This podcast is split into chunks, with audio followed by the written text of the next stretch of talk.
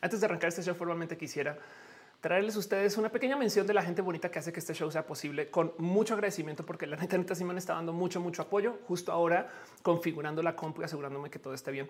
Este show lo puedo hacer porque yo estoy transmitiendo justo desde esta señorita. Es una Alienware M15R3, es una laptop de gaming muy bonita em, que me dejaron aquí literal en casa para que yo haga lo que quiera con ella. Casi, casi podría usarla para calentarme los pies, pero saben qué estoy haciendo con ella? Roja y es una pequeñita bestia que tiene 32 eh, gigas de memoria, una tarjeta GeForce RTX 2080 Super muy, muy, muy chida. Este eh, y, funciona bien bonito. Y lo, que, lo que más me llevo es que tiene su procesador este, eh, em, de la décima generación que de paso la pueden conseguir justo en Amazon, por ejemplo, si les interesa, nada más sepan que esto está ahí. Y pues gracias a la gente chida de Dell por apoyar a que este show exista. No dejaré de dar las gracias. De paso, también em, se van a dar cuenta que tengo ahí un árbol. Si son fans de Star Trek, eso es una entidad cristalina. Si no son fans de Star Trek, es un árbol em, que estoy construyendo. Todavía falta que me dejó la gente bonita de Hendrix, literal, el Jin. Entonces, eh, estoy subiendo historias del tema, pero eso es otro cuento. Y más bien, arranquemos este show formalmente. Vamos a platicar de lo que hay que platicar y hablemos de Roja. Gracias por venir eh, eh, y hagamos show.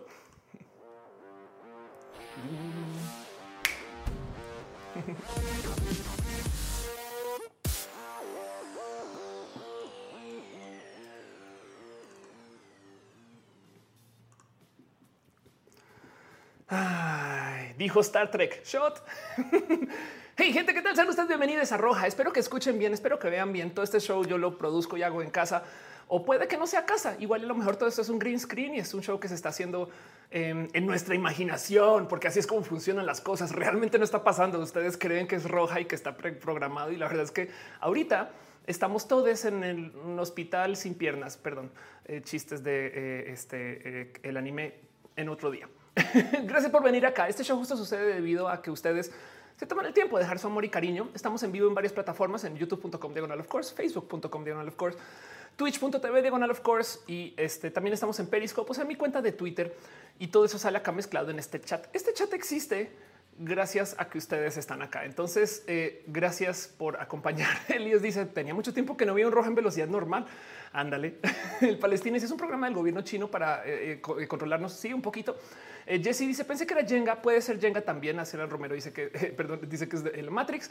Em, y así es como estamos. Pero justo este show sucede por millones de motivos y, no quisiera arrancar sin primero dar las gracias a la gente que me da su apoyo y su cariño y su amor financiero, porque como estamos en varias plataformas, cada plataforma tiene su sistema de literal dejar un poquito de amor en dinero. No es necesario para ver el show, la neta. Hay gente que, piensa, no, es que me, gustaría ayudar y más. Gracias. La verdad es que todo eso ayuda a que yo siga invirtiendo sobre este show. Las luces, las cámaras, em, eh, eh, eh, todo lo que yo hago con Roja. Y pues bueno, este año nos quedan dos rojas, este y uno eh, la próxima semana. Pero luego seguiré haciendo streams. No quiere decir que eh, roja se detiene del total, solamente que pues también la semana después sería el 23. Me explico. Entonces también hay que estar en todos lados. Eh, eh dije, dijiste todes, dije todes y seguiré diciendo todes. Em, dice Gonzalo, ¿para cuándo la roja con un deepfake? ¿Cómo sabes que no ahorita estamos haciendo un roja con deepfakes? La verdad es que yo soy una serie de nueve actrices y nos vestimos como Ofelia, pero bueno, Gerardo Maturano dice lástima que no puedo llevar por Facebook. Estoy suscrito en YouTube. Chido. Sí, no, no, no es obligatorio de nuevo, pero sí quisiera darle un pequeño, inmenso agradecimiento a la gente chida que está suscrita, porque el mero hecho de que se suscriban lo aprecio mucho. Un abrazo a Arturo Ale, Ana Navarro, analógicamente, Sima Cheja, Javier Tapia, Chocobas Aflicta, Ignis 13, Francisco Godínez, Trinipe y Ariel R, quienes están suscritos en este el Patreon y, y no saben cuánto lo aprecio. También hay gente que se suscribe en YouTube y en YouTube este, les da acceso a las banderitas. Entonces pueden poner ahí en el chat como banderitas de la marcha por si quieren. Mientras más gente suscriba, más banderas puedo añadir. Todavía me faltan algunas para poder añadir un bloque más, pero, pero ahí van. Entonces, gracias por, dejarse ahí este, su espacio como suscrites. Un abrazo a Shelly Medina, Cristian Franco, Ale Galván, Úrsula Montiela, Jessica Iribiel Mendieta Sainz, Jessica Adri Alvarado, Germán Briones, allá de Loid Moni Aranda, a Sailor Fishy, Gerard Maturano, Ana Alejandra, José Cortés, Maite y de Farias, Ana Cristina de las Ardillas Mo, a Gabriel Mesa, Eri Frank Núñez, Magdalena González, Rafita Barrera, Rodrigo Pérez, Gibran Rivera, Victoria Núñez Paz, Yolanda Suárez, Víctor Hugo Curiel Calderón. Un abrazo a Lucero Quilla y a Pasos por Ingeniería, quien tiene un canal de YouTube muy divertido, a Afrodita Somnolienta, que antes era este, Afrodita Narca y lo antes era Afrodita Ebria. Un abrazo también a Carlos Soto, Sinaí Morelos, nutrióloga vegana, Ana Velasco, Lu, Amperruno, H, La Pastela de la Cocoa, Val, Valentina, Sam Silva Flores, Luis Maclacha, Andrew Betele, Salud, Carlos Como, Brenda Pérez Lindo, Luis Gutiérrez, Tigresa Letal, Aranza, Tzaitzel, Mariana Roncalves, Oscar Fernando Cañón, Moglicán, Fabián Ramos, Aflicta, Arturo Ale, Edgar Rigo, Leonardo Tejeda, la gente chida que está suscrita en el YouTube. Pero bueno, dice Fallos, puedes eh, saludar a mi amiga este, eh, Rosa. Un abrazo a Rosa. Em, puedes, Alexa dice saludos desde Monterrey. Denise dice eh, llegaste justo a tiempo. Ok. Em, y dice David que se pasó a Twitch. Gracias. Em, aprovecho de nuevo también todo el feedback que me quieran dar acerca de cómo se ve, cómo escuchan estas cosas. Le he estado trabajando mucho, entonces muchas gracias. Pero de nuevo, nada como esto que de la gente que suscribe y además tengo promesa con la gente suscrita a leer sus nombres porque de verdad me lo llevo muy a corazón y se va haciendo más larga esta lista. Entonces un día me voy a encontrar con problemas con lo largo que puede ser, pero hey, a mí que me reten como comunicadora. Un abrazo también a Ismael Talamante, Sanda Bella, a Gustavo González y a DC Morga y a la gente que está en Twitch o Minus Cowboy Ultarcat a Daniel Hope, Gaby 3107, Aflicta, a Dimus Wisteria, Xora Daisuke, a Dale Caro, Jorge Agarcu, a Joe Sarus, a, Marilyn Ram 18, a Garnachita, así solo sí, pero no, a Gus R55, Emma Cornio, Carlos Cravioto, Tutix, la Tutix, Feli Vampire, Penarrubra Broly, a Omar CN07, Sankoku 666, a Iván, Has, Iván, haz la tesis. Sigues ahí, Iván, haz la tesis, lo cual me trae también a recordarles a ustedes que hagan su tesis. Un abrazo súper especial a Ballenita Gordita a Desiuana, Musicarina, Vegan, Mike, Fausto Ceturino, Sin Celestial, Letal, Bacachan, a Cat Power y a Fabián Ramos y también a la gente chida que desde ya está dejando su amor este, eh, eh, financiero. La verdad es que la aprecio mucho, mucho, mucho. Luis Maclachi, Carlos, Cristóbal eh, Ramos, que me, no me has preguntado antes también por qué uso iPhone y no Android y te había dicho justo que es porque me patrocina Apple. Soy, soy esta vocera de Apple. Em, y porque me gusta también que te digo, eh, eh, no, no, no, no, no debería de haber este, tanta presión por usar uno o el otro. Pero bueno, Greco eh, también dejó un poco de cariño financiero. Gracias. agradezco lo que haces por todo. Dice Greco, eres genial. este lo vea o no bloquea la gente. Abrazos. Sí, chido. Gracias, gracias por su amor y su cariño. Piñas para ustedes. tenemos acá este, las piñas que nos acompañan, porque justo no hay nada más bonito que regalar piñas en general. Saben como que eso es todo. Regalen piñas. Sorsoret dice qué opinas de que TikTok se llenó de pura eh, este, eh, transodiante atacando a personitas no binarias y trans. Eh, así como que se llenó. no sé qué decirte. Yo usé TikTok en junio, julio y, literal me fue imposible por la gente transodiante. Entonces por eso dejé de usarlo un poquito. luego también dejé de usarlo porque hacer TikTok requiere de, tiempo, no? O sea, como que hago tantas cosas, tantos contenidos que para el momento que llegaba a hacer mis TikToks ya decía, yo no cansada casi. Pero, pero desde que yo conozco TikTok hay gente transodiante ahí. Más bien el tema es que la gente transodiante ahora está muy organizada. Pero bueno, aquí me dice dónde está mi suscripción. Si tienes suscripción y no te leí, este a lo mejor es porque descargué la lista muy temprano y a veces me lo da diferente, pero si no, gracias por estar acá y ser parte de. Ah, no, porque literal acá te acaba, de decir que hace tres minutos te acabas de suscribir. Muchas gracias. Ya entendí. Ok, gracias por suscribirte aquí a M0207. También se suscribe Pibe 15, Milo del Mal, este Old Boy de Junos Beats, Tutix de Junos Beats. Gracias por su cariño y su amor. Dice Jasmine, la piña está chida, pero me da alergia a veces. Iván Duende dice ya terminé la tesis, pero mi tutor no me contesta los correos. Horrible en cómo están las cosas ahorita. Cat Handal dice buena noche, buena noche. Gonzalo dice hoy es lunes de roja. Eso significa que falta poquito para el viernes de The Mandalorian. Anda. Daniel Cardona dice qué tan probable sería que vinieras a una charla en España. Em, después de la pandemia, quería ir eh, ahorita, justo este año. El año pasado, hace exactamente un año, fui a Málaga justo a dar una charla. Eh, entonces, nada, yo feliz. De hecho, en España eh, eh, si, si, está cerca o, con, no sé, o sea, sí, sí me tengo muy pendiente ir porque está este, eh, la gente, Elsa Ruiz y Gema en Madrid y hay tantas cosas que hacer, pero bueno, pendiente. Este Elizabeth dice: Quitaste el botón de unirse. No, que sepa, no se puede quitar. Pero bueno, Ana Cristina este, está dejando un abrazote financiero. Gracias para celebrar que mi hermana Cintia Moss es tu fan. También besitos por allá a ustedes. Soy sus fans con muchas heces. Gracias. Em, dice eh, J. King, esa voz en qué supermercado la has comprado, en la que preguntan eh, a cuánto la leche. Ángel Poria dice: Tengo un conocido trans. Eh, este, este TikTok y he visto comentarios, pero solo responde con chistes. Sí, pues la verdad es que qué más haces. Eh, GMH dice: em, Mi hijo me pidió una piña para regalarle a su amiga en su cumple. Me dijo: Ofe dice que no hay nada más bonito que darnos piñas. Oh, no, qué he hecho, qué he hecho. Ay, ya apaguen el Internet. No, es un chiste, es un chiste. Uy, me acaba de pesar durísimo la responsabilidad de la influencer. Ok, eh, pero sí, no hay nada más bonito que regalar piñas. Gerardo Maturano dice: eh, Yo la tesis la tengo tenía porque no puedo aplicar para pruebas un año perdido para acceder a la maestría. Lo siento. Este eh, dice: Yo llegué y me hice mi Avo Toast, mi café y el fondo, todo para arrancar con todo para estudiar para los finales. Wish me luck. Mucha suerte, BRM. Y justo em, de eso se trata un poquito este show. Vamos a estar aquí un tiempo largo. De hecho, hay mucha gente que de nuevo me sigue escribiendo. No entiendo por qué, tus videos son tan largos y yo porque son en vivo y en vivo podemos hacerlos larguísimos. Vamos a estar acá horas. Entonces les recomiendo si ustedes em, tienen algo que les gusta consumir para acompañar su día o su tarde, vayan por eso. No, o sea, yo no voy a juzgarles por lo que sea que quieran consumir. Eh, no, no más vayan por eso y que les acompañe. Pero bueno, Dice Rich em, que si me bronceé, no, últimamente he estado eh, moviéndole mucho a mi iluminación desde el roja reboot, donde hablé de los reboots. Entonces ahora se ve así rojita, más rojita quizás. Pero bueno, Irene dice el precio de las piñas se dispara gracias a roja. Exacto. Renovare dice voy este, corriendo por un café con piquete. Recomiendo. Em, y dice Trigo, ¿cómo así que era un chiste? Le di un crush a una piña, le crush a una piña en su cumple. Pues espero que haya funcionado. Yo sí he regalado piñas y he recibido muchas piñas y la verdad es que me gozó mucho toda la cultura de la piña. Em, pero bueno, Melquiades deja un abrazo financiero. Muchas gracias, de verdad. Muchas, muchas gracias. Evanescence dice que eh, saludos desde Puebla. Un abrazo hasta Puebla. Em, y dice Kirby, yo traje mis conflays para ver este show. Bien, entonces en eso háganse justo a gusto. Vamos a estar acá un rato. Hoy quiero hablar de un tema que eh, eh, puede ser complejo para algunas personas porque em, no les voy a mentir, les digo desde ya voy a levantar esto de la religión eso es un spoiler del tamaño de eh, Nueva York, pero lo digo porque eh, pues hay gente que a veces me escribe diciendo, of es que no me gusta que hables así, no? Y pues yo la verdad es que sí quiero hablar así de este tema, solamente que pues yo entiendo que hay gente que, pues no, pues que tiene creencias, se crió unos ciertos modos y pues si esto les salta, sepan de qué esto voy a hablar.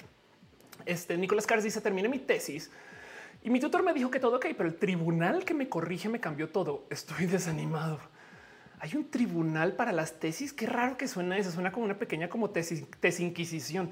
Daniel Cardona dice eh, eh, volverás al cabello rojo algún día.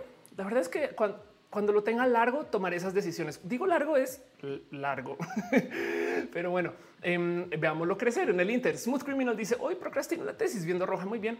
Rubén dice explícanos el final de Evangelion. Tengo un video larguísimo explicando el final de Evangelion. Justo no más ponen YouTube. Es más, te lo pongo yo por si no lo quieres buscar tú, pero vamos a YouTube a ver YouTube. Eh, este Ofelia eh, final Evangelion y, te explico el final de Evangelion con mucho, mucho, mucho detalle. Mira, aquí está el video por si lo quieres ver. Eh, Evangelion, ¿por qué terminó el sí? Y los aplausos que significa, los, los subí hace nueve meses y son 54 minutos de repasar todos los motivos por los cuales Evangelion acabó como acabó. Em, y, hay mucho que hablar acerca de, por qué así es, excepto el hecho que ahora no quiere cargar el video, pero bueno, no hay broncas. este aquí está. Entonces ahí te lo dejo de regalo. Sepa usted que eso existe. Pero bueno, em, dice eh, este eh, Luis Menéndez. Yo también estoy trabajando en la tesis escuchando Roja muy bien. Y eh, dice Kat que le gusta cómo hablo del final de Evangelio. Muchas gracias. Eh, Gloom dice: Recuerdo que una amiga le regaló una piña a mi entonces novio por ayudarle a estudiar. Que bueno. y Oscar dice: Eso era un canvas, era un canvas. Canvas es una serie de videos que me encantaría retomar, pero decisiones del 2021 y así. Y dice Marco, no iba a haber en vivo un, vivo de Evangelion. Existió y, se habló acerca de lo que está en ese video. Aquí me dice, yo no puedo trabajar mi tesis. Anda. Y justo dice eh, Rosalba, tecnología se reemplaza a las personas que hacen sin trabajo por máquinas. Em, no más que no se te olvide, Rosalba, que la computadora donde estás escribiendo la, eh, la hizo una, o sea, otro robot y esa computadora nunca se pudiera haber hecho sin robots. Entonces llevamos 100 años de perder trabajos por la tecnología, pero acá seguimos. No es como que de repente llego. Ahorita voy a hablar más de esto eh, eh, a fondo, pero eh, vamos a platicar de eso. Es un, buen tema. No sin antes recordarles a ustedes que este show es, o sea, el chat es importante, pero el chat está ahí y es moderado. Este show tiene un chat moderado porque hay gente bonita que se toma su tiempo de venir acá nomás para asegurarnos de, de que lo que se hable, de lo que se diga, pues haga sentido. y entonces en eso nomás le quiero dejar un súper abrazo a Caro, Uva, Uriel, Fabián, Monse, Jesse, Tutix, al hígado de pato, a Cusi, Denise, Aflicte, a Anisa Gama Volantis, quienes se encargan que eh, todo funcione chido y bonito. Pero bueno, em, dice Armando, acaba de comprar estrellas en Facebook y no se reflejan aún. Chale, al parecer Facebook está dando lata con las estrellas hoy, pero, pero eh, eh, no se preocupen porque ahí llegarán de todos modos. Muchas gracias. Marco dice: Yo soy programador, la automatización me da trabajo. Anda. Y dice Oscar Urquía, algo y de los escudos que tenían los Evas que estaban probando que se podían recrear de cierta forma. Wow. y sí. Eh, Adrita eh, Miau dice, eh, viendo las estrellas de muchos desde mi pobreza, siempre rico humillando al pobre. no se preocupen. Pero bueno, mucho amor a la gente que está aquí en Team Moderación, quienes se encargan de que todo esto fluya y ande. Y no más tengan eso presente porque quiero hablar justo de todo eso que sucede con la tecnología. Y es que tengo un tema enredadísimo. Yo sé que todos los temas los traigo aquí, los presento como tengo un tema del cual siempre he querido hablar. Pero es que este lo tengo así, pero o sea, miren cuántas veces me han escuchado rantear de Black Mirror. Hoy vamos a hablar largo de eso. Hoy literal el show está dedicado a ese rant, pero porque tu momento de Ofelia, ¿por qué te molesta? Y entonces eso para mí son mis momentos como de pequeña introspección y, hoyo de investigación. Les quiero compartir un poquito las cosas que encontré y platicarlo con ustedes. Y entonces en eso les pregunto a ustedes el, lo que dice el título del video de las tecnologías que vienen ¿A qué le temen? Temen, miedo. ¿Saben? Esto me da miedo, como que tipo de sería chido que esta tecnología no existiera. Saben? Como que, por ejemplo, CRISPR es una tecnología que puede dar mucho miedo. CRISPR es esta tecnología de modificación genética eh, donde alguien ya se va a poner a hacer locuras. Es más, si ya se nos ocurrió, alguien ya lo probó, no? Entonces, eso este, eh, es tema. Pero bueno, les dejo ahí la pregunta: ¿a qué le temen? ¿A qué le temes? Este, eh, eh, que no sea el éxito, por favor, que nadie le tema al éxito. Vamos a hablar un poquito acerca de los míos de la tecnología. Platiquemos de eso. Vamos a estar acá un buen rato. Entonces, háganse a gusto y, hagan lo que hagan que iban a hacer de todos modos, pero dejen el show de fondo si quieren, que aquí vamos a estar por un ratito.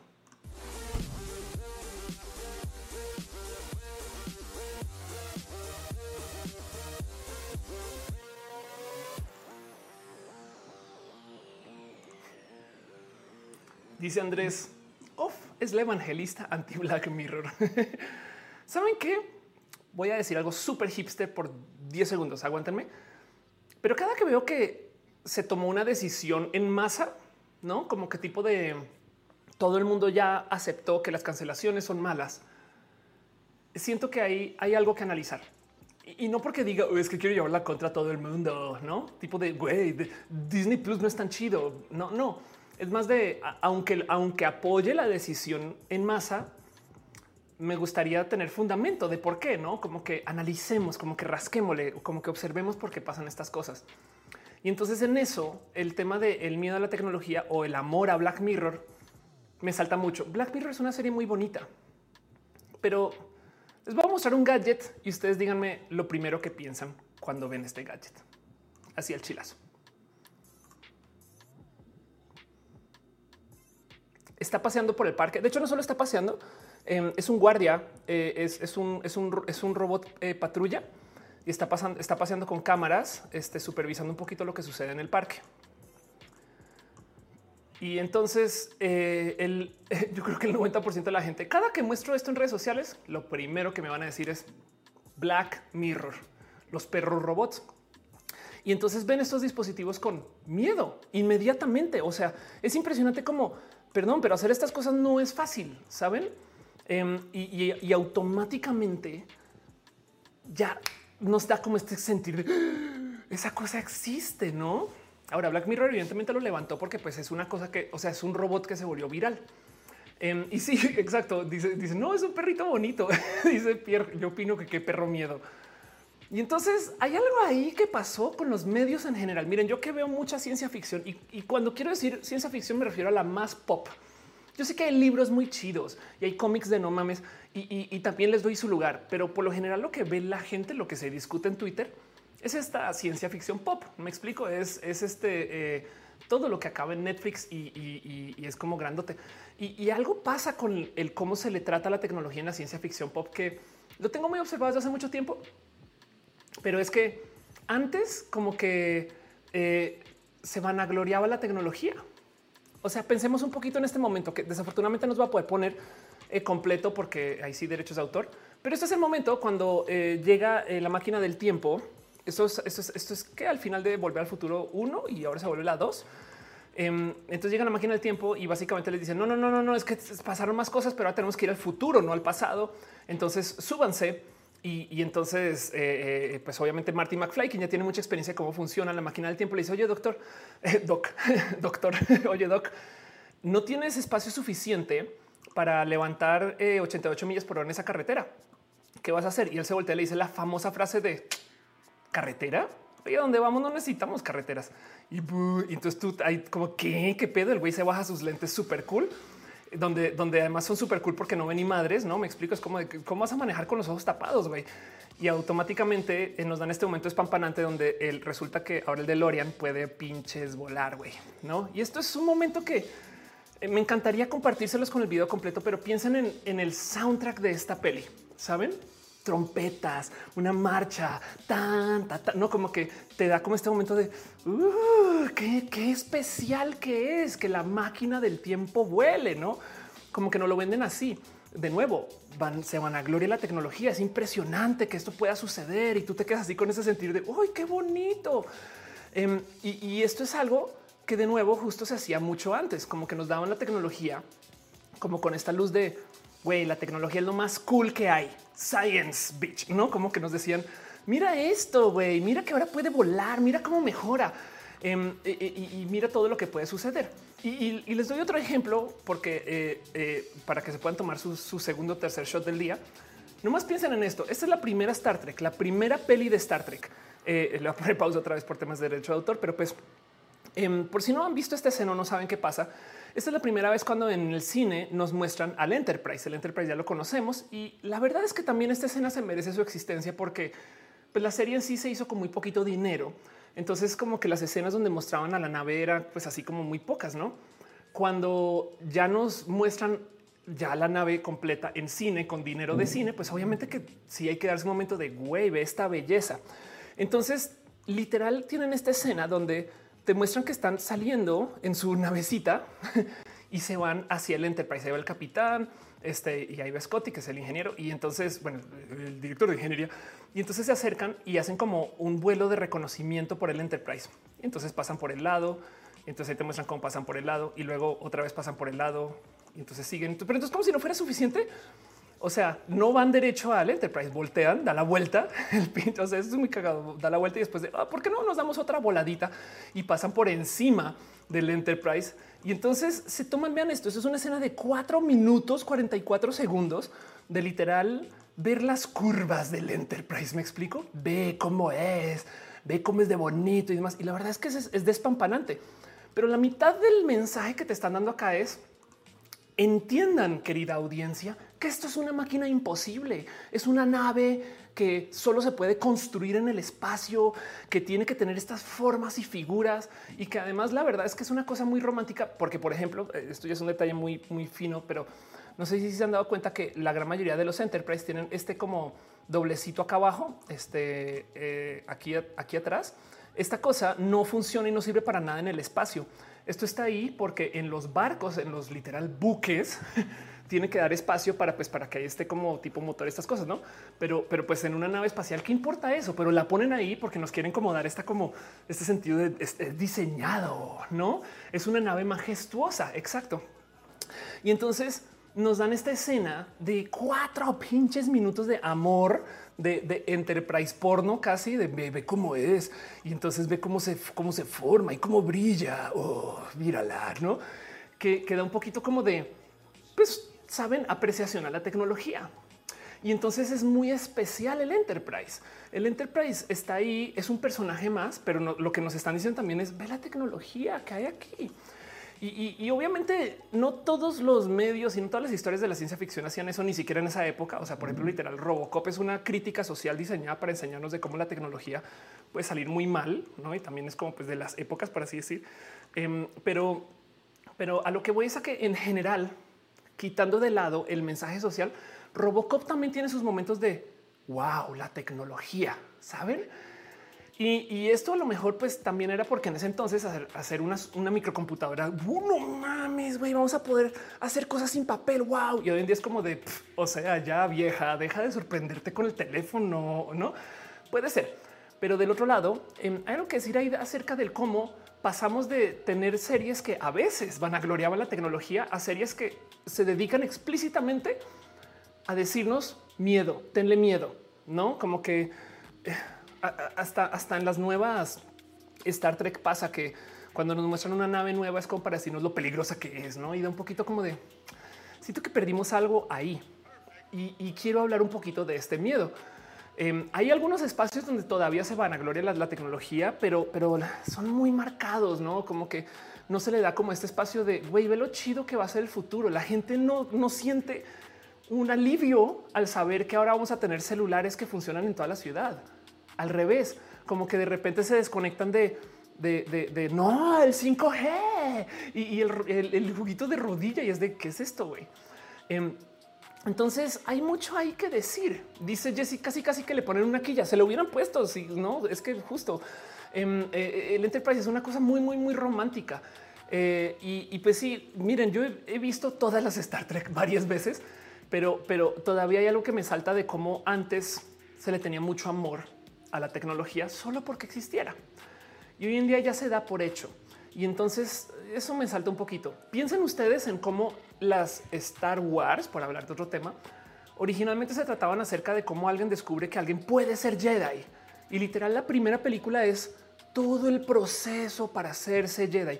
Mientras que las Star Wars de hoy es como de, ah, Jedi, sí, perfecto. Yo no lo tengo conmigo, pero el lightsaber en mi genética quiere decir que ya lo tengo, ya tengo todo el saber y es como de, güey, no te quieres dar tiempo para saborear un poquito lo especial que es ser una persona con esos poderes. Entonces, em, me salta mucho todo este tema porque justo estoy muy peleada con Black Mirror porque quiero a Black Mirror, quiero las propuestas de Black Mirror, me gusta Black Mirror. Siento que filosóficamente hablando tiene unas ideas muy chidas, pero del otro lado Black Mirror de Netflix se volvió la rosa de Guadalupe donde toman algo que la gente usa o ve en redes o que conoce y te asusto con eso. Ah, mandas mensajes de texto, un día te van a asesinar y es de cálmate Rosa, como que el tema de las Black Mirror de ahora son más como del, cómo te asusto con algo que ya conoces, que es muy barato si lo piensan. Y entonces eh, siento yo que ahí hay algo que analizar. Ahora, lo primero es lo primero. Estos miedos no son de agrapa, no? O sea, si hay cosas que dices, ok, güey, esto sí me da un poquito como de rarito. Por ejemplo, en algún momento, en el 2000, que fue esto? 15, cacharon a Facebook, escúchenme esta, em, haciendo un experimento social con sus usuarios. ¿De qué consistía este experimento social? Pues descubrieron que si tú estabas triste y te ponían posts felices de tus amigos felices, tu ánimo cambiaba, tu estado anímico cambiaba. O sea, te pueden manipular con el algoritmo, porque, porque según lo que se escribe, sí se puede diagnosticar si estás triste. Es más, no solo si estás triste, se pueden diagnosticar algunas neurodivergencias, no más con el cómo escribes. Pero eh, Facebook decidió comenzar a jugar con eso. O oh, esta persona ya la encontramos que está feliz. Ahora mostrémosle post tristes a ver si cambia su parecer. Pum, si lo cambia. Y el problema aquí no solo que esto suceda, porque eso quiere decir que alguien en Facebook, así sea un programador, pero obviamente alguien en Facebook tiene por ahí un panel de control que puede decidir qué tan felices o qué tan tristes estamos. Saben, como que moviéndole el algoritmo así de hoy vamos a hacer que la gente en Boston esté feliz y que la gente en Bogotá esté bien triste. Y, el, y el algoritmo se podría mover con eso. Técnicamente no hacen eso, pero el tema aquí es que cacharon a Facebook, los cacharon, güey. Eh, resulta que publicaron algún dato en algún momento y entonces justo em, se armó una protesta inmensa porque fue un estudio secreto con más de 689 mil usuarios que les estaban pues investigando el que tanto reaccionan a, temas de, pues, de esto, de, de, la sentimentalización. Y si da un poquito de, güey, no solo la tecnología, sino Facebook en sí me da mucho miedo.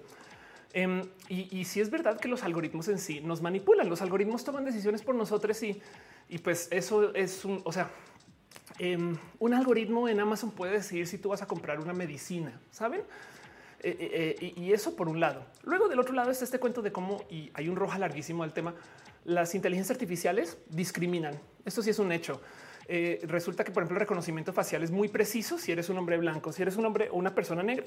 El reconocimiento facial em, este, funciona nomás como a esto de como el 60, casi el 70 por ciento.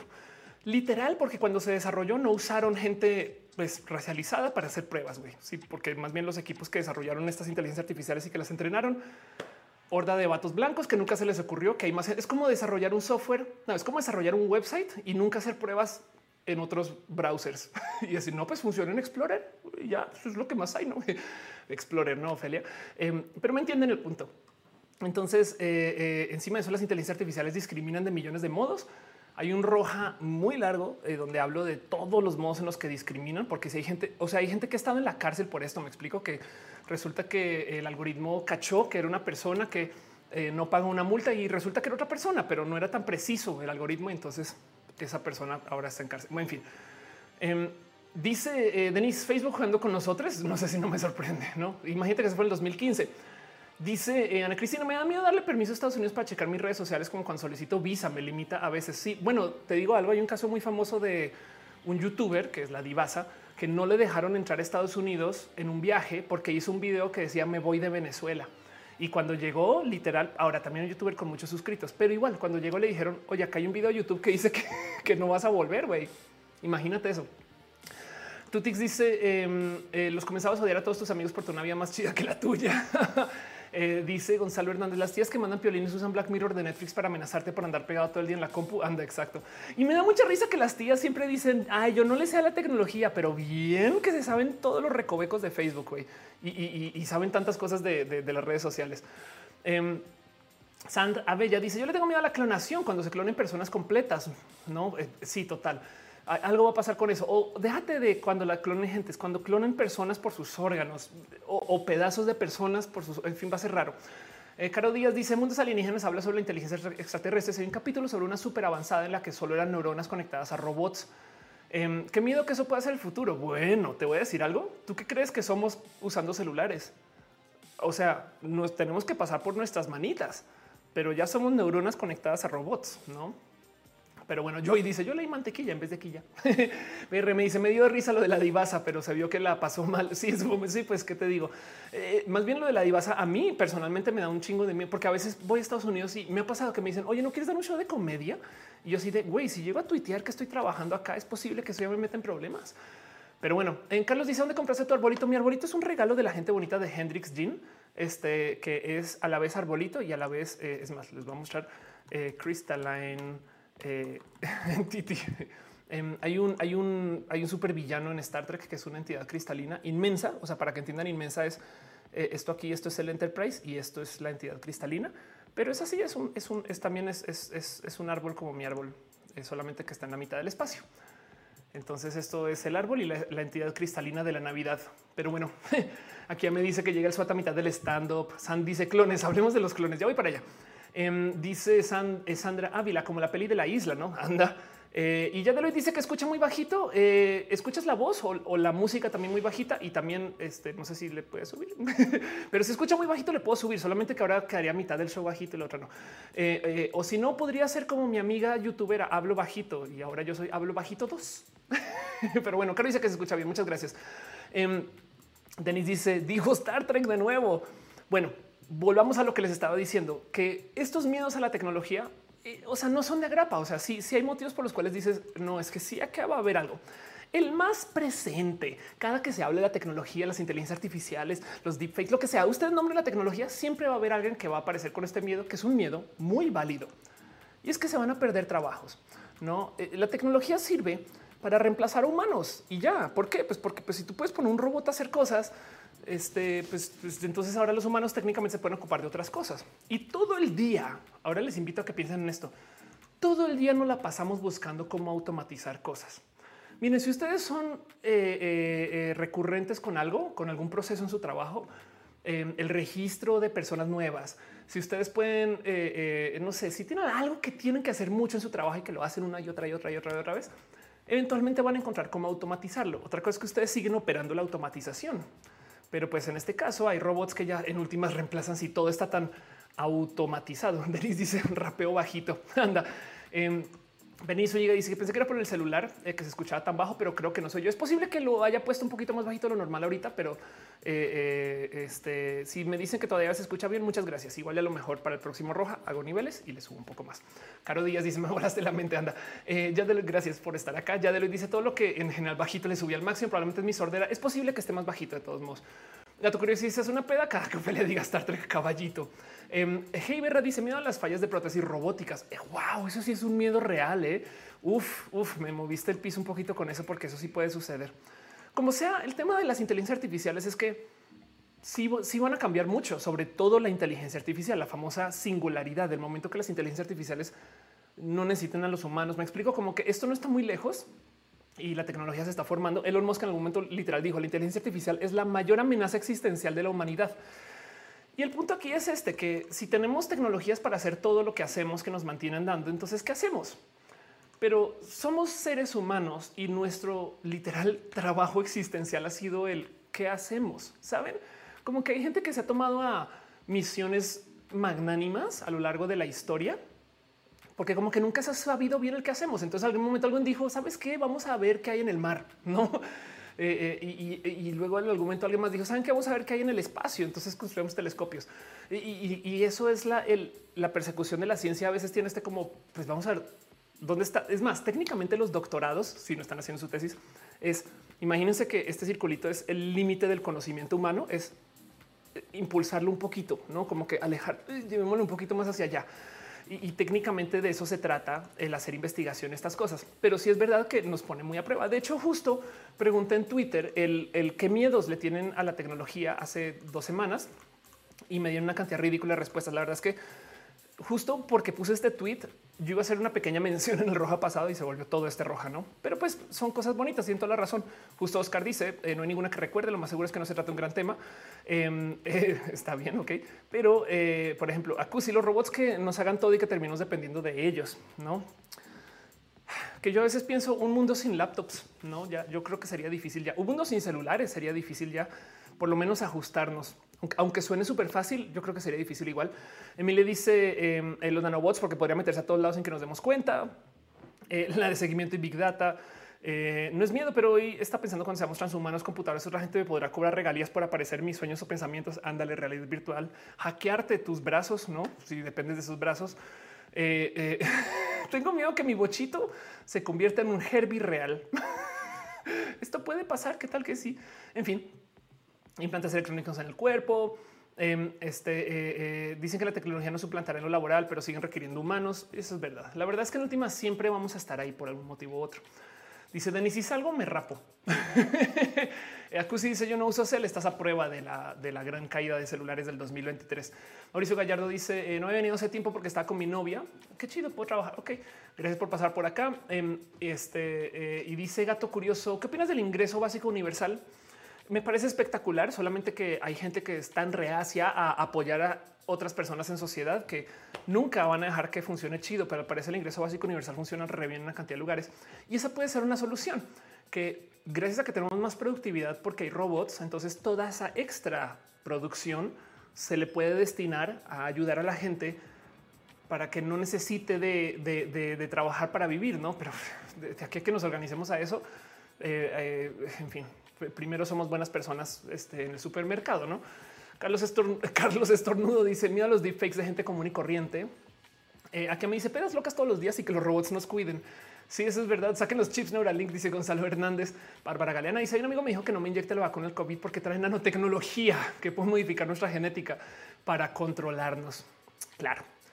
Y es que voy a tomar ese comentario, eh, Bárbara, porque eso yo creo que es el tema. Por eso quiero hablar de esto, porque no es solo un uy, qué miedo la tecnología. Ah, qué miedo, porque si lo piensan es qué miedo tener celular y que pues la neta, neta, em, necesitemos de celular para hacer algunas transacciones, no? Porque implica que toca trabajar para que todo el mundo tenga celulares. No es ojo, no, no estoy diciendo no tengamos celulares. Estoy, hay que trabajar para que todo el mundo tenga celulares, no? Y que sean accesibles y baratos o regalados. Em, lo mismo pienso de la tecnología, no como que es de el miedo aquí es que hay que, hay que asegurarnos por tener un poco más de justicia social. Aline Her dejó un abrazo financiero. Muchas gracias. Eh, mañana iré a hacerme el PCR del COVID. Desearle suerte, mucha suerte. Y, si, das positivo, eh, solamente nada, pues cuídate mucho y enciérrate en casa, supervisa todo, compra un oxímetro, por lo menos. Eh, y mucha suerte igual. Em, pero bueno, justo lo que me asusta a mí son estas personas que le tienen ese miedo básico, no? Porque si se fijan, el miedo a la tecnología no, no es solo un oh, me da miedo que el celular tenga una pila que no dure lo suficiente como para que la gente los no me da miedo que, que contamine mucho. No, o sea, la gente no considera matices, sino que los miedos son miedos. O sea, si son de es que se va a acabar el mundo, saben? Es que nos van a querer controlar. Y entonces, primero que todo, hay que dejar ahí en dicho. Si hay gente que tiene tecnofobia, no? O sea, esto es una, o sea, es una neurodivergencia. Me explico. Hay gente que de verdad le tiene miedo a la tecnología. Y, entonces eh, sucede, ¿no? Miedo, miedo, a la versión de tecnología avanzada por los dispositivos complejos, especialmente las computadoras, ¿no? La tecnología es sorprendentemente común. De hecho, algunos expertos creen que todos sufrimos al menos alguna pequeña cantidad de nerviosismo cuando nos enfrentamos a las nuevas tecnologías. Y creo que no más en esa frase ya se spoilerea el, todo lo que yo pienso del tema del por qué la gente le tiene miedo a la tecnología, pero no, no me voy a aclarar mucho en eso todavía, porque si han pasado cosas raras, ustedes jóvenes de la web puede que no recuerden esto que se llamó el Y2K. El Y2K fue un literal eh, bug de programación que se distribuye de modos masivos por accidente, que por si no recuerdan o no saben o no entendieron en su momento, el Y2K que viene de Year 2000 del año 2000, básicamente fue un problema que se generó porque las computadoras que se fabricaron en los 60 en los 70 y que obviamente eh, las empresas no quisieron reemplazar por muchos años, pues manejaban las fechas a dos dígitos. Entiéndase, ¿en qué año estás? 69. ¿En qué año estás? 70, 71, 72. Y por consecuencia, los calendarios que tenían pues programados, si tú llegabas a 99 y volvía y entrabas al 2000, la computadora como manejaba las fechas a dos dígitos, entonces no entendía que el 2000 fuera el año 2000, sino el año 1900. Y el año 1900 entonces iba a tener todo tipo de pues, raras ramificaciones. Por ejemplo, si tú tienes una computadora que calcula los pagos de intereses en el banco, y pues esos dependen de cuánto hace cuánto tiempo depositó el dinero, no lo depositó en enero del dos, perdón, lo depositó en enero de 1998. Entonces, pues cada tanto tiempo después de eso está ¿no? calculando intereses sobre eso y eso, es tu dinero que tienes en la cuenta. Pero si de repente dice no, pero ahora estamos en 1900, el software, una de dos, hace locuras o crashea. Y entonces eh, asustaron a muchas personas. El Y2K se volvió la cosa más paranoica que, me ha tocado vivir en temas de tecnología y vean que el COVID le está poniendo aquí como rayita, pero es que la gente decía que, por ejemplo, no es broma. Si decían que puedes, puede que tú estés en un vuelo y justo en pleno vuelo la computadora de vuelo crashea porque no entiende que está en el año 2000, no 1900. Y entonces el avión y literal, esto lo vi en recuerdo del noticiero, se va a caer, se va a caer. Em, eh, pasaron cosas, la verdad, sí, hubo una, que otra cosita, por ejemplo, un caso en particular que, fue que dio mucho miedo, pero porque es que humanos, donde resulta que eh, se lanzaron eh, algunos cohetes y, el tema es que eran cohetes rusos. Entonces se lanzaron alrededor del Y2K. Yo creo que justo estaban aprovechando el desorden del Y2K. Pero bueno, se, lanzaron alrededor de, de estas fechas y, el cuento que está el lanzamiento de los misiles y resulta que se habían planeado con anticipación como parte del conflicto de Rusia eh, con lo que está pasando con la República en Chechenia. Pero se asumió que se lanzaron por un mal funcionamiento de la computadora y para rematar se asumieron que eran nucleares. Entonces imagínense a estos locos gringos viendo, oigan, salieron cohetes, era Y2K lanzando misiles nucleares. Fin del mundo solamente por la paranoia del Y2K. Em, y, bien que se dice que, eh, ¿cómo es el cuento del capa 8? Bien que se dice que el problema más difícil, el hoyo de seguridad más grande en cualquier sistema de computación está entre el teclado y la silla. Pero el punto es que eh, eh, todo esto fue eh, una bola de paranoia súper, súper, súper mal llevada. Abril dice por eso no hay que viajar el 31 de diciembre. Primero que tú, ¿quién baja el 31 de diciembre? Es verdad. Ana Cristina dice: Me puse paranoica en aquellos tiempos porque literal decían que sería un apocalipsis tecnológico. Exacto. Nos vendieron acá el fin del mundo, no como que si era. Uh, em, este Daniel Cardona dice: Algunas llegaste a escuchar sobre la leyenda de John Titor. Sí, ese es el viajero del tiempo, no? Eh, eh, que también es otro tema. Saúl dice una tía mía no se va a vacunar porque dice que la vacuna tiene un chip. Imagínate que tuviera un chip que chido, pero, pero en fin, no. Eh, Alia dice hasta los Simpsons hicieron un programa de eso. Valeria Herrera dice tal vez los humanos siempre estaremos presentes en el campo laboral, pero no crees que seremos menos requeridos. No, yo creo que este, con más tiempo libre vamos a hacer más cosas. Y te lo digo porque justo hace 100 años la gente tenía miedo de que íbamos a ser reemplazados por la tecnología. Llevamos 100 años de no ser reemplazados por la tecnología, pero tú piensas que todos los coches se hacen con robots. Todos los coches del mundo se hacen con robots, menos quizás Bugatti o algo así. Y no sé, de hecho, si se hacen, si se hacen a mano todavía. Em, y, todavía hay una industria automotriz que contrata mucha gente. Pero bueno, este eh, dice a Clint que le gusta mío que ya muchas gracias, Carlos Coronillo. Dice mucha gente la tercera edad tiene muchísimo miedo a la tecnología de hoy. Sí, Mónica Gavilanes dice siento, que nos han vendido el fin del mundo muchas veces. Sí, de hecho hay una lista en Wikipedia, eh, Wikipedia End este, of the World. Vamos a ver si la encuentro rápido. Eh, este eh, encontró la banda. Hay una lista, lista. Fechas del fin del mundo. Aquí estás. hay una lista de todas las fechas posibles de, cuando se ha, se, ha, dicho que se va a acabar el mundo y ve esto. Comenzó esta lista comienza en el año 66. Desde el año 66 llevan diciendo que ya se va a acabar el mundo. Ahorita ya viene, ya pronto, el 97, el 98. En, el 2000 se supone que se acaba el mundo. Este, en el 2001, en el 2012, todo el mundo sabe del 2012. Este, y, y estas son las predicciones que quedan todavía en el 2020 en el 2021, en el 2026, en el 2028 eh, son los próximos fines del mundo. Eh, eh, luego en los 2129, ahí yo creo que ya no lo vamos a vivir, pero sería chido. 2239, 2280. Em, y, pues también hay una predicción que es así es más real, que es el, fin este térmico del universo, pero eso ya es física. No em, dice Milo del mal, mija nació en los fines del mundo.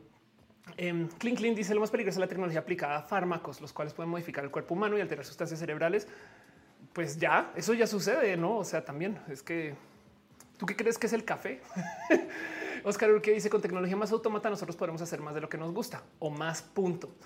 Eh, eh, pero sí, Aslan Romero dice hemos sobrevivido a tantos fines del mundo. Mego dice próximos fines del mundo. Sí, es, es, prepárense. La gente les le encanta decir que el fin del mundo viene. Y yo creo que, y eso saben que eso es un poquito fin con de lo que quiero hablar hoy, porque es que de nuevo el miedo a la tecnología no es miedo a la tecnología.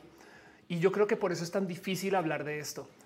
Para que entiendan, em, hay, un, hay un estudio que topé que resulta que la gente estadounidense eh, este, y en su tecnofobia le teme más a los robots que a la muerte.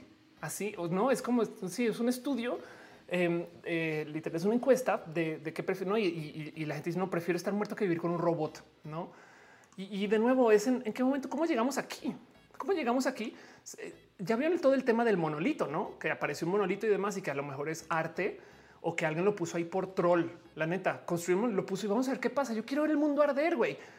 Y, no sé si se enteraron de esto, seguro sí, pero el, último monolito que subieron eh, lo dejaron en California y un grupo cristiano lo derribó, lo tumbaron. Este, a ver si aparece aquí el video, lo tumbaron y, literal este, eh, eh, lo tumbaron diciéndole cánticos religiosos, y hablando de cómo solamente hay un Dios, este, o, sea, em, el, tema aquí es un cómo, cómo llegamos a este momento. O sea, esto es sacado de Contact, me explico, de la peli de ciencia ficción. Los hombres hacían comentarios ofensivos, ven cantidades sustanciales de bebidas energéticas al mismo tiempo que hacen referencia a Donald Trump. Em, y dicen que todo esto es teoría de la conspiración de QAnon y su misión es demostrar cuánto amamos a Jesucristo me explican eso. Nos molesta que estos jóvenes sintieran la necesidad de, conseguir cinco horas para entrar a esta comunidad destrozar el monolito, dijo el alcalde del atascadero. Em, pero esto aquí está. Em, eh, camina hasta la estructura, derriban el monolito mientras cantan Cristo es rey. No. Y, me da mucha risa. Eh, creo que es John Oliver eh, o es uno de los shows de no, es Stephen Colbert el que dice es que están bien idiotas porque tumbaron el monolito y pusieron una cruz y no se dieron cuenta que el monolito ya es la mitad de la cruz. Solamente tenían que poner la otra mitad y ya estás, güey. Pero son así de idiotas que hacen el doble de trabajo. En fin, Matías Sebastián dice es. Eh, Ana Cristina dice acaban de descubrir un monolito en una playa de Gran Bretaña. Eh, pero tiene otro diseño. Sí, pues obviamente ya que se volvió este viral, ve y saca cualquier barra de metal y pone allá y dice que ese monolito se vuelve viral también y ve el mundo arder, ¿no? Eh, me parece divertido todo esto. Eh, Brandy dice es una película polémica, pero estás a favor del control de la natalidad, a favor del aborto por su pollo, por claro que sí, siempre, primero eh, que la mujer decida sobre su cuerpo. Bueno, o quien quiera abortar decida sobre su cuerpo, porque no siempre son mujeres. Acusi dice el monolito es una campaña comercial de algo. Em, darwinismo dice si el robot no me mira en la noche y me saluda, no tengo ningún miedo, ningún pedo con su existencia. Anda, em, este, eh, entonces esto, esto es algo que me salta porque de nuevo, el tema del miedo a la tecnología, si lo vemos con, si nos alejamos dos segundos y nos sentamos aquí como a, escribir el qué está pasando, güey, ¿por qué mi tía le tiene miedo a la vacuna? Y si se fijan, hay una cosa que dicen siempre. O sea, esto lo dice la tía, lo dice Pati Navidad, lo dice todo el mundo. No es el chip lo que les da miedo, es el que nos controlen. ¿Se han dado cuenta de eso? Lo que dicen a lo que le temen es que nos controlen siempre hablan acerca de, es más, Pati Navidad cuando se enloca que los cyborgs y no sé qué, lo que dicen nos van a controlar, nos van a hacer robots, nos van a dejar, no vamos a poder pensar. Entonces realmente a lo que le temen es a la pérdida del libre albedrío. Y, en una época yo pensaba, pues claro, eso es gente que reconoce, pues yo sé que esclavizo a mis robots, entonces un día me van a esclavizar, güey, no mames, pero luego me percaté, no está cero racional eso. Esta gente no está pensando en que es, hoy sí esclavizo a mi computadora, no. Esta gente simplemente está pensando que su libre albedrío es algo que se puede perder. Y la verdad es que bajo algunas ciertas condiciones, claro que se ha perdido. O sea, claro que, o sea, hay seres humanos que aún hoy quieren esclavizar a otros y es de no mames. Pero, pero este cuento de cómo el miedo base es que me quiten mi libre albedrío viene desde hace tantos ayeres que esto lo topamos en mitología griega, no en literatura antigua. De hecho, todas las historias que quieran del Monte Olimpo levantan esto en un momento u otro. Estas son historias tipo, son tramas estándar. Esas son las, famosas tramas estándar de la, de la mitología europea eh, eh, este, em, y aquí está. La arrogancia de un hombre molesta a sus hermanos, por eso lo venden como esclavo en tierra extranjera. El hombre pasa eh, de ser un esclavo a ser una persona poderosa. Un día sus hermanos vienen pidiendo comida porque hambre en su país. Los hermanos reconocen al hombre al principio, al fingen no conocerlos, pone a prueba su buena voluntad antes de rebelarse y termina la reunión llena de lágrimas. Esto puede ser cualquier X-Men este, eh, un padre encarcelado con su hijo crea un invento espectacular que permite que su hija escape. Sin embargo, el hijo se deja llevar e ignora una advertencia sobre el invento, lo cual provoca su muerte. Esto puede ser Robocop. bueno, eso es Ícaro también, no de Dalo Ícaro. Em, eh, eh, a ver, dos villanos asesinan a la persona más sabia de la tierra y preparan hidromiel con su sangre. Cualquiera que beba su sangre se convierte en un poeta o erudito. ¿qué, puede ser esto? o sea, piensen ustedes cuántas historias de ciencia ficción se tratan de esto. Un dios quiere el hidromiel para sí mismo por lo que se disfraza de joven encantador, se usa a la mujer encargada de cuidarlo y se lo roba todo. Esto puede ser Thor, saben? Bueno, aunque Thor también técnicamente, pero el punto em, es que estas historias de la mitología griega y de la mitología europea es lo que nos están dando cuando nos escriben ciencia ficción. Y, lo único es que lo visten de, pero es un robot. Ahora, que sea un robot, para mí, filosóficamente hablando, tiene un brillito y muy bonito de observar y es de, y ese Dios lo hicimos nosotros. No me explico como que también tiene culpa encima de encima de nos va a esclavizar. Es mi propia creación me va a esclavizar. Entonces me parece bonito de observar, pero el punto aquí es que estos miedos que la gente le tiene a la tecnología no son a la tecnología, simplemente que la tecnología es lo que tienen ahí enfrente. Entonces Black Mirror realmente y, la Rosa de Guadalupe, la Rosa de Guadalupe es más evidente, pero Black Mirror bien que podría asustarnos con cosas que no son tecnología. Saben, Black Mirror nos podría asustar con eh, tus niños van a la clase de taekwondo, un día los pueden enseñar a asesinar, ¿saben? Y, entonces van a ir y asesinan a la mamá y eso sería un episodio de Black Mirror. Pero, pero el punto es que, eh, que seguramente hay un, un, Rosa de Guadalupe de eso, ¿no? Pero el punto es que el miedo no es a la tecnología en sí. Y entonces, créanlo o no, hay gente que estudia el miedo. Ahora, eso sí me asusta. Saben, psicólogos y científicos que eh, experimentan con el miedo. Güey. Eso es un random paper que encontré que se llama procedimiento de aprendizaje observacional del miedo en tiempo real. No mames, güey. O sea, es la metodología de cómo observar el miedo. no es como qué pedo, güey. Este eh, dice Are 93, la rusa de Guadalupe y la marihuana, todo un clásico. Anda, Denise este dice: eh, Es esto que dijo Jesse. Ya te, ya te leo, Jesse. Bárbara Galena, Galeana dice: Pero mucha gente asocia la vacuna con el nuevo orden mundial. Sí, que además el nuevo orden mundial, tengo un roja larguísimo también hablando del tema, es una estupidez porque el nuevo orden mundial, si le quitas el miedo al nuevo orden mundial, hay una palabra que se usa mucho, que se llama geopolítica. Y esa cosa se analiza, se estudia, se documenta y todo el mundo lo observa. Es más, hay gente que invierte sobre el nuevo orden mundial y si el nuevo orden mundial es que los chinos son más poderosos que los estadounidenses, bueno, me explico, es como que la vida sigue porque, porque antes de los estadounidenses a los británicos, no, Em, pero la gente le tiene miedo, le tiene miedo. ¿En qué nos afecta que eh, las decisiones de política internacional se tomen en China y no en Washington? Em, si, si, de todos modos mm, López Obrador, ¿no? como que eh, eh, no sé, como que siento que el miedo al nuevo orden mundial también es requete re irracional.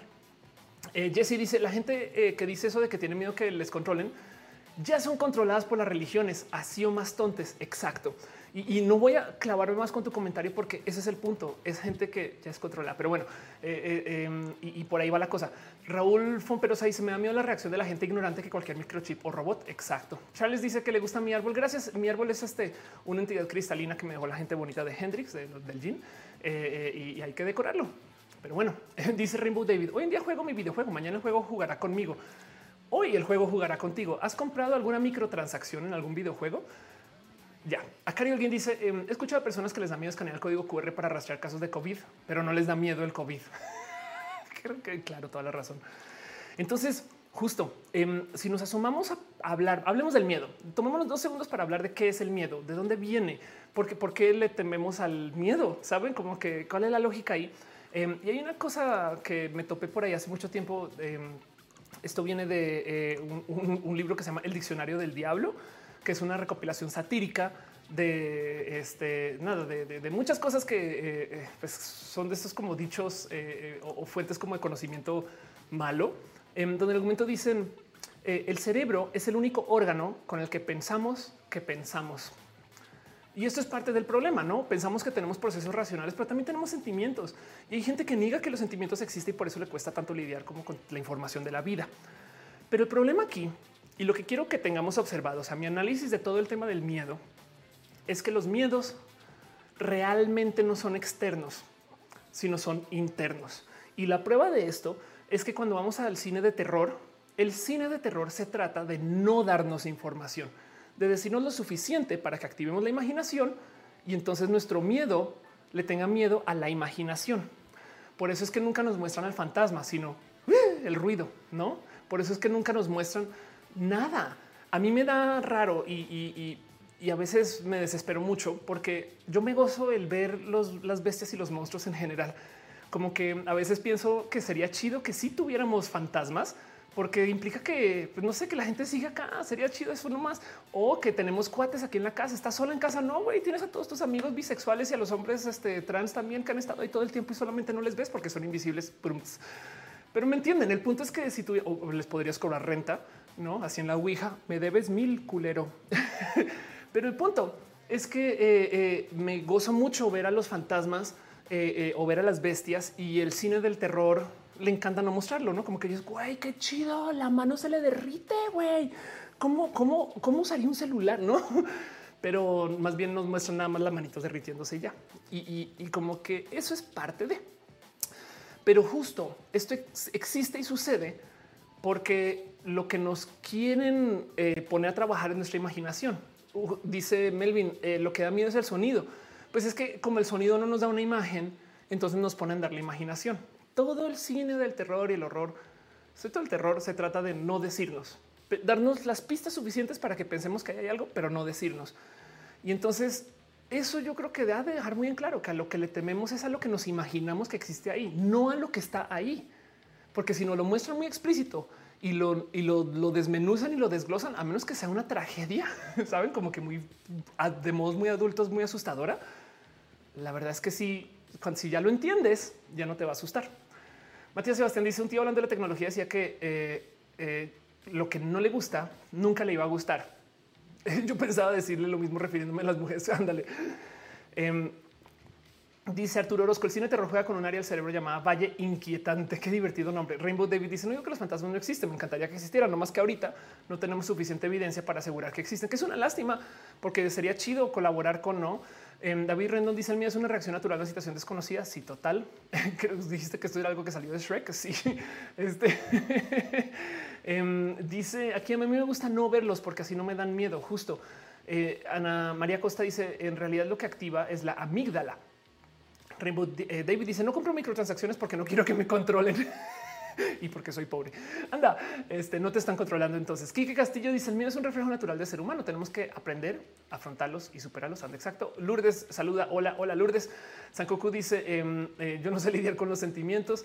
No todo el mundo, pero pues nada, hay que saber que eso, que eso existe. No, eh, este Oscar que dice: Si el arquitecto es el padre de la Matrix, sin duda, Ophelia es la madre. Qué divertido. Em, y Ana Cristina dice con la película A Quiet Place. Todo está en el sonido. Exacto. La idea es que nuestra imaginación es lo que se active, porque el miedo y a lo que le tememos es a lo que nos imaginamos que está ahí. Las cosas no han pasado, las cosas no las entendemos y eso nos genera miedo. Es la reacción base. Entonces, como el miedo le habla al instinto de supervivencia, porque lo tenemos, está programado, está metido en nuestro cerebro, sea para bien o para mal, llegó por la este, selección natural y, y ya saben cómo funciona. La selección natural no siempre tiene que ser para bien, pero llegó y está ahí de muchos modos yo creo que sí garantiza que sigamos viviendo, ¿no? Como que si fuéramos seres sin miedo, eh, seguramente haríamos cosas más güey con gatos, ¿no? O sea, los gatos que se por la ventana y luego se dan cuenta, ah, no mames, no está chido, güey, ¿no? Y están cayendo y se caen al piso así y, sobreviven, yo no sé cómo. Entonces el miedo en últimas es algo que tenemos acá, pues ya taladrado en el cerebro porque viene, ¿no? Como de nuestra formación como seres humanos, pero le habla al instinto de supervivencia entonces vamos a reaccionar al miedo. Nos enseñan a reaccionar al miedo, nos enseñan que es sano reaccionar al miedo. Muchos de los problemas en la vida con muchas personas, sobre todo vatos con masculinidad frágil, se dan porque muchas personas no tienen herramientas para lidiar con los problemas emocionales o sentimentales. Pero el miedo en sí, desde chiquis, sí nos enseñan a reaccionar. No, quizás puede ser la religión, quizás puede ser porque es muy fácil enseñar a reaccionar al miedo, o quizás es muy natural. Pero entonces, sobre decir que hay gente muy malvada o muy mal pensada o muy, muy, muy maquiavélica que hace uso de eso para su propio bien y para el detrimento de otras personas. Por supuesto que hay mucha gente que abusa del miedo para manipular a otras personas. Y entonces, si el miedo viene de la falta del conocer, pues la gente más desconociente o menos educada o menos expuesta o que maneje menos pensamiento crítico se va a asustar más. Y eso es un hecho. Y sobra decir que esto en política es del diario. No sé si ustedes lo recuerdan, pero hacia las elecciones pasadas con Trump, o sea, no las presidenciales, sino las elecciones anteriores, mágicamente apareció el dilema de la caravana de eh, inmigrantes que, que también nos tocó en México.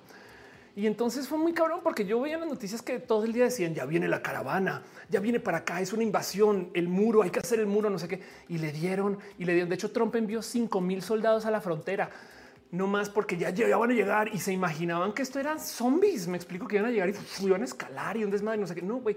O sea, sí había una caravana. De hecho, habían dicho que eran dos, pero la caravana y la caravana y todo el día la caravana y la caravana, esto y la caravana, aquello para, para que la gente vaya a votar con miedo a favor de quien nos va a defender de la caravana, porque ya viene el día después de las elecciones. Ya no hay caravana. Fue impresionante de ver. O sea, fue, fue una locura, como que, como que si, si, si, si tu momento de oh, es que qué evidentes que son, saben? Y esto lo hemos visto en muchos lugares. Ahora, esto hoy en día no es tan obvio como digamos que tipos en los 60 en los 70 cuando literal se pasaban aquí sin problema eh, eh, todos estos actos como de abuso, si quieren verlo mediático. Em, hay un comercial muy, muy, muy, muy, muy, muy, muy famoso que se llama Daisy eh, y es un comercial político. Y entonces se los muestro. Ojalá sí pueda mostrar esto sin problemas de derechos de autor, pero nos muestra esta niña chiquita que es toda tierna, que está contando las flores, no? Y entonces está contando los pétalos, cuatro, cinco, seis, siete, no estaba feliz. Em, eh, y de repente, a ver si lo si cacho más adelante, el conteo deja de ser ella y comienza a hacer un conteo en eh, regresivo de un lanzamiento nuclear. Entonces ella 3, 4, 5, 4, 3, 2, 1, zoom al ojo y próxima escena. ¡Oh, la bomba nuclear. Esto es por lo que ustedes están votando en las elecciones de ahorita. Van a perder su vida, su ciudad, su país, su mundo y la pobrecita de Daisy también, a menos que voten por el presidente Johnson el 3 de noviembre. sí, sí, un poquito de uh, qué pedo, güey, no? Qué abuso. Y capaz si ustedes recuerdan más, este se volvió mucho más famoso, el también la campaña de miedo con las drogas. Eh, de este es tu cerebro, no? Eh, este y este es tu cerebro. Estas son las drogas y este es tu cerebro en drogas, ¿no?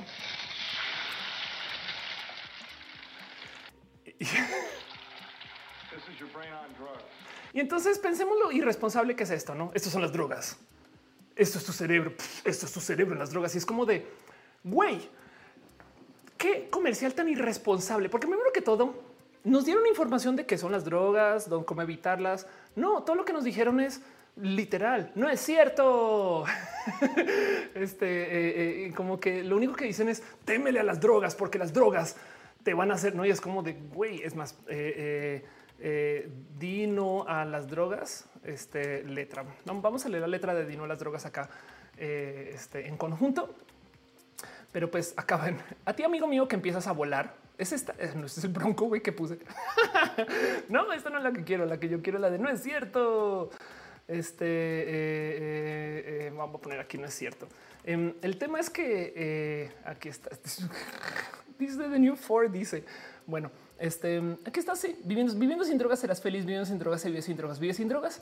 Este em, ya sé que eres chiquito y que sabes ver que no todas las cosas se pueden creer. Si te ofrecen drogas, te van a decir que se siente bien padre, que te vas a reír. No es cierto, no hagas caso. Este, em, lo que esa gente no te quiere decir es que si usas drogas te vas a confundir, te hacen daño a tu cuerpo que envenenan tu cuerpo. Y, la verdad es que nos da mucha risa porque pues mucha gente conoció el mundo de las drogas por la flor, saben? y están todas, ya se vive sin drogas. Em, el cuento aquí es ese que, que piensen ustedes que ese comercial bien que pudo informar a la gente, saben, pero informarla como que hablar un poco, no solo decir son malas, ¿Y, qué pasa si son? Pues no las consumas porque son malas. Y es como, pero ¿cómo son malas? No, eh, eh, como que hay mucho que desmenuzar acerca de, cómo lo único que quieren es asustar a la gente. Lo único que buscan es hacer que tú te sientas mal y que le huyas. Por eso dice cuál flor, cuál rosa. Em, dice eh, Rainbow David que se siente bien padre que se va a reír así. Exacto. Sí, total. Y dice Ana Cristina, la flor que rapeaba vive sin drogas. la florecita Pacheca. Mi mamá se la pasa cantando esa canción. Este, eh, están cantando y sin drogas en el chat. En Sara Doria dice Bill Hicks tiene una rutina muy buena con el comercial de los del huevo, no del, del sí, this is your brain. Eh, Ana Cristina es el tipo de terror que sí me da miedo, el de la bomba nuclear. La Daisy eh, Gonzalo dice ahí se inspiraron para Fallout. Sí, la neta sí. Eh. Em, y dice Denise, yo soy una de las que conoce las drogas por, por la flor. Sí, total, exacto. La verdad es que si tú asumes que la gente automáticamente va a responder por el miedo, entonces ese, comercial hace mucho sentido. Pero hoy en día que traemos mucho más pensamiento crítico que en esa época, eh, sí dudamos, no como que un a ver, a ver, a ver, ¿por qué estarán haciendo un comercial así? Saben? Y entonces eso yo creo que merece de ver. Ahora, si se ponen a pensar qué culera que es la gente que le dice a alguien más, hey, eso es malo para ti, porque tú no puedes hacer nada por algunas de estas cosas. Saben? Como que también hay algo más que tenemos que observar. Y esto también es psicología que tenemos acá como metida en nuestro cerebro, porque puede estar ahí literal de fábrica. Me explico, o sea, es algo que puede ser ni siquiera emergente de sociedad, sino algo que viene de nuestra estructura cerebral o puede ser algo que se nos enseña también. La verdad es que no descarto ni la una ni la otra, pero hay una cosa que se llama castigo altruista. De paso, con el castigo altruista podemos explicar muchas, muchas, muchas situaciones sociales. O sea, las terfas entran aquí, me explico. Pero el castigo altruista es básicamente el eh, proceso de sentirnos bien por hacer que alguien la pase mal siempre y cuando aprenda. Entiéndase, si alguien ve que un bebé está muy feliz con su dulce y se lo quita porque le quiere enseñar que, no siempre puede comer dulces, se va a sentir bien porque le enseñé algo, ¿saben? O sea, hay gente que, se regocija en, en maltratar a alguien para enseñar cosas. Y eso es algo que pues nada, es cerebral, es, es literal, se llama castigo altruista. Y, lo traigo, lo traigo a colación porque el tema del, concepto del, del, castigo altruista eh, puede explicar también porque a veces hay gente que es muy culera, pero como que son esas personas que toman esta actitud de me duele más a mí que a ti. No te estoy enseñando algo. Entiende que entiende que eso es ahorita mientras aprendes estas cosas. Y, justo por esto es que mucha gente también a veces esparce rumores de cosas que asustan, porque es como de hijo, no está chido, pero yo le voy a decir a la gente que no, güey, que, que, no le entra 5G. Em, eh, dice Mila, el altruismo puede ser como un placebo. Exacto. Eh, este, porque están hablando de un cover de las drogas, cover de la canción Videos en drogas en heavy metal. Dice Alia. Ándale. Em, dice Scarlett que las drogas más legales son las más accesibles y dañinas y nos informa al respecto. Sí, pues por supuesto. Exacto. Eh, no es cierto, no hagas caso. Había ya la dice, estoy funciona la teoría del shock, pero adaptada a nuestros tiempos, por supuesto. Tamara Sandino, perdón, Tamara Sandino dice nunca he consumido drogas ilegales por miedo a ser dependiente de una sustancia química.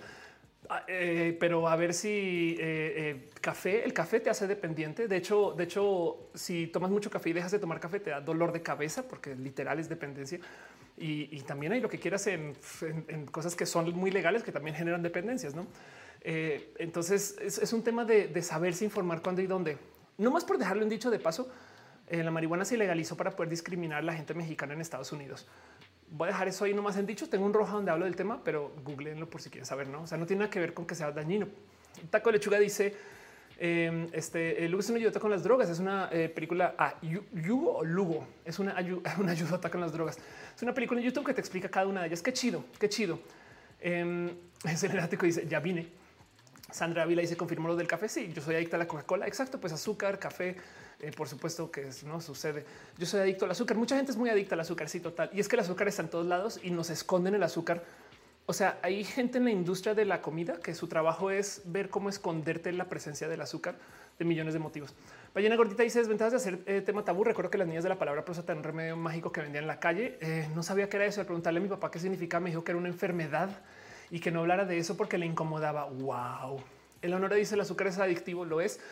Eh, Hannah Scarlett dice Wally, Amarillo dice yo tomo café, pero no soy dependiente. Me tomo no más como seis al mes. yo el otro día le decía a alguien, yo no sé por qué el café me acelera, si más me tomo uno con un Red Bull todos los días. Pero bueno, ándale.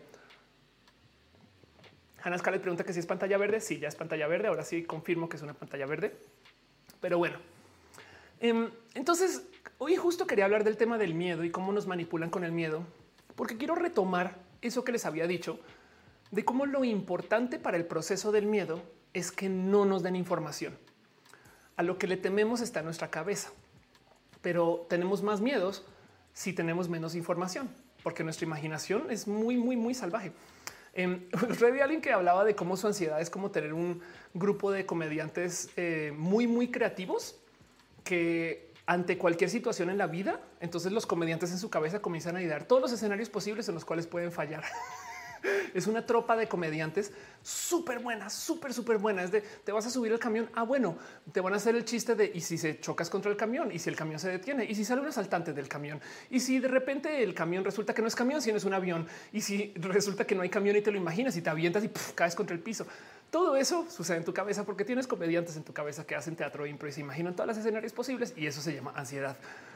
Pero el punto es que mientras menos información tengas, entonces más escenarios te puedes imaginar y, no es un proceso consciente, no? O sea, simplemente tu cerebro está como buscando todos lados a ver cómo que puede encontrar.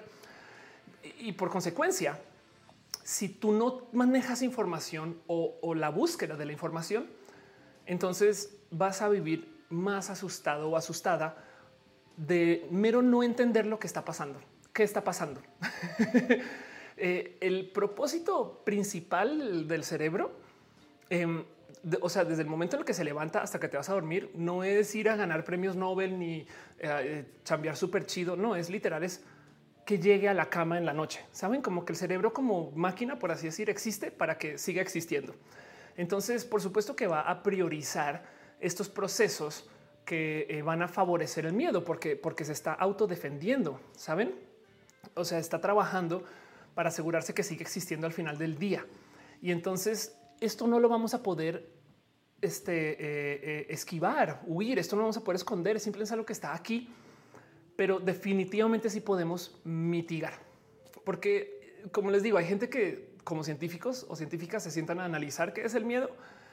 Y entonces hay mucho de lo que hay que hablar. De hecho, justo mi último roja, eh, perdón, mi último roja responde hablo de cómo hablar con gente homofóbica y transfóbica o sobre reuniones familiares.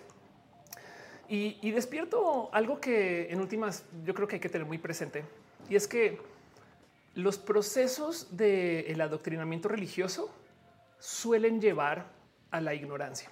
Y lo digo por esto, porque en el proceso religioso a ti te enseñan a no ser una persona curiosa. ¿Cómo?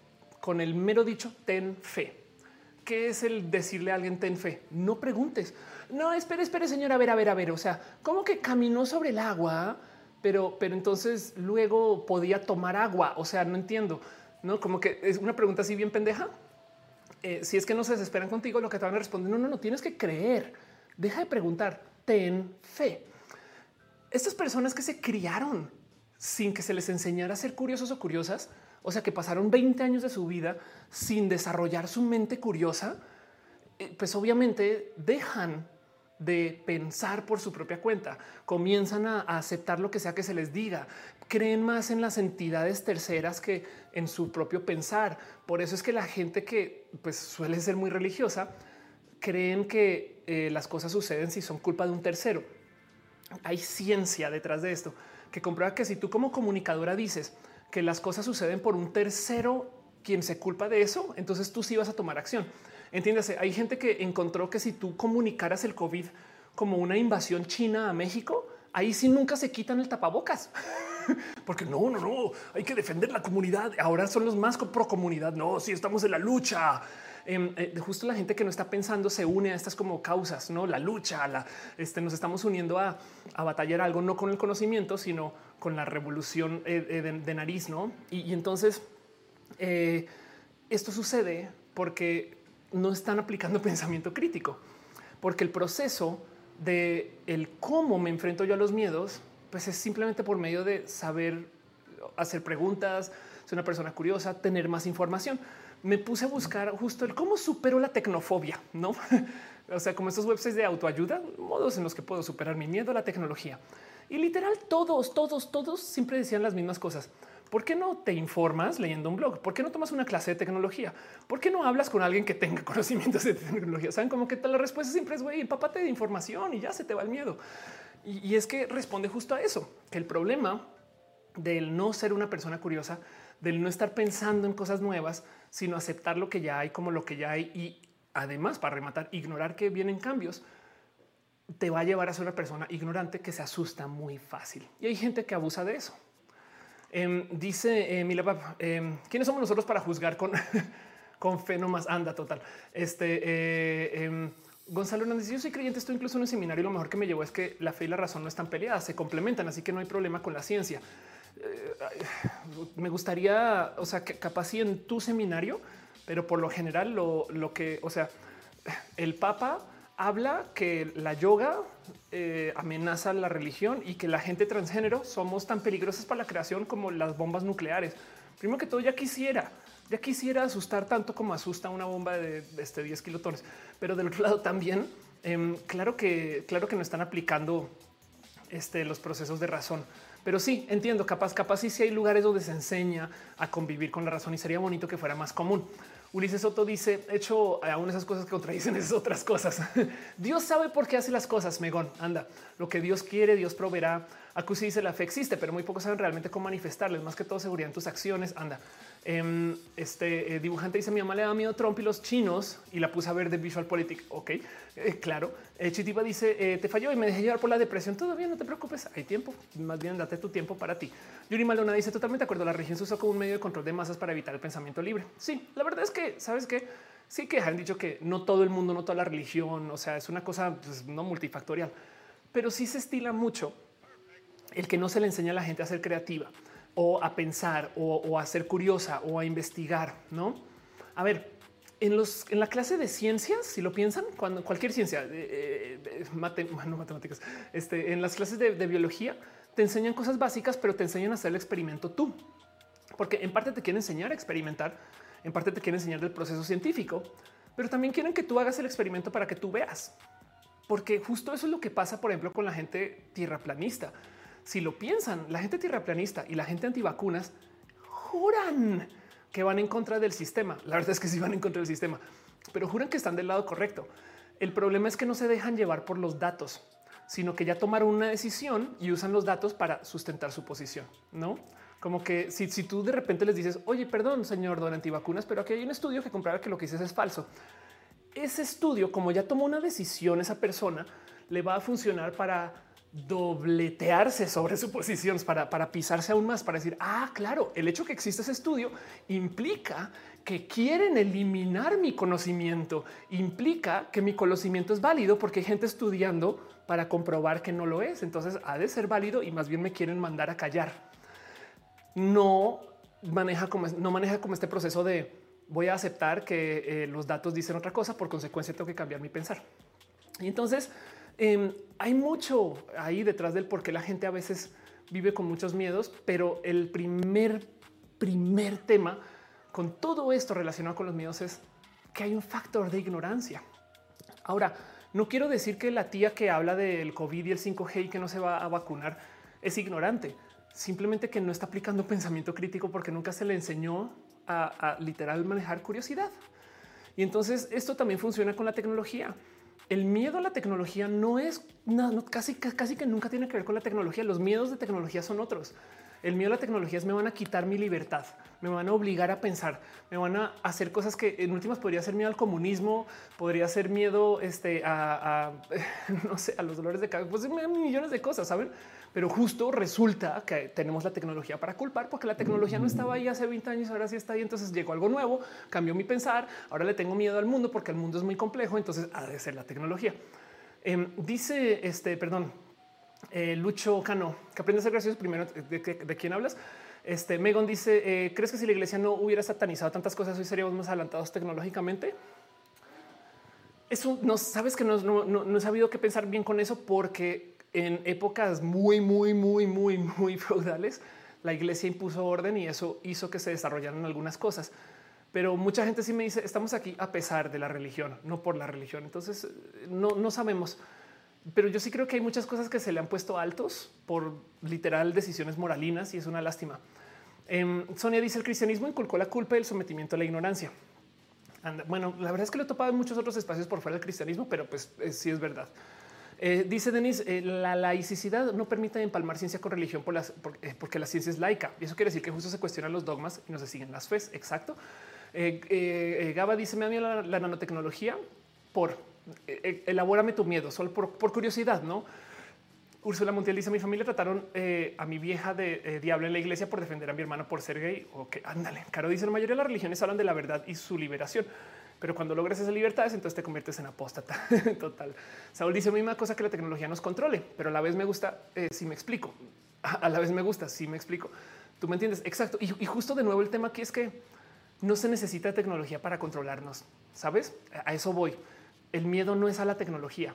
El miedo es a la pérdida de libre albedrío. Rivera Dani dice lo que pasa es que a muchas personas les da pereza pensar, les revienta muchísimo investigar y les surra hacer una metacognición con la información proporcionada. Y, justo yo creo que también tiene que ver con que nos enseña el cariño a, esos procesos, ¿no? Les es más fácil absorber el amarillismo y los temas en tendencia. El tema, eh, Dani, o sea, si estoy de acuerdo con lo que dices, es que no es consciente, ¿sabes? O sea, no es como que, ay, qué pereza pensar, sino es que no, no, no poseen esa dimensión de puedo pensar. Saben como que eh, yo creo que hay muchas, por eso es que hay muchas personas que son homofóbicas y seis meses después resulta que no.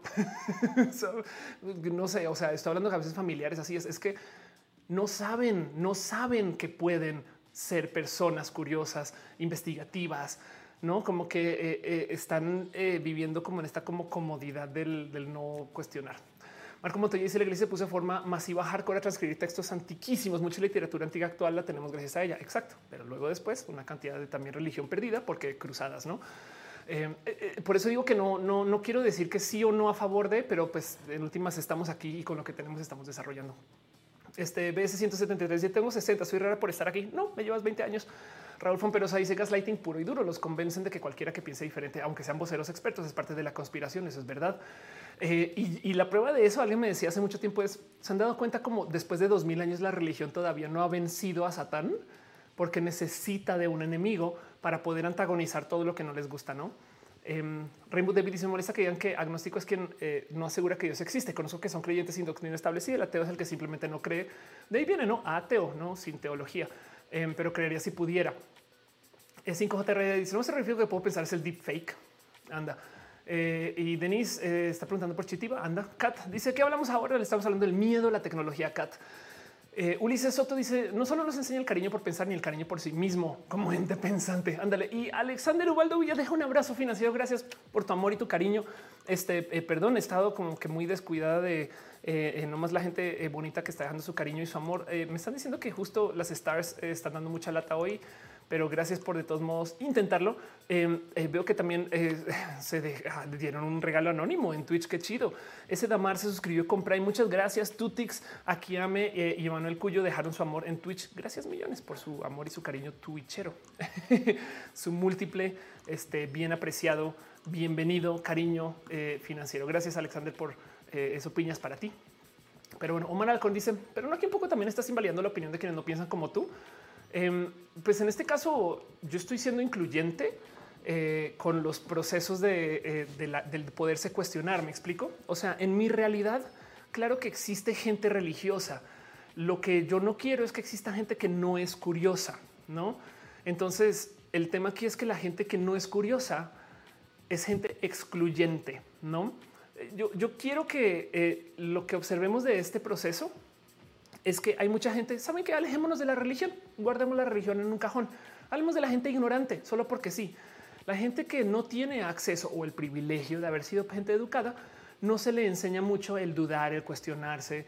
No, lo que pasa es que la religión tiene procesos específicos para decirle a la gente no pienses y, eh, pongan ustedes acá la religión que quieran. Y entonces pasa mucho que estas personas se crían en un sistema donde se acostumbran a que les digan un poquito el que pensar Y por eso que creen tanto en las instituciones. Por eso es que prefieren este, la enciclopedia británica a Wikipedia. No, Wikipedia es un compendio de conocimiento que estadísticamente hablando tiene muchas más precisiones que las enciclopedias. Pero eh, eh, como, como las enciclopedias son una institución, no eh, que viene de alguien muy con mucho, mucho, mucho, mucho conocer y una larga historia de pues Wikipedia se siente barato. La verdad es que Wikipedia es una joya que si bien tiene sus errores, yo siempre digo a la gente, si tú ves que hay errores en Wikipedia, ve y arréglalos. No, o sea, querida profesora, si a ti te molesta que Wikipedia esté llena de errores, puedes editar y arreglarlo para que las próximas personas que vayan y consulten Wikipedia vean lo que es. Pero no se piensa así, no como que se piensa que Wikipedia también es una institución por allá súper magnánima que pues, sí tiene un poquito de eso, pero pues que, que, está hecha para justo determinar cómo es el conocimiento, pero no es una compilación de conocimiento compartido. Entonces hay algo ahí que desafortunadamente despierta miedos y yo quiero hablar del miedo en sí, porque el miedo es una respuesta literal fisiológica que viene del no saber qué esperar. Y nuestra respuesta primaria suele ser el que nos da miedo. De hecho, por eso existe este cuento de fight or flight. O te da miedo o te acercas, ¿no? O sea, o así lo peleas o te alejas. Pero, pero el miedo es parte de lo que lo detona. Y, de paso, no más si quiero dejar dicho que esto también puede ser tanto fisiológico. O sea, hay gente que capaz si le tiene miedo a la tecnología por algo de su cuerpo y no tiene nada que ver, es una divergencia. Así se comporta su cuerpo, ni modo. Em, hay gente eh, tecnofóbica o tecnófoba que en últimas eh, pues son personas que pasan por ansiedad y su cerebro está cableado por pues, para procesar la ansiedad de un modo diferente. Eh, este, es artículo en contradicción con las teorías anteriores de que este debió haber sido viejo. Pero lo que sí es verdad, los neurocientíficos encuentran eh, superposición entre los circuitos cerebrales del miedo y la ansiedad. No, estos sí van muy de la mano y es algo que así es como nuestro cerebro procesa la información y hay gente que tiene más miedo. Eso es un hecho, y hay que saberlo, hay que entenderlo. Va. Eh, no, porque quiera ahora culpar a la gente de no sientan miedo de nada. No, no hay que aceptar que el miedo está ahí y es un sentimiento más. Es el cómo respondemos al miedo que yo creo que vale la pena analizar un poquito. Porque si tú le temes a que los celulares nos van a quitar el libre albedrío y te van a obligar a pensar, em, siento que el tomar una posición de decir a la gente no usen celulares porque da miedo, en vez de eduquémonos más acerca de los celulares, es medianamente tóxico. Y, vean, por ejemplo, eh, acá hay otro. Este estudio topa que eh, si no la pérdida de sueño, el dormir poco, eh, entonces, pues como se no se supone que es un hecho, como cuando dormimos, procesamos lo que sucede durante el día. No, o sea, el aprendizaje es quieren aprender algo, duerman bien. En vez de estudiar y trasnocharse, duerman bien, sobre todo la semana antes del examen. Y, y, entonces su cerebro comienza a guardar. Es que es que cuando dormimos, nuestro cerebro procesa cosas. De hecho, a veces procesa para solucionar problemas. Entonces, irónicamente, yo sé que es más difícil porque pasamos por episodios traumáticos, pero dormir bien después de un episodio traumático ayuda a superarlo más rápido. Al parecer, no estoy hablando de esto, es, un, nomás un, par de estudios eh, eh, que topan justo que eh, la falta de sueño afecta la función cerebral para interrumpir la extensión del miedo. Así de fácil. Voy a repetir. La falta de sueño afecta la función cerebral para interrumpir la extinción del miedo. Entonces, pues hay gente que justo por dormir mal es ansiosa, tiene miedo a las cosas. No lo, quiero dejar en dicho porque también hay gente que literal pues pasa por esto porque su cuerpo es así y ya ni modo. No hay, hay, hay, gente que es naturalmente más ansiosa. Y, quiero que sepan también que esto está con nosotros desde hace mucho, mucho, mucho, mucho tiempo. O sea, hace 3000 años eh, resulta que hay textos antiguos de la Mesopotamia donde hablan acerca del estrés postraumático en caso de no como que este cuento de oh, eran guerreros de verdad y no sé qué güey también tenían estrés postraumático. Y pues sí güey iban a unas batallas donde veían como asesinaban a sus amigos los, los, los, desanguinaban ahí enfrente de ellos. Pues obviamente que van a tener todo tipo de problemas no psicológicos solamente que estamos acostumbrados a pensar que oh, esto es una moda ahorita la generación de cristal no mames güey hay gente que pues, pasa por trastornos desde hace muchos, muchos, muchos ayeres. Darwinismo dice hubiera sido cool hace mucho tiempo. Sigue siendo un buen consejo. Yo creo que sí. Dormir, no? Em, dice Enrique Escar, ¿no consideras que el miedo le conviene al sistema pensar y accionar es revolucionario? Sí, por supuesto. Y, entonces por eso también en parte levanto este tema, porque em, yo tengo mis miedos. O sea, yo no soy, yo, no me libero de estas cosas. No, yo soy una persona muy curiosa, pero todavía hay cosas que pues que nada, que me asaltan, ¿no? Y ya fin, así me, me secuestran el cerebro y, me da miedo. Em, son miedos muy adultos, pero ahí están. Más bien me sorprende es como cuando se trata de la tecnología, la gente culpa a la tecnología por un miedo de otra cosa. Y ya, por eso quería hacer este show, porque me salta que digan es que el COVID y el microchip es de tu miedo no tiene que ver con el COVID. o sea, deja de culpar al COVID, deja hacerle daño a, la cultura del sanarse de una enfermedad que ahorita en este momento, este, bueno, de, una situación eh, y condición médica que ahorita en este momento le está causando mucho daño al mundo, solamente porque tú le tienes miedo a la pérdida del libre albedrío. Me explico como que eh, eh, hay algo ahí que yo creo que hay que hablar. Pero bueno, Rafaela dice: Tengo fibromialgia y mi sistema nervioso está mal y uno de los síntomas es el insomnio. Claro, lo siento. Este, ojalá y, este tengas bonitos procesos para eh, llevarla. Y si no, aquí estamos para no más darnos cariño. Darwinismo dice hubiera sido cool pero ya te había leído. Ulises Soto dice son los principios del miedo de la supervivencia. Es importante pensar que quien le hizo creer a la persona que el conocimiento representa una amenaza. Sí, total. Fausto Saturnino dice bien lo dijo el papá de la princesa Amelia Termópolis. El valor no es ausencia del miedo, es el conocimiento de que hay algo más importante que el miedo. Ándale. Ana Cristina dice creo que veo más miedo a la tecnología en personas jóvenes que por ejemplo mis papás. Ándale sí es bien raro de procesar eso, no? Porque, porque además el tema es que de nuevo es mira cómo la van a automatizar todo y nos vamos a quedar sin trabajo. Desde tú crees que tu lap, tú crees que tu celular lo hicieron seres humanos. Me explico que lo ensamblaron, quizás no, pero el microchip es muy robots por todos lados y hace mucho tiempo. Em, los instrumentos musicales también hablando de eso. Eh, dice eh, Enrique, ¿no consideras que el puntos suspensivos. Nayela, ahorita seguramente lo dejaste más abajo. Nayela Coña dice: Creo que lo que a mí me da miedo es lo difícil que está volviendo a encontrar fuentes de información confiables. Eso es verdad. Ya ni en los videos se va a poder eh, confiar gracias a los deepfakes. Y creo que lo que hay que trabajar ahí es desarrollar muy buena lectura crítica, aprender a, a dudar las cosas así sean de buena fuente y entender por qué lo están escribiendo. Y a veces te cae el 20 que, ah, claro, lo está escribiendo porque quiere apoyar esta situación. Y, lo que nos va a salvar de esto, Nayeli, es no tener una fuente, tener 10 fuentes, que va a ser mucha chamba. Pero bueno, siempre y cuando no te alejes de la información. Cat Power dice un amigo decía que para ser religioso tienes que tener sentido común. Wow.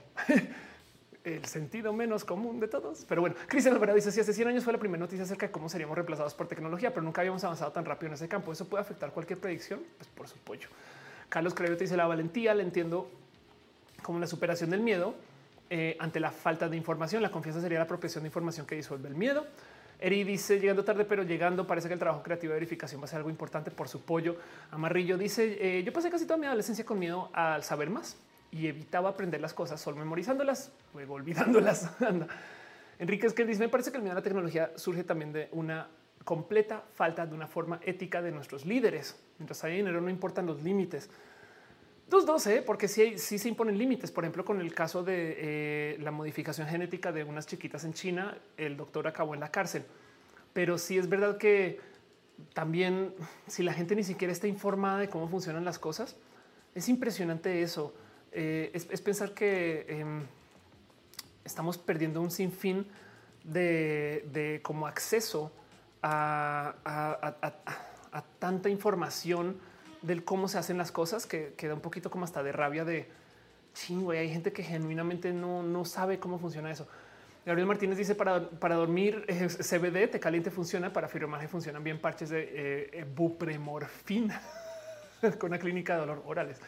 Luisa dice fomentar la versión por el conocimiento es la gran estrategia del sistema educativo en este país. Las consecuencias son fatales, por eso hay que combatirlo desde adentro. Anda. Entonces, eh, yo de nuevo quería hablar de esto porque no les miento. Spot, por ejemplo, e, este eh, perrito me parece un logro tecnológico, pero absurdamente espectacular y ni siquiera por la, o sea, lo más impresionante de acá. Yo creo que el verdadero logro ni siquiera es la CPU, ni siquiera es la pila, es el sistema de locomoción. Güey, estas cosas pueden andar por tantos lugares porque literal hicieron la cosa más evidente del mundo. Vieron cómo funcionan algunos animales y dijeron no mames, güey, podemos hacer un sistema de locomoción que parece o emula este ser, ser animal y, vaya lo práctico que es, lo rápido que pueden correr, lo, bien que funciona. Pero, pero me salta como mostrar a este bicho automáticamente se vuelve uy, Black Mirror me va a matar y es como de no, no, hay, no hay otra cosa que se nos ocurra. Como que siento que em, si, si, no, si no podemos apreciar ni siquiera el hecho de que nos den un robot color amarillo. Hay algo ahí que abarata un poquito todo esto y, sobre todo porque prepárense. Eh, puse esto en Twitter hace nada de cómo, pues sí, se acuerdan que hablé en roja acerca de los coches autónomos y, ese día, no sé si mostré esto, pero esto es un coche autónomo de Kentucky Fried Chicken en China que literal va por toda la ciudad y tú lo detienes con una app y sacas comida. Ya eso es todo, no? Pero resulta y me comenzaron a mandar muchas de estas imágenes que ya hay varias ciudades en Estados Unidos donde los envíos los están haciendo así con robotcitos. Eh, eh, no, y, literal llegan y dejan el, paquete en tu casa y va. Ahora, estos son robots muy básicos. Este FX eh, con, estas ruedas que sube parece wow para que no se traban en cualquier esquina. De hecho, este robot Starship tiene licencia de peatón. Esto creo que es en Pensilvania. Entonces, las leyes que apliquen a cualquier peatón aplican con el robot. Literal, si lo golpeas, podría ser violencia contra una persona. Imagínense eso. Y mostré esto y justo me mandaron uno en particular que porque luego en el mundo desarrollado en la TAM, este no sé qué lo Ah, bueno, chido. Les presento esto. Esto es Rappi en, Medellín. y pues esto es un proyecto en Medellín que se está llevando para que Rappi pueda tener como estos cochecitos. Entiendo por qué. La verdad es que en últimas eh, sí, tienen razón. O sea, si robarse una de estas literales, lo levantas, lo pones en la van. Ahora, yo creo que van a tener geolocalización. Entonces, vas a necesitar a alguien en la van para que apedree al pobre robot o que le quite la pila. No, eso también no lo dudo. Entonces, sí, robots van a ver, no lo duden en cualquier ciudad. Pero, pero sí es verdad que, en Medellín no este, ya eh, están haciendo esto. Entonces, em, y del otro lado, a ver, no porque un bici mensajero lleve una mochila implica que no le van a robar. ¿eh? O sea, si tú vas a robar y tienes así las agallas para no, bien que te puedes voltear y en este momento ya con, así patear a un bici mensajero, no lo hagan y quitar la mochila e irte, no? Pero bueno, em, dice la taza de la vaca. La taza de la vaca está pastando ahorita. Tienes toda la razón. Se me olvidó eh, toda la razón. Kawaii rápido dice Gama Volantis. Eh, cinco dice me encantan las caritas de los robots que ponen tristes y pasa algo. Si todo robado triste. Caro dice si existe la pandemia se habrían hecho multimillonarios y todos respetan guardarse. Ándale. Eh, Jesse dice en México se roban el robot para sacar el cable y venderlo. Adrián Romero dice eh, al final que se llega un rojo en vivo. Eh, este dice Marrillo Ofelia duerman bien. Yo soy lo que peor duerme, pero sí, ya total. Anson Coco dice es impresionante cómo fue que lograron la programación del movimiento locomotor Um, Rainbow David dice quiero ese perro nomás porque no me va a dar alergia. Ándale, un perro robótico. Y este eh, Daniel Cardona dice es como lo que decía Selena Gómez de que cuando le temía los rayos, su mamá le ponía a leer sobre los rayos. Wow, qué chido eso. A ver, espera a buscar esto. Selena, rayos, qué divertido. Sí, claro, es que justo si le temes a los rayos, lee de ellos, güey. no, wow, está, está, cagado porque busqué Selena Gómez y encontré Selene. Selene fue una sonda japonesa que tenía como objetivo estudiar la luna. Su nombre, la crónica Logical and Engineer Expert, también es conocida como Kaguya yo, ¿qué, ¿qué estás leyendo, Ofelia? Pero bueno, MD dice aquí las bicis con geolocalización se las llevan a Tepito a ver qué policía se va a meter a Tepito a recuperarlas. Claro, em, es verdad. Mr. Romero dice soy docente, inculco a mis alumnos usar Wikipedia, ser críticos de lo que leen. Sin embargo, tienen prohibido usarla por partes de otros docentes, lo cual es pésimo. Exacto. Además que sabes que eh, eh, Romero, eh, em, este, la Wikipedia es muy buena de sus fuentes. O sea, si se le enseñara a los estudiantes a ir a Wikipedia consultar las fuentes e ir a las fuentes en vez de usar Wikipedia como fuente serían oro, pero ni siquiera no es Wikipedia igual malo. El caso. Ángel Buria dice los robots en Italia se intentó, pero el miedo no era robot, eran las personas que lo atacaban y dejaron el experimento. Sí, justo. Porque, porque es que hay algo que decir acerca del el tema de cómo la gente le teme a la tecnología. Pero es que no es la tecnología, le están culpando a la tecnología por una cosa que ni siquiera tiene nada que ver con los robots. Y, lo digo porque, por ejemplo, enfrentamos el miedo de la automatización. Primero que todo, de nuevo, llevamos 100 años hablando de perder nuestros trabajos a la automatización y ya lo normalizamos. Bien, esto es un random, una random página de cosas que fueron automatizadas y ya ni siquiera lo recuerdan. Em, justo el sistema telefónico fue automatizado todo. No, antes había gente para controlar el sistema de telefonía. De hecho, por eso es que se dice bueno en México. Eh, eh, es bueno los bolos, no quien pone los pines en el ascensor, el elevador, no había gente para operar el elevador. Eh, proyeccionista de cine, esto también fue un, rubro que fue completamente automatizado. Eh, está que aldaba superior. Em, en una época había gente que iba a tu casa a cierta hora para despertarte, no? Y literal, entonces usaban aquí un palo largo para golpear la ventana hasta que te despertaras. Ya tenemos despertador en la casa. Este me dio mucha risa de ver porque eso sí es primer mundista. Eh, dicen en una época había gente que cobraba en los peajes y yo, uy, güey, en México aquí no solo no hay eh, peajes que no son automatizados, sino que luego los peajes son tomados por otras personas y eso es otro tema. Pero y también aquí cajero de salida. Sí, hay muchos lugares donde ya no hay cajeros ni cajeras. Em, este, la venta de billetes en la estación del tren, eso también digo, pero por esto sí definitivamente sí que fue automatizado. Los trabajos en fábrica trabajar en una fábrica ahorita no tiene nada que ver con lo que era trabajar en fábrica en 1900. Y esto es porque tenemos robots para hacer cosas. Entonces, esto por un lado, pero del otro lado, si su trabajo implica aplicar una metodología, déjenme decirles que su trabajo ya fue automatizado, solamente que por ahorita es más barato pagarle a ustedes que contratar o mandar a construir un robot para hacerlo. Porque si no están pensando, si no están solucionando un problema con creatividad, si no solamente están ejecutando un sistema que está escrito en una metodología, ya fue automatizado. Y entonces hay un chingo de posiciones que están ahí esperando a que venga un robot y ya. Y, esto como que mucha gente no lo tiene presente porque piensan que hoy vamos a perder el trabajo. Es, es que ya lo perdiste, solamente que nadie te lo ha avisado y estás ahí nomás para ejecutarlo porque tu mano de obra es así de barata, que es impresionante de considerar. Ariel Romero dice, por eso no conflicto con Black Mirror. La serie es muy buena, pero incentiva, incentiva un poquito al miedo a la tecnología. Un chingo, hay un chingo de cosas que no se pueden discutir sin que automáticamente todo el mundo salte a Black Mirror. Como, y ahí se acaba la conversación. Es como de no, pero espera, esto puede ser no.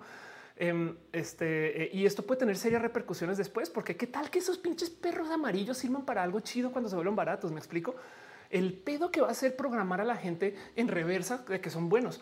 Eh, Yuri Maldonado dice gracias a la tecnología podemos documentar bien esta pandemia y poder enfrentar una futura mejor forma. Claro, eso es verdad. Alex Arredondo dice precisamente con el proyecto final de mi profe del siglo XX me dejó expandir la Wikipedia de un artista mexicano y no encuentro nada. Chale. Y qué complejo que es eso. Por favor, por favor, alimenta la Wikipedia con lo que sea. Jesse dice cómo era sido el miedo cuando sale el primer automóvil después de los coches jalados por caballos. Ándale. Con Mara Alarcón dice me quité mis audífonos con amplificador definitivo con puras bocinas. Apenas te escuchas. Este, ok, requiero de amplificación. Hoy, hoy estoy como con un volumen más bajito, pero ya no lo voy a cambiar porque ya, ya lleva, ya lleva hablando dos horas y, sería raro. Pero, pero eh, hoy estoy bajita. Está bien. Em, eh, eh, prometo que para la próxima. Caro dice el miedo a la tecnología o a los programadores detrás de ella Skynet será real cuando algún developer lo convierte en real.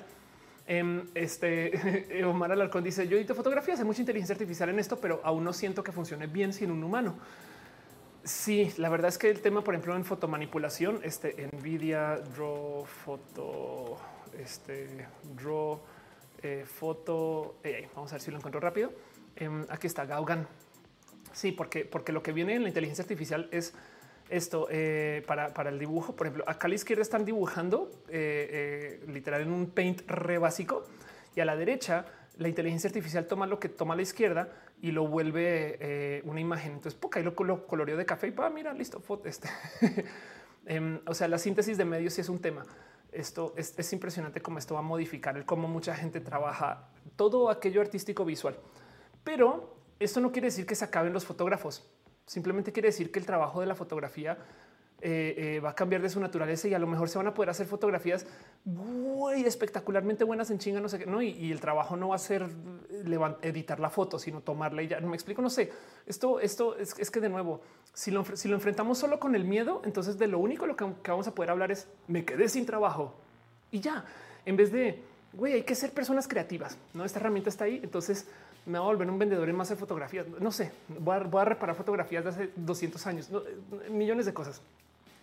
Ana Mateos dice el dolor cuando llegan los automóviles presenta el paradigma que fuera llegar a los primeros autos. Anda, Rainbow David dice si doy las obras de mis proyectos escolares al perro robot alimento Wikipedia.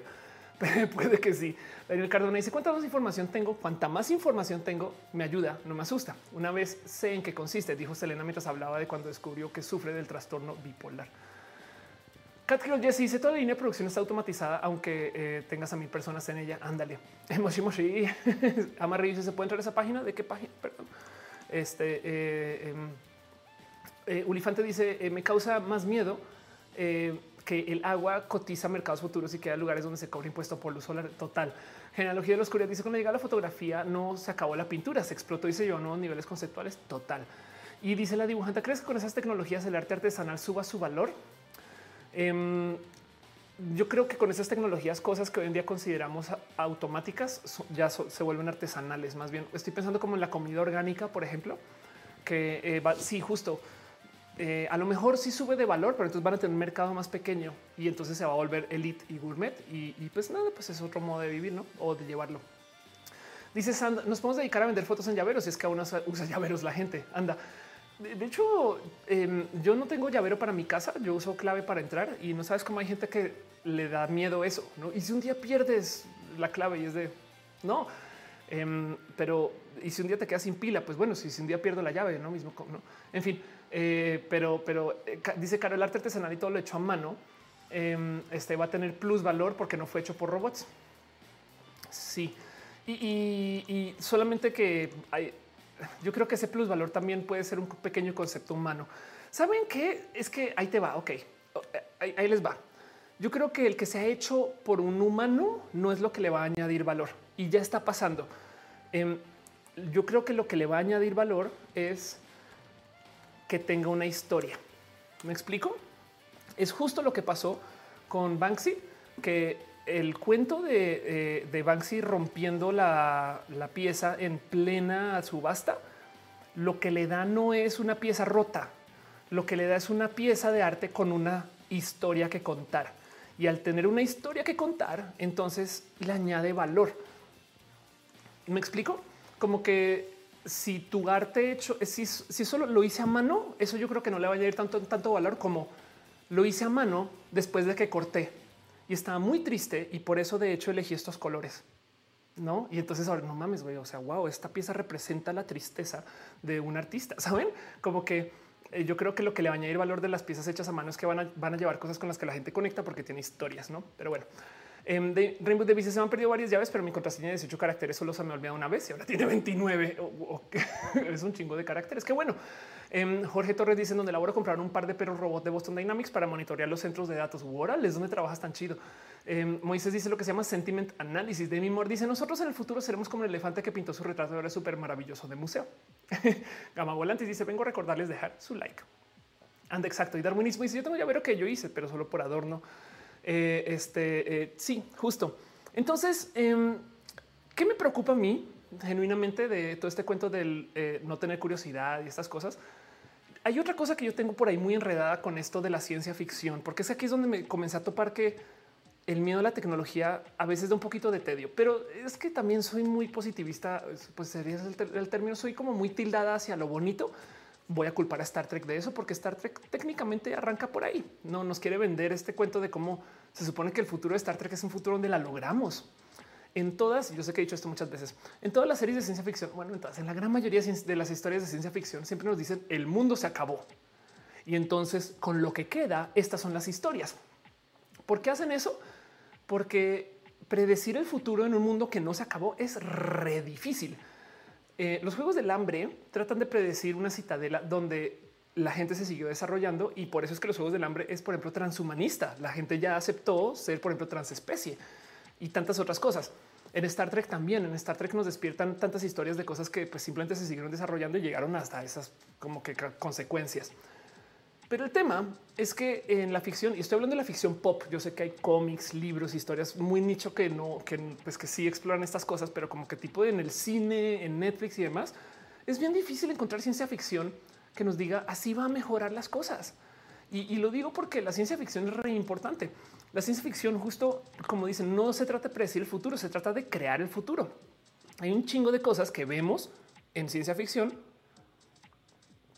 y luego entonces se vuelven realidad porque alguien dice, güey, no mames, yo quiero hacer eso. Este em, eh, eh, functional light saver. Vamos a ver si encuentro los videos.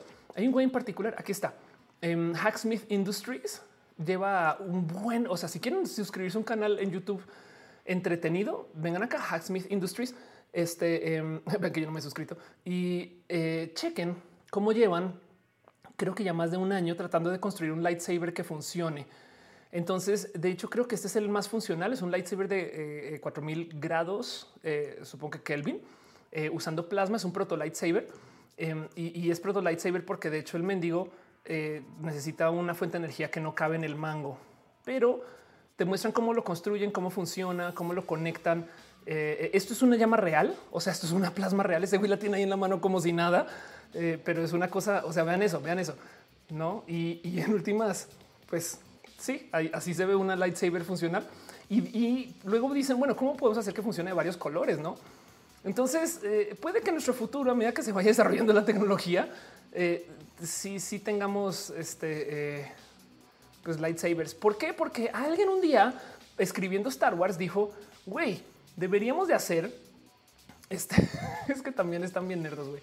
Pero alguien algún día escribiendo Star Wars debería decir, sabes que deberíamos hacer este, sables, pero sables de luz y es como de y por qué no, por qué no solo sables normales? No tienen que ser de luz porque es una galaxia por allá bien distante, saben?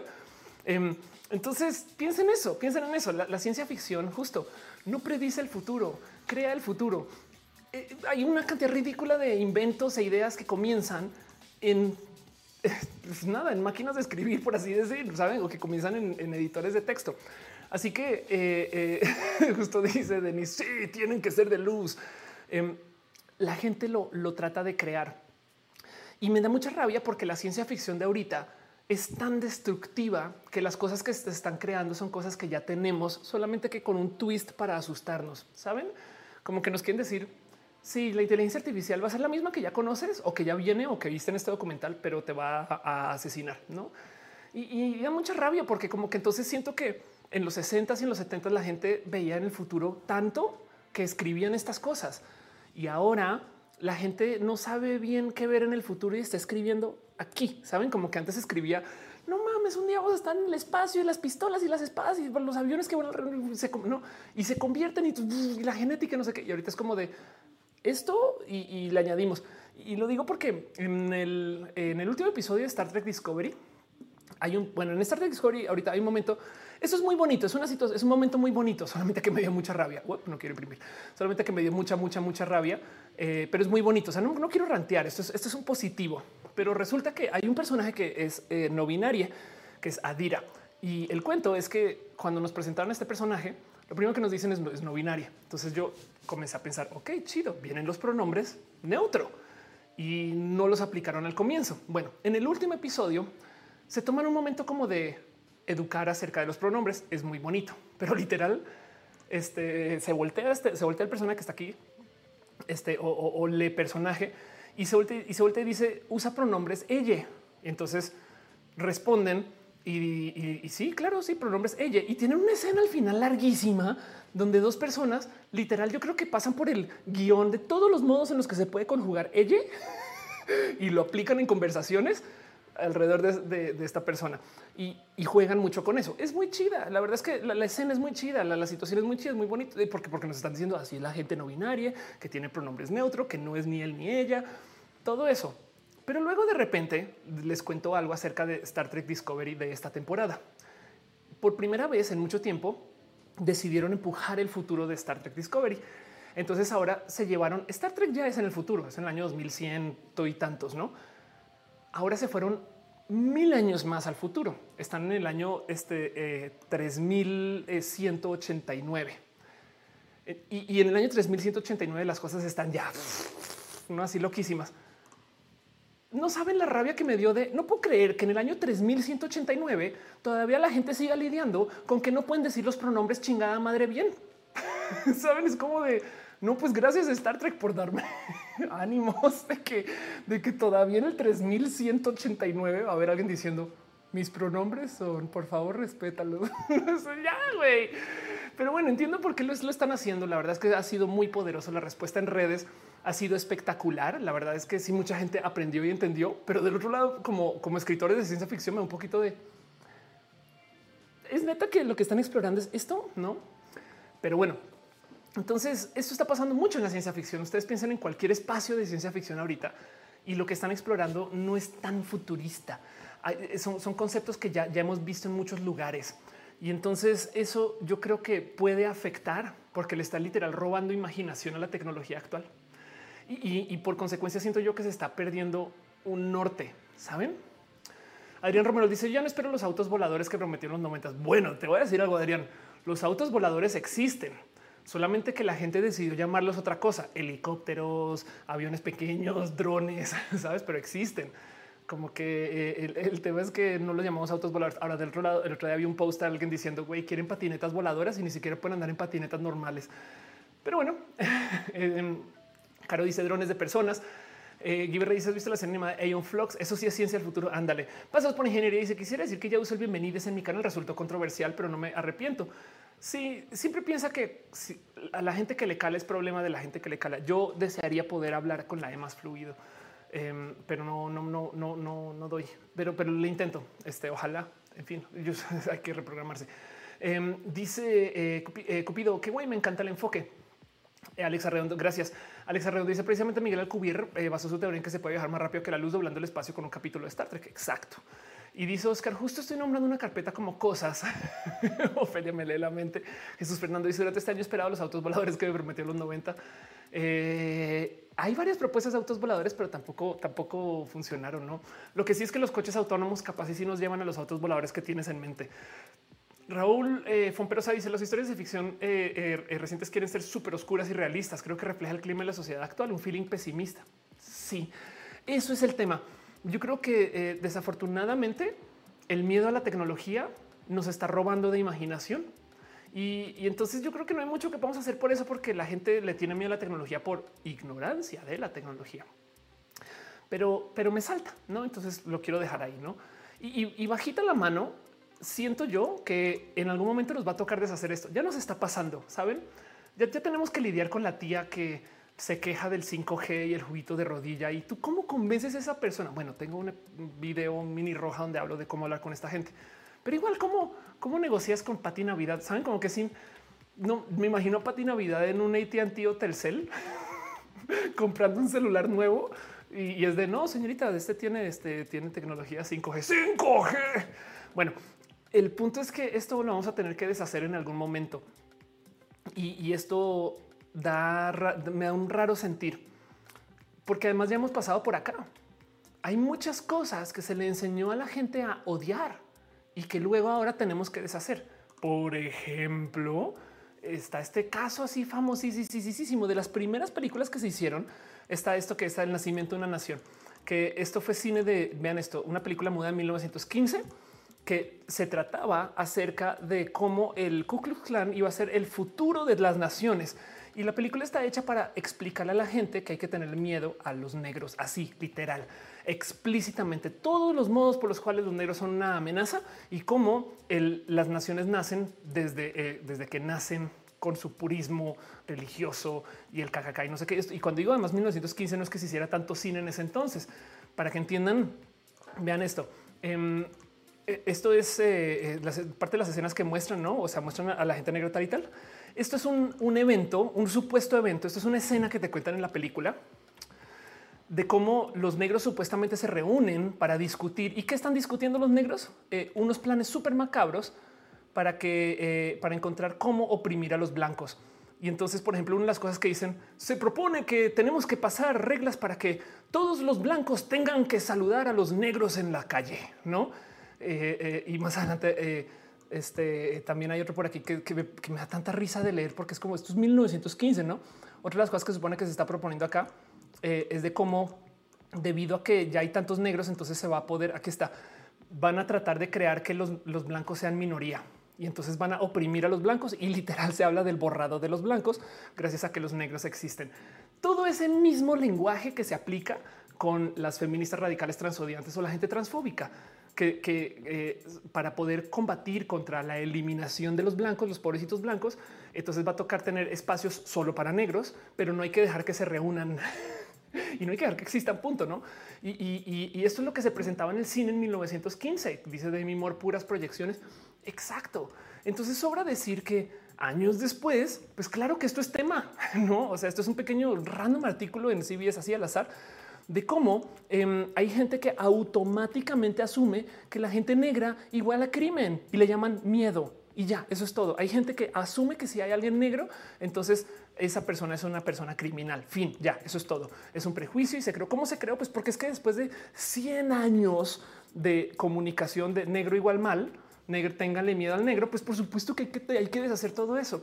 Entonces yo a veces pienso, después de tanta pinche comunicación de tecnología igual mal, en algún momento vamos a tener que deshacer esto, porque eh, eh, eh, para que entiendan qué tan presente está cuando se trata del terror, No sé si sabían que las primeras personas que mueren en las pelis de terror, o si no se han dado cuenta, son o gay o negras. No sé si se han dado cuenta. Tanto así que hay, listas de pelis que son especiales las listas porque estas son las listas donde la gente negra sobrevive hasta el final.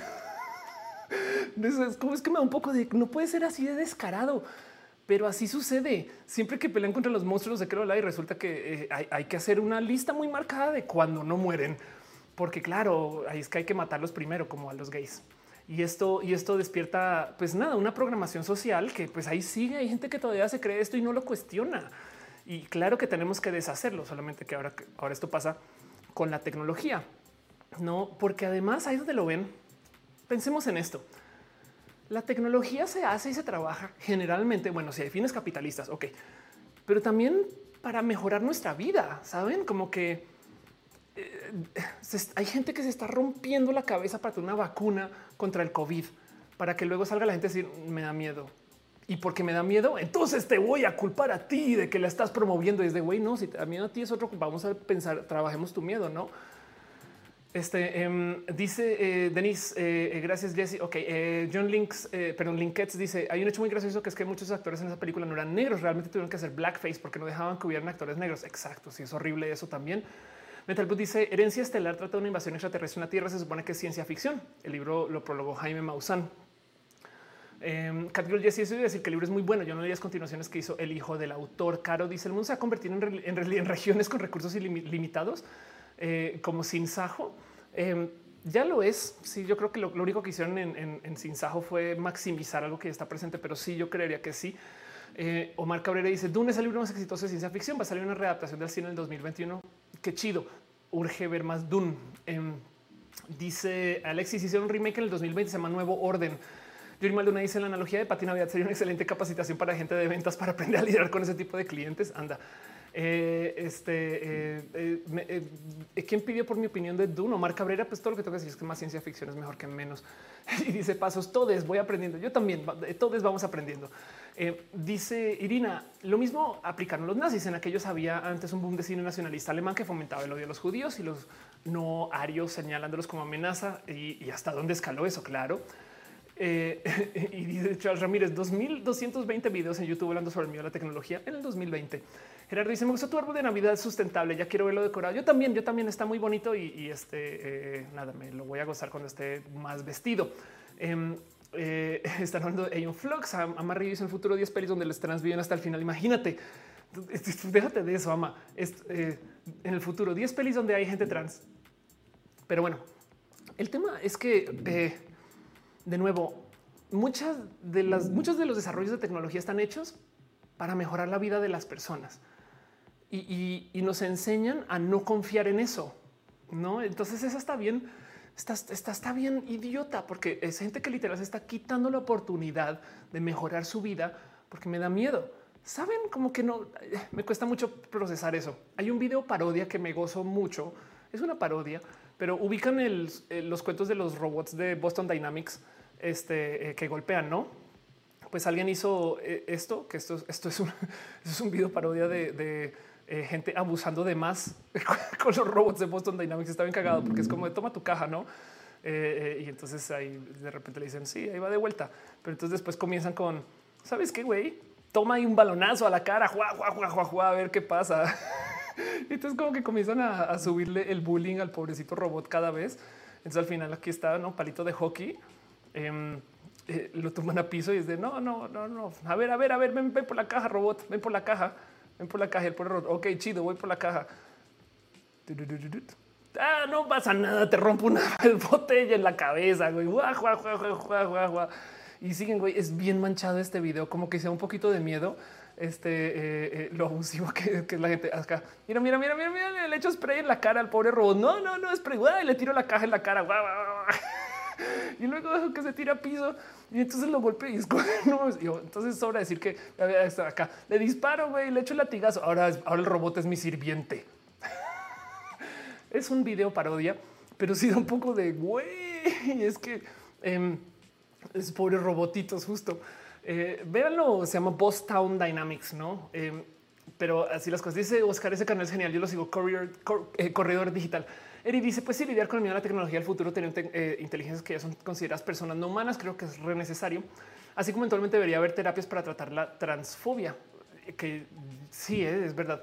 Em, y nada, Black Mirror en particular, justo le, he desarrollado mucho, mucho tedio porque se dedica nomás a asustar gente. Y ya, como que he visto gente estaba buscando este tema y me topé con personas que, por ejemplo, hablan de cómo en la época de los Black Mirrors, no de la gente que le desarrolló miedo a la tecnología, porque dicen es catarsis o es horror, no? O sea, ¿qué está pasando? Hay gente que dice, saben que en vez de hablar de inteligencia emocional o a la par, así como hay inteligencia emocional, también deberíamos de hablar de inteligencia tecnológica. Saben como que eh, de, la cultura que hay detrás del saber que una tecnología existe em, y, saber cómo pues tenemos un tema con nuestra educación. Nuestra educación, como le tiene miedo a la tecnología, no acepta que ahí está. Entonces, no más piensen en esto. La gente que se le valora por ser educada, se busca que sean personas que sepan memorizar bien, ¿no? ¿Cuántos profesores no se meten en este pedo de, pero es que no pueden entrar el libro, tienen que saberse las fórmulas? Y es de, nos enseñan a que lo más cool de la educación es que recuerdes cosas. Y perdón, pero tenemos computadoras con las que nos bañamos y que no soltamos, son prótesis mentales, entonces las llevamos a todos lados. Y esas computadoras memorizan bastantes veces mejor que yo. Así que el tema aquí más bien sería en por qué nos estamos enfocando en enseñar a la gente a hacer robots si en vez de que aceptemos que ya están ahí las computadoras, el software, el robot y trabajamos sobre lo próximo. El miedo a la automatización es que no nos enseñaron a qué va a pasar cuando lleguen. Chido. Si en las escuelas desde chiquites nos dieran computadoras, así sean baratas, o nos, o nos dijeran que podemos entrar al examen con una computadora con internet, pero desde chiquis, saben como que el profesor de física dijeron sí pueden googlear. Imagínense eso. Pueden googlear, pueden usar Wikipedia para su examen los problemas que preguntarían, los, dilemas que hay que solucionar, las cosas que hay que trabajar serían de otra naturaleza. Y entonces, ya cuando estés en el área laboral, no estarías en pánico de ¡Ah! yo solo sé hacer lo que ya hay robots para hacer. y entonces hay que desprogramar eso. Tenemos un problema de, mala inteligencia tecnológica porque no se nos enseña a hacer nada más que lo que ya se le enseñó a los robots a hacer. Y entonces, eh, eh, eso yo creo que hay que trabajarlo un poco. Y por eso quería hablar de todo este tema, porque siento que el miedo a la tecnología va mucho más allá que solamente temerle a que si el COVID y el 5G, sino que va más como al cómo la gente genuinamente no está lista para el cambio y entonces todo les va a asustar siempre y no estamos trabajando procesos creativos. Dice eh, Irina, a pedir un robot, apoyo la emoción. John Linkes dice no solo se trata del problema grave de la mala educación, enseñar a mis niños el manejo apropiado de una tecnología avanzada, sino que hoy hay un puente de enseñanza a quienes son de tercera edad o quienes nunca han tenido ese acceso primordial a la tecnología. Ándale. Eh, dice 5 JHR, benditos a mi profe en la carrera que nos deja sacar libro de BIR de transferencia de, materia para ver las fórmulas que son súper largas. Anda. Y el dibujante dice mi filosofía para estudiar es máximo rendimiento con mínimo esfuerzo. Morriland dice tú crees que en el futuro los robots avanzados puedan tenerse programados para tener sentimientos humanos? Lo que van a tener van a ser sentimientos robots y, va a haber gente odiante que no se los va a reconocer. Fin, no? O sea, la tristeza de un robot va a ser diferente a la tristeza de un humano, pero para ese chiste, la tristeza de una persona neurodivergente es diferente a la tristeza de una persona neurotípica y hay que respetar que así es. Em, y ni bueno, Lucan Vilchis dice: Me dándole batazos a muchos antes de que mi laptop, antes que a mi laptop. Adrián Romero dice: Sigo buscando la maestra que me dijo aprende las fórmulas porque no vas a tener calculadora en el bolsillo. Total. Eh, dice Ernesto que eh, deja su like, pero que no se puede quedar. Gracias por pasar por acá de todos modos. De mi dice pides mucho. En las escuelas simplemente no existe la cultura de la inteligencia emocional. Eh, di que gracias a la pandemia mucha gente tuvo que enfrentarse a las, a las tecnológicas, perdón, a la tecnológica. Claro, eso es verdad. Em, pero bueno, y dice Eric, ¿cómo alcanzas a leer desde tan lejos de la pantalla? Tengo Neuralink y no estoy leyendo. dice Irina, hasta que no les haga lo que el robotito de iRobot anda. Y dice del ¿habrá tecnología de conciencia artificial? pues va a ser lo mismo. La conciencia artificial va a ser un proceso mental diferente al humano y va a haber gente que no lo va a aceptar como real, que va a pensar que siempre es falso y van a haber robots que van a insistir que ahí existe, ahí está. Y pues eso, em, están preguntando que si Black Mirror es la rosa de Guadalupe. Sí, total. BR me dice: Si algún día los robots se quieren vengar y matarnos, no los culpo. Pobrecitos. Mental es por eso que las máquinas se alzarán contra los humanos. Em, este Denis dice: Oh my god, no estás leyendo. No, pues eso dice: Eso me pasa. Eh, eh, si eso me pasa, me caso con un robot sin pedos. Oliva González dice: No solo el aprenderse, sino que también tiene que enseñar a interpretar. Exacto. Entonces, para cerrar este tema, voy a irme a la mega, eh, eh, al mega volado. Me voy a fumar, me voy a fumar verde dos segundos, no en público porque este, me quitan el video, pero mentalmente asumamos que eso sucedió. Voy a hablar de algo que eh, ni al caso. O sea, aquí me, la, voy a, me voy a llevar esto a donde no debería de ir, pero quiero hablar de Star Trek una vez más para cerrar todo el tema y se los dejo pendiente porque en este cuento de el cómo nos están enseñando a odiar la tecnología, la verdad es que algún día sí es posible que tengamos que convivir con la tecnología de modos donde esa tecnología capaz y pues, se quiera como cuestionar el por qué le tenemos odio. Saben como que esto es una duda que no es eh, de la tecnología, es una duda humana, no? Porque hay que asumir que van a tener sentimientos, hay que van a asumir, hay que asumir que van a tener pensamiento, pues no este, cognitivo y que van a poder procesar las cosas como hacia el pues que se les desarrolla mejor o no, porque igual y capaz si dicen no, pues sí, nos odiaban desde antes, pero les vale, no les vale gorro. Em, quiero traerles una escena en particular muy bonita de un episodio que es de lejos mis episodios más favoritos de Star Trek, que se llama Measure of a Man y lo he presentado acá varias veces. Pero el cuento es que es este personaje que es un androide, Data. Data no es un ser humano y lo dice. Yo soy este, eh, eh, un robot, es un androide y entonces eh, está en el Enterprise, tiene una posición de, comando, pero como es un robot, entonces este personaje que está aquí, este, lo que dice él es tú no eres un ser humano, tú eres una pieza de una maquinería, una pieza de, que le pertenece a la flota estelar entonces yo te quiero analizar porque necesito saber cómo hacer más de ti. Te quiero clonar, te quiero copiar. Pero si tú estás trabajando en el enterprise, no puedo hacer eso. Necesito que te vengas para acá. Y él dice, no, yo no quiero. Y le dicen, es que te toca porque tú no, tú no tienes libre albedrío. Tú eres un robot. Tú le perteneces. O sea, si yo quisiera quitarle la computadora al enterprise para llevármela a mi laboratorio, yo puedo porque nos pertenece. Tú también eres una computadora, solamente que caminas y ya no. Entonces se eh, genera este literal más que debate, hacen como está como corte y es, un episodio súper filosófico de, donde tienen que argumentar por qué Data este es o no es un robot y, los argumentos que usan se los voy a spoiler todo, pero los argumentos que usan son, son bien pesados y, si te ponen a pensar de pues no es que claramente eh, eh, no, no, puede ser una persona si no comparte el cuerpo como los seres humanos, si es más fuerte que los seres humanos y no sé qué. y el punto es que demuestra en varias situaciones que, puede sentir. No es, me da tristeza que murió esta persona porque Data tuvo una pareja. Entonces comenta su tristeza, pero lo primero que le dicen es, pero es un robot, tú no puedes sentir tristeza.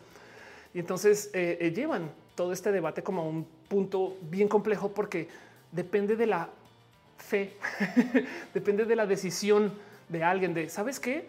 Yo voy a decir que sí, si es una persona humana, aunque sea robot, ya.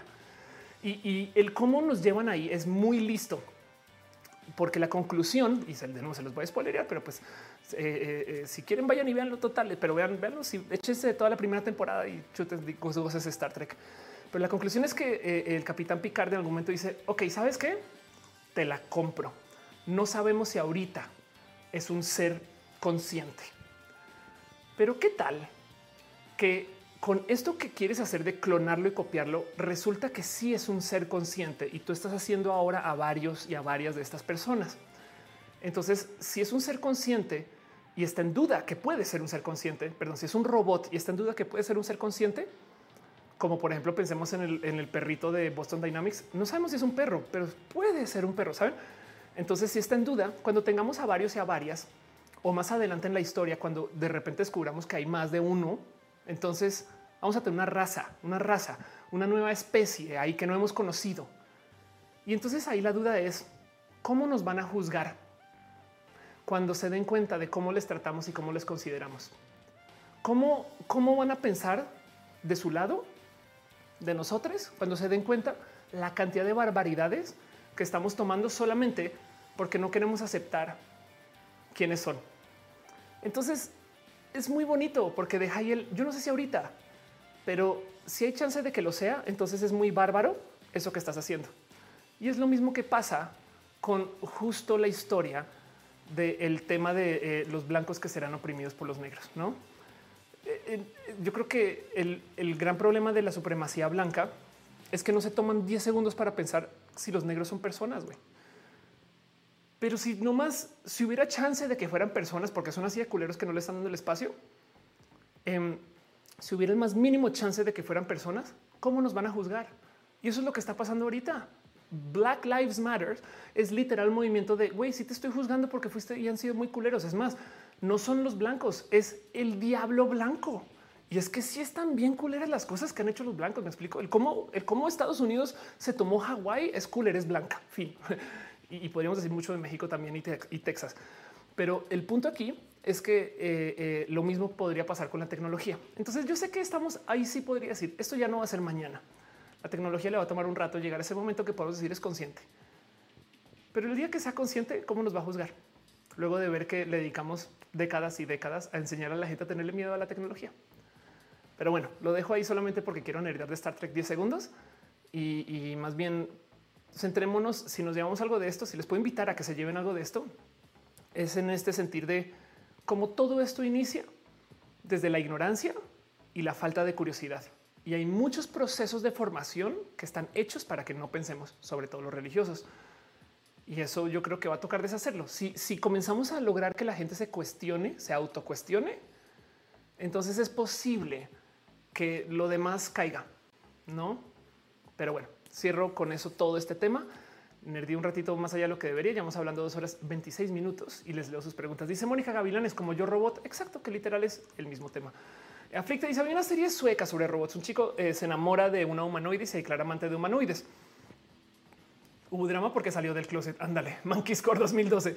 Eh, eh, hay, una serie, hay acta Monkey Score. Hay una serie, eh, perdón, hay un libro que no me acuerdo cómo se llama, que, es algo así como Cancún 2036. Es un libro de ciencia ficción donde el, luego de una catástrofe nuclear, este México se vuelve el centro del mundo. Es algo así.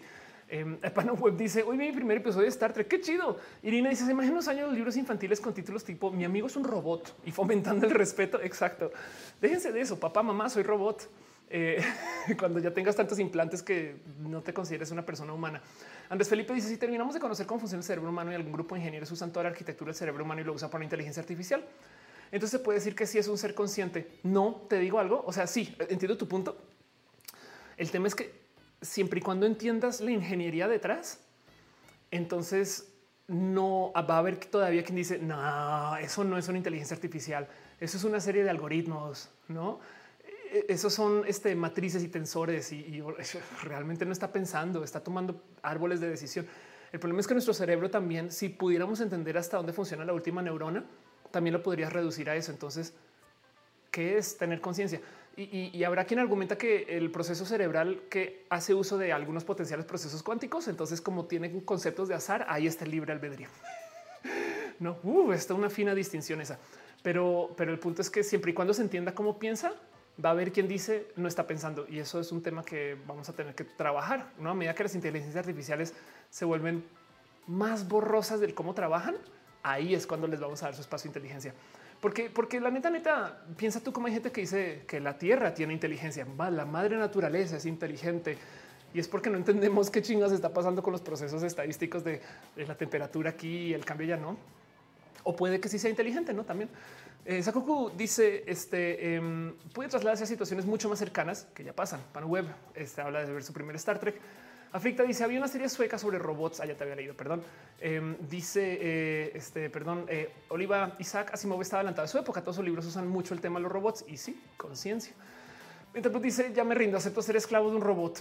Hasta me tratan mejor al no tener sentimientos. Bueno, si lo piensas de cierto modo, eh, Metalblood, em, piensa tú cuántas cosas necesitas que funcionen desde la computación. Entiendes en tu celular que te notifique para comunicarte con gente, el despertador, no? El despertador ya es un robot. Es que pensemos en eso. Y hay gente que le tiene miedo al microondas, no? Que cuando calienta el agua es de no, no, no, el microondas no, porque el microondas es no y, es de güey, sí se percata, no? Bueno, em, dice Antonio Jiménez. Me acordé cuando pusieron a Chobits eh, este dice en streaming sería genial. Lucan eh, Vilchis dice si pagan impuestos podría ser una entidad ficticia, pero real. Seguramente van a poner robots a pagar impuestos. No lo dudo. Tienes toda la razón. Em, dice este eh, Eh, Princess Fonel, eh, los futuros robofóbicos podrían simplemente ser una pseudobióloga como al trans. Sí, total, total. Eh, Acusi dice las plantas se enamoran de quien las cría. Eso también lo he escuchado mucho. Eh, y, de hecho también hay gente que se enamora de su tecnología. Hay gente que de justo como quien está diciendo ahorita que le daría batazos a gente antes que su laptop. No hay gente que le tiene genuino cariño a la tecnología y, se preocupa. No, se cayó el celular. No, Ben, dice eh, yo hace artículo que se basa que si un robot asesina a quién responsabilizarían, a quién responsabilizarían. Sí, total.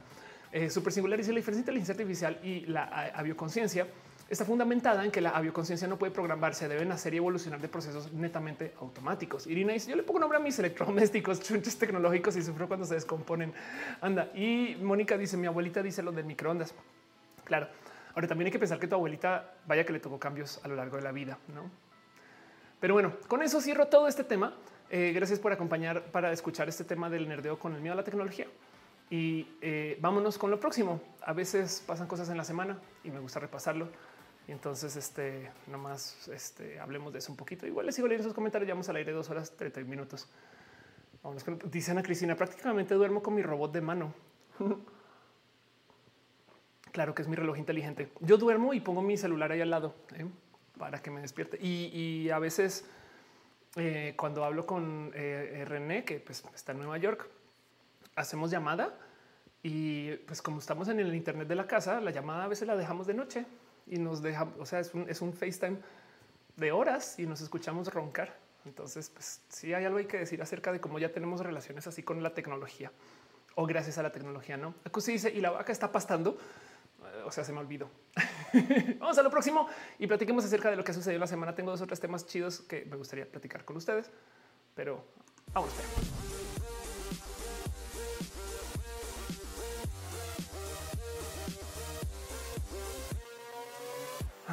Pero bueno, a veces pasan cosas en la semana y a veces hay que hablar de ellas, no siempre. Pero yo le llamo de cariño esta sección abrazos, porque sí, ya no lo voy a seguir explicando, pero en este caso serían abrazos distantes y sin contacto por la salubridad.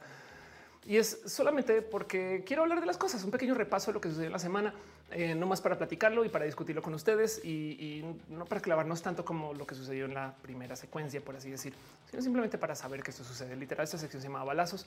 Y lo primero que tengo para platicar em, es eh, como ya estamos en ese mundo donde al parecer ya ahora sí se está hablando de una vacuna. Y esto es muy bonito de considerar. Saben como que eh, ya se autorizó eh, eh, la primera vacuna del COVID-19 por Pfizer BioNTech en el Reino Unido. Entonces ya se está negociando. Trevor No, el comediante, dijo por ahí en algún video que, y es verdad, el drama del 2021 va a ser quién recibe la vacuna primero. Prepárense para ese drama. Eh, o sea, que qué tal político si la tiene, qué tal millonario no sé qué, qué tales personas ya les llegó y tal otra ciudad. No, ese va a ser el drama del 2021 en redes sociales. Prepárense. Pero suena bonito ya haber llegado acá. Y, entonces me da mucha risa eh, porque Bill Gates eh, ya dio una fecha de salida. o sea, lo, predice. No, ahora tengan, tengan aquí a la mano que Bill Gates yo creo que la persona que más datos ha de tener ahí a la mano y que más está dispuesto a hablar del tema, pero le puse una fecha. Y, aquí me voy, a, enorgullecer dos segundos de que la fecha que le puso es la misma que yo. Ahí tienes Bill Gates entera del futuro en roja. Em, yo les dije que eran 14 meses en su momento y se cumple con la predicción de Bill Gates que va a ser eh, justo hacia eh, entre marzo, abril, entrando a junio y, va a ser eh, justo como también lo había comentado yo en algún momento, que es que es evidente que no va a ser de golpazo, sino va a ser a medida que algunas personas pues lo vayan recibiendo y entonces a medida que como que se vaya como inoculando el mundo, por así decirlo, se van a ir liberando procesos y personas y ciudades y demás. O sea, no va a ser como mañana listo, mañana es el día de no COVID, ¿no? sino que simplemente van a ser varios meses mientras eso se va entregando y va llegando como que pues como el COVID también, ¿no? Y también me da mucha risa que Bill Gates haya dado una fecha, porque pues si se supone que Bill Gates es quien trajo el COVID para vendernos los chips, entonces obviamente que ya sabe cuándo se va a acabar, ¿no? Este dice Caro la gradualidad, sistema de salud político, gente potencial laboral. No, déjate de eso, va a ser un desmadre. O sea, va a ser tipo em, eh, eh, la gente de Monterrey, sí, pero la de Nuevo León no. Me explico, o sea, va a ser así culero eh, y por eso va a ser un drama. Y, sí, también, evidentemente, también van a tomar políticos y no sé qué, ¿no? Y, van a haber personas de salud que no lo van a recibir, pero eh, gente en salud. Sí, en fin. Em, dice este Ana Alejandra, le recomiendo escuchar eh, el podcast de eh, Rashida Jones y Bill Gates en general. Escuchar a Bill Gates es bien cool porque es una persona chida. Bueno, Darwinismo dice la producción de la vacuna ya se siente como en dormiste un todos contra todos. Anda. Sí, sí, va a ser un poquito los juegos del hambre, no? Denise dice: Hola, ¿cómo estás? Hola, Denise, gracias por pasar. Daniel Cardona dice: Aquí en España no hay video sobre la vacuna que no esté lleno de dislikes y eso me preocupa. Híjoles, que eso va a ser impresionante. Los antivacunas van a ser tema en el 2021 también. ¿eh? Y, lo digo porque, eh, por ejemplo, en México, no, que la vacuna sí hay que cuidarse. Ah, bueno, ahorita porque no se consigue la vacuna de la influenza, pero a mí me gusta hacer ese chiste de que todo el mundo se considera antivacunas hasta que llega la de la influenza. No es que sí, es que no una vez le dio a mi compañero y entonces yo por eso no, pero bueno, ahorita igual la verdad es que ha sido más difícil conseguirlo en general, pero bueno. Eso sucedió, sépanlo. Eh, no más les quiero compartir el. Estamos ya en este mundo de no quiero decir la recta final, pero un mundo donde se habla de una vacuna COVID. El COVID nunca se va a ir. Va a ser como la influenza, que van, vamos a tener casos manejables y mucha gente no se va a vacunar y mucha gente en 10 años todavía no se va a vacunar. La influenza creo que tiene una tasa como de efectividad. No, hay una palabra para eso, pero es algo así como que el 40% de los adultos recibe la vacuna con influenza y por consecuencia todavía hay casos de influenza. No se puede eliminar tristemente porque no todo el mundo se vacuna. Y prepárense porque viene un desmadre con esto de que hay eh, escasez y de que eh, ahí está, bien difícil eh, conseguir algunos tratamientos y demás. Ahorita, de hecho, hay brote de sarampión y entonces en fin, los niños que están creciendo ahorita no están recibiendo su, ¿cómo se llama? La, tetraviral. Eh, va a ser todo otro tema. Y, viene como una generación de gente que va a ser más enfermiza tristemente por eso. Pues, esto estoy hablando de México, ¿no? Eh, pero bueno, sepan que de todos modos el COVID va a estar acá presente por mucho tiempo, aunque tengamos la vacuna. No, Gabriela dice te pondrías la vacuna del COVID, pero las, las que están en beta, o sea, yo me la pondría feliz, güey. Yo no entiendo. O sea, así, así, así me, así me en la Hulk. Delicioso. Princesa de África será la más afectada. Eh, curiosamente, con todo esto del COVID, eh, Latinoamérica ha sido el peor sector del mundo para todos los procesos del COVID. África ha sido bastantes veces más organizada eh, y está más mejor parada para temas de salud que Latinoamérica. Es, algo que decir. Hay algo que decir ahí porque como que yo, yo me crié y, y creciendo siempre me pendieron esta historia de que África era el peor sector del mundo y hoy en día que veo muchas como estadísticas, como que da un poco de no, Latinoamérica tiene más pedos. Em, pero bueno, eh, Yuri dice, eh, hablando de pasaporte de vacunación COVID, si no muestras que tienes la vacuna no podrás entrar a algunos países. Y te cuento cómo ese pasaporte lo van a vender sellado en todos lados. Sabes como que ahí vas. Pero bueno, en fin, sepan que eso está pasando y nomás eh, este, ya, ya, se está discutiendo y quería nomás mencionarlo. Por eso es un abrazo, no es un tema en el cual me quiero clavar, sino que esto le leo sus opiniones de todos modos. Y sigo con las otras, las otras cosas que les quiero compartir. Y lo próximo que tengo aquí, eh, no sé si Eri sigue en el chat, pero sepan que ahorita en Puebla se armó un desorden, un desmadre, una locura total. Eh, Wow, Acusi dice que dirán en África, Latinoamérica. Exacto. Come bien, cómete todo, porque puede haber un niño pobre en Bolivia que no está comiendo. pues posible, sería divertido ver eso. Bueno, em, sepan que ahorita eh, están haciendo todo tipo de locuras en, Puebla. Pues acabo de traducir esto al español en español. ¿Qué me pasa? Eh, porque se tomaron el Congreso, se tomaron el Congreso y están justo abogando por una cosa que se llama la ley Agnes, por Agnes Torres, quien es una persona que fue brutalmente asesinada en Puebla. Y lo que quieren es que eh, se negocie para que se permita la ley de reconocimiento transgénero. Están buscando que esta ley incluya básicamente todo, que eh, de paso no quieren soltar el Congreso hasta que se discuta y se lleve a voto. Em, el tema de, la ley trans, porque pues e, esta foto me parece tan poderosa. Vean, nomás voy a leer esto en voz alta. Los hombres también abortamos, no vean lo poderoso que es. Y, entonces eh, eh, se han estado reuniendo, llevando, han pasado varios días allá, van, vuelven. Eh, mucha gente me manda fotos, eso está muy en redes, pero sepan que eso está pasando. Y justo aquí está, de, han destrabado un proyecto de reforma que se había postergado desde el 2016, cuatro años después de que fuera asesinada Agnes Torres, una mujer trans que pugnaba por igualar los derechos de las personas transgénero. Y, y, entonces quieren básicamente colar todo relacionado con el tema de género con esto y, sería espectacular, pero pues es una como es transactivismo en todo su esplendor y se los comparto. La verdad es que fuerza a la gente de Chida que está en Puebla. Les estoy dando retweet, les estoy apoyando. Em, esto puede significar mucho porque Puebla también no es un lugar este, fácil para estas cosas. Me explico como que entonces, pues nada, eh, sepan que esto está pasando. Denis dice que hermoso es si total. Eh, Eri está ahí en el chat, gracias. Y, ahí está, escríbanle a Eri que tiene mucho que contar de esto porque estuvo ahí y, entonces eh, eh, ojalá esto se mueva. Em, lo que me dice África siempre preparada para las ya tantas pandemias que tiene, ándale. Y dice Suriel, te estoy escuchando, es una peduki. ¿Estás en una peda escuchando Ofelia? Shot. Mientras dice muchos eh, no creen en la existencia del COVID. Seguro el tema de la vacuna les parece cosa de ficción total.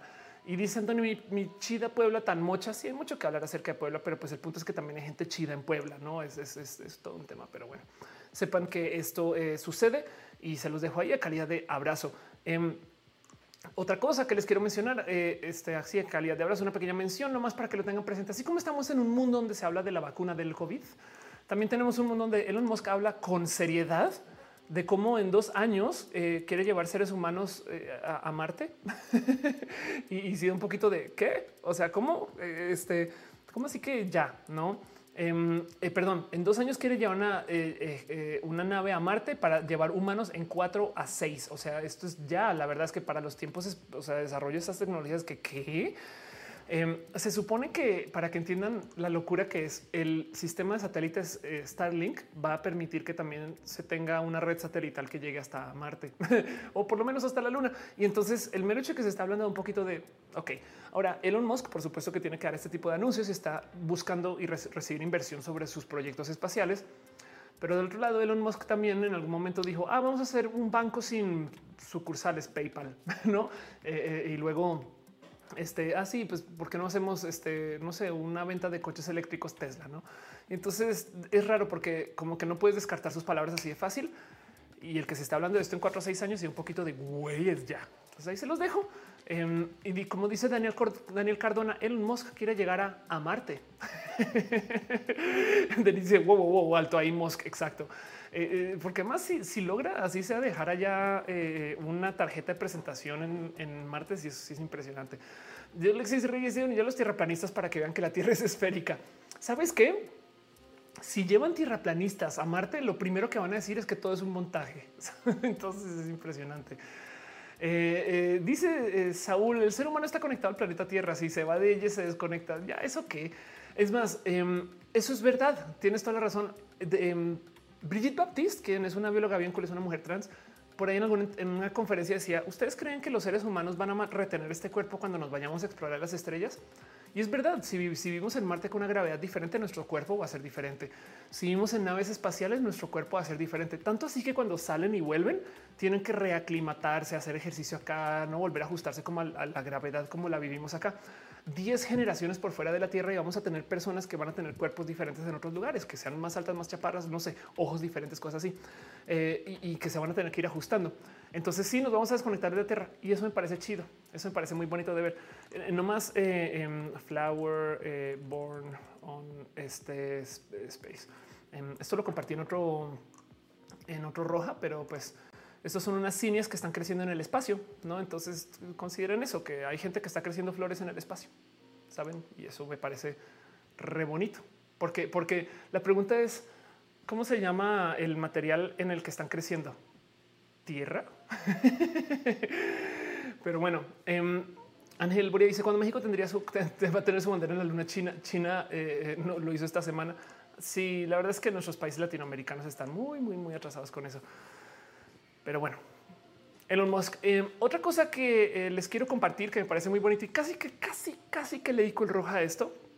Es un pequeño apunte de chiquitilín, pero no es tan, no es tan chiquito si, si nos sentamos a echarle cabeza. Y es que eh, resulta que Logan Paul, el youtuber, va a pelear contra Floyd Mayweather.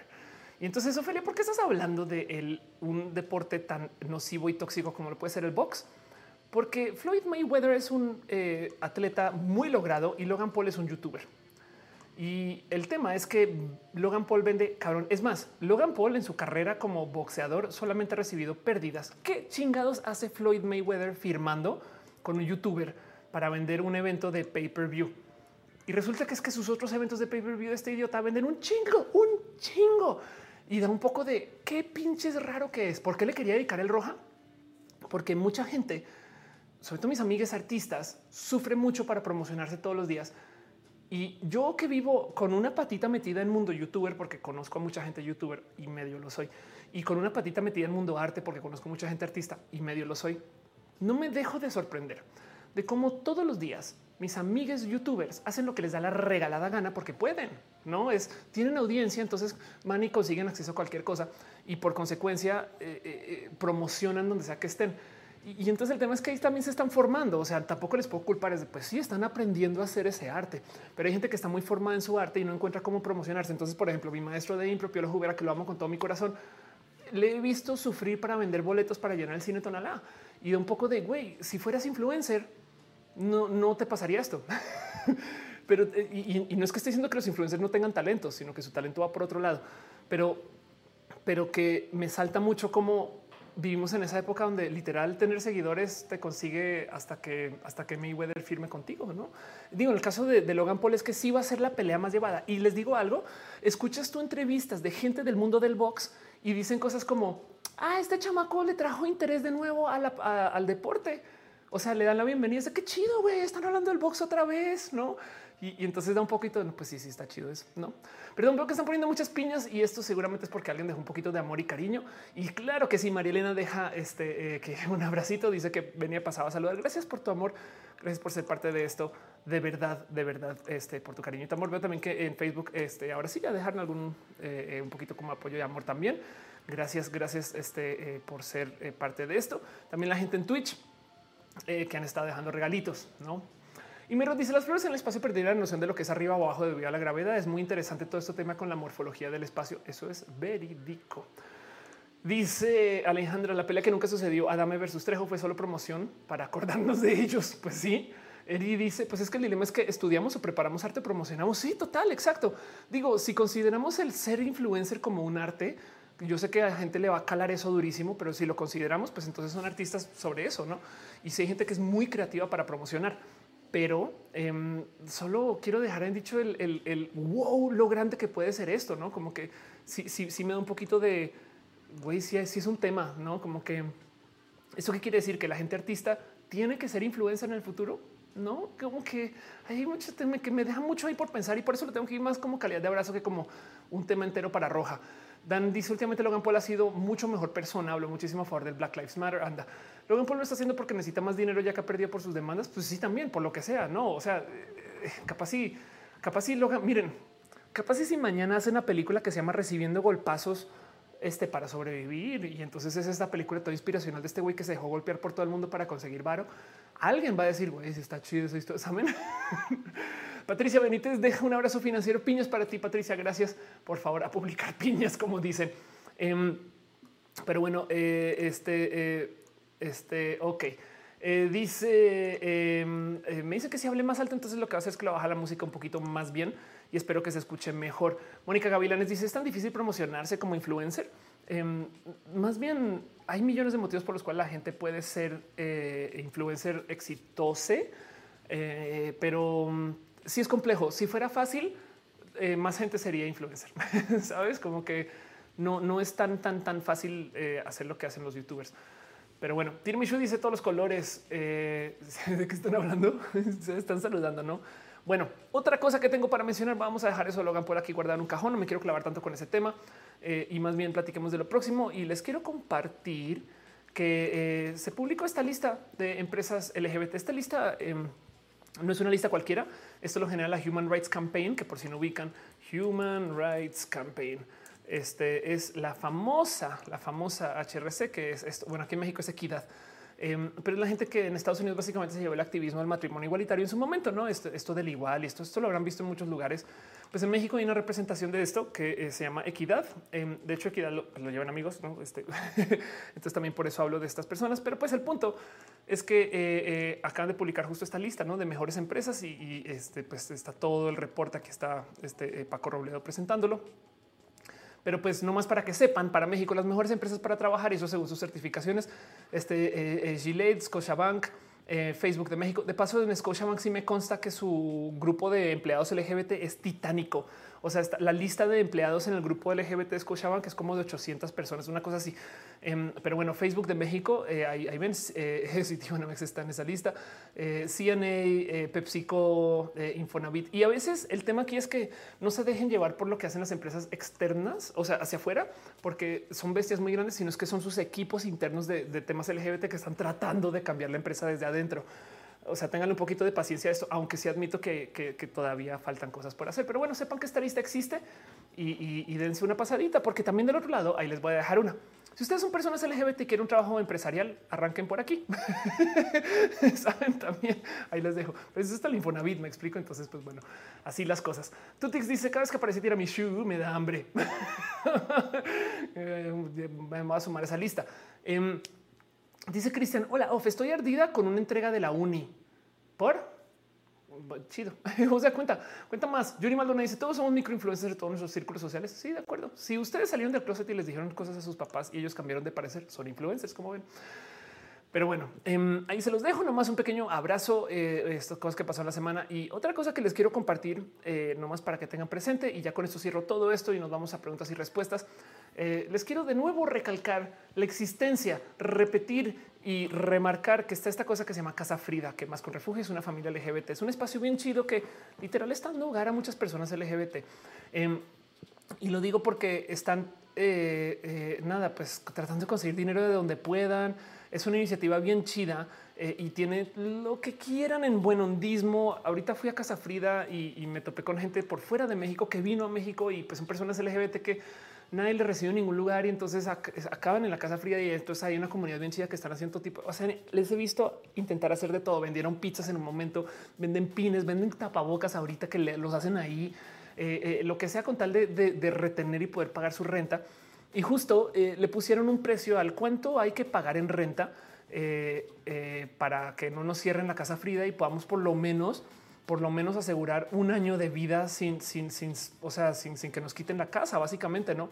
Em, entonces están haciendo eh, un donadora para conseguir ese dinero. Se los quiero mencionar nomás porque pues tiene límite también, ¿no? Y aquí está en Donadora, Casa Fría, un hogar para todos. Eh, lean eh, todo de qué se trata, dónde va la gente que está.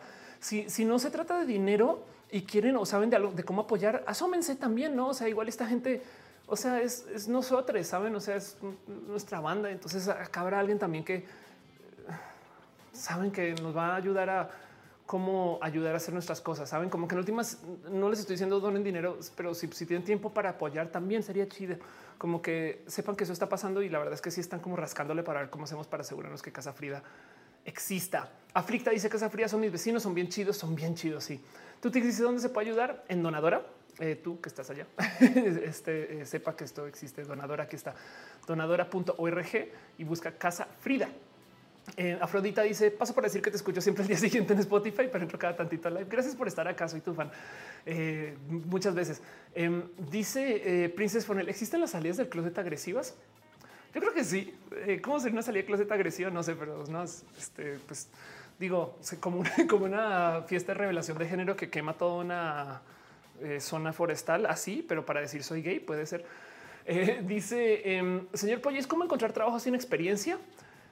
Eh, Sabes que esa experiencia la puedes comenzar a hacer tú. Haz proyectos freelance para ti o para mostrar, no? O sea, es el famoso ten portafolio y entonces eso de paso funciona para eso. Y la otra es, aunque no lo recomiendo mucho, es pues conéctate con un proyecto. Me gustaría decir pro bono, o sea, sin pago, pero, pero es que hacer eso está la chinga porque necesitamos trabajo ya, no? Y entonces en últimas lo mejor es encontrar a alguien que abogue por ti, avale tu posición, te recomiende, no? Y entonces te dé chance, te, deje, o sea, te deje, te deje que sin experiencia entrarle a cosas. Y yo sé de mucha gente así. Yo le he dado eh, chance a personas sin experiencia en cosas porque yo soy más creyente que las mejores personas para cualquier posición son las que se forman sobre la posición que las personas que llegan formadas a una posición. Pero eso es mi pensar. De mi dice la semana pasada hice un súper coraje porque me advertían mis familiares que me despedirían de la escuela por publicar tanta porquería en Facebook. Ni siquiera tengo gente del trabajo aquí y no pasó y, seguro no pasó, no para rematar. o sea, literal usaron eh, eh, eh, este, la escuela para asustarte a ti. No, bueno, dice Suriel, caer el techo, aterrizar en un split al tiempo quemar fuegos artificiales. Creo que sería una salida de closet bastante agresiva. Exacto. Em, eh, eh, eh, pintar toda la casa de bandera mientras tus papás están afuera puede ser también un modo agresivo. Sí, Andrés me dice hoy no estuvo chido. Nos vemos la otra semana. Casi siempre está interesante.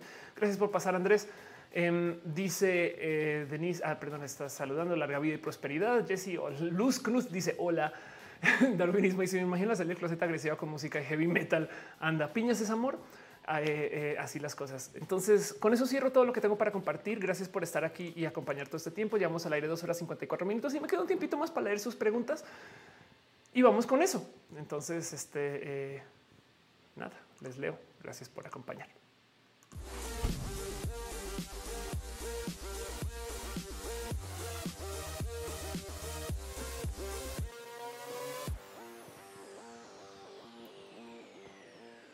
Tantas cosas de las cuales hay que hablar.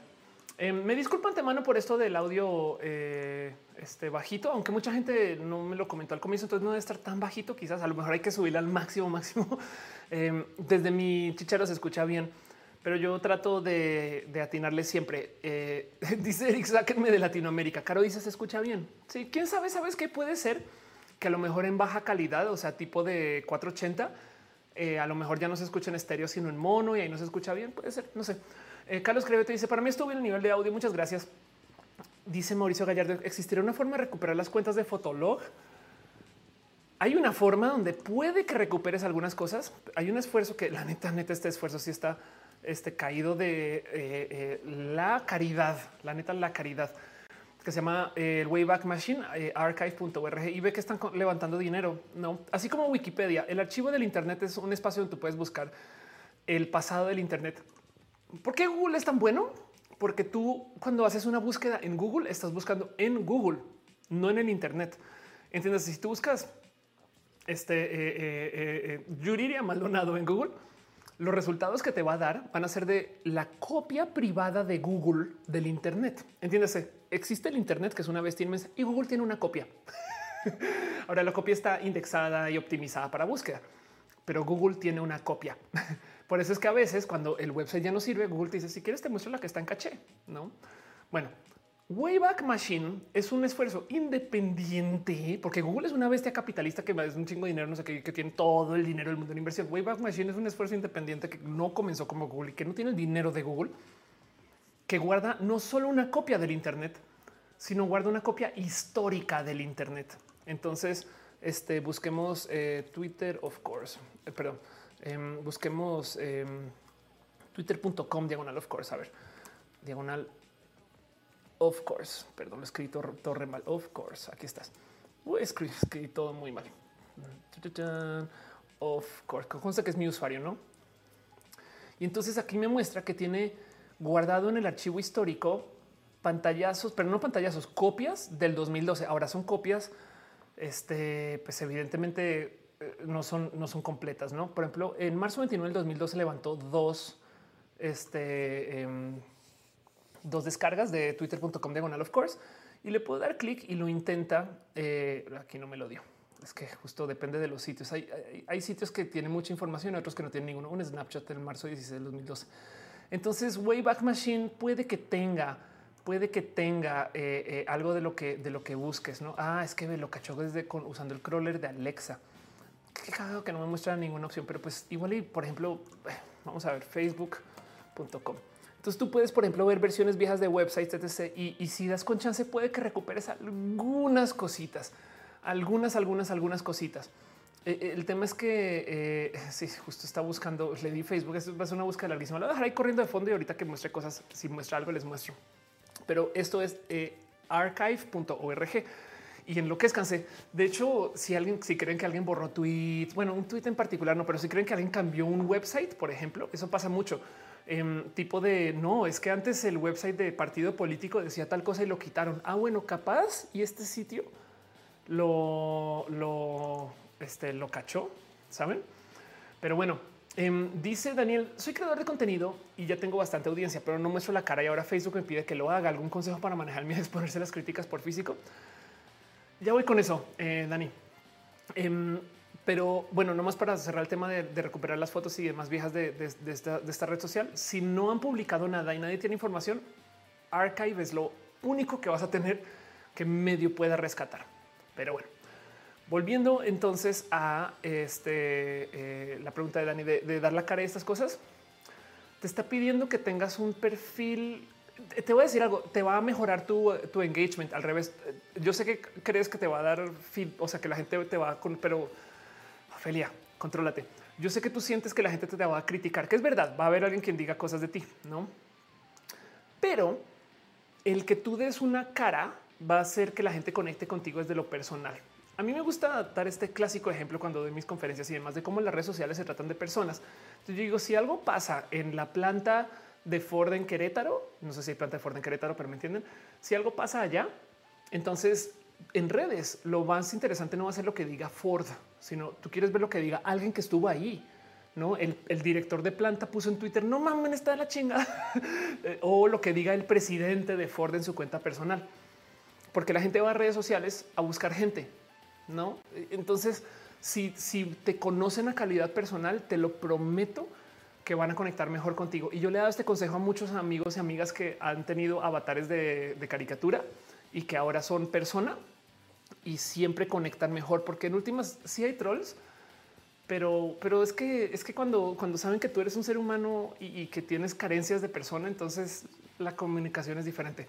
Perdón, nomás por dar eh, el ejemplo, eh, cambié la búsqueda de Facebook por Twitter, twitter.com. Y entonces esto es un, snapshot de cómo se veía Twitter en el 2007. Y esta copia de, cómo se ve esta página este, la levantaron y está aquí guardada. De hecho, hay en mil este, capturas de cómo se veía Twitter en el 2007. cómo se veía Twitter en el 2002? A ver si esto funciona ahora. No, pero bueno, impresionante. El Twitter en el 2002, de hecho, si mal no recuerdo, no se llama Twitter, sino status. Pero bueno, em, dice Tania que se ha visto el baile de los 41. Todavía, todavía no he visto el baile de los 41. ¿eh? Sigue cargando esto todavía. ¿eh? Entonces vamos a ver qué vamos a ver qué me muestra. Este dice eh, Fabián Ramos, lo bueno de mi pasado internet solo se encuentra en nicknames olvidados. Ándale, qué cagado. Esto es lo que estaba en twitter.com en el 2000 desde dos. Eh, compra el dominio. qué divertido eso. Pero bueno, em, dice eh, Ferreyes, el audio bajito fue falla mía. Eh, ok, no te preocupes. Igual no le moví de todo porque, porque me, me, dio dolor de estómago que la mitad del stream estuviera bajito y luego alto. Entonces lo dejé bajito todo. Em, pero, pero no te preocupes, todo bien. Acá seguimos. Dice Alia Eunice, eh, una salida agresiva lo sé tal vez con un pastel y mientras los papás lo reciben, la repartidora se pone a cantar con mariachi. Anda. Eh, Denise dice, ¿cómo les es para escucharte y no confundirte? Si yo me escucho, me confundo mucho. Escucharme a mí con, con el chicharo. Nada, pues es un arte. La verdad es que, de hecho, me escucho sin lag. Estoy conectada directo a la consola. Entonces, lo confuso es cuando si tuviera tantita demora que me escucho con eco y cosas así, no? Dice Darwinismo hace unos días eh, hice una piña de origami 3D. Eh, por supuesto que tuiteamele cuando no esté al aire. Yuri Maldonado dice es una máquina del tiempo. Exacto, es una máquina del tiempo. Eh, archive.org es un esfuerzo que me rebasa que exista en general. Es como de es neta que alguien se toma el tiempo, porque cuántos discos duros, em, no como que de nuevo no son Google, o sea, es, una biblioteca de websites y, esto no es barato, saben? Y, entonces esto aquí me fui a cómo se veía Twitter en el 2012, le puse, pero 2011. Y entonces esto era el look de Twitter del 2011. Y, así era. no digo, no, todo está bien guardado, pero ahí está. Em, dice eh, David, ¿cuál fue tu primer blog o página?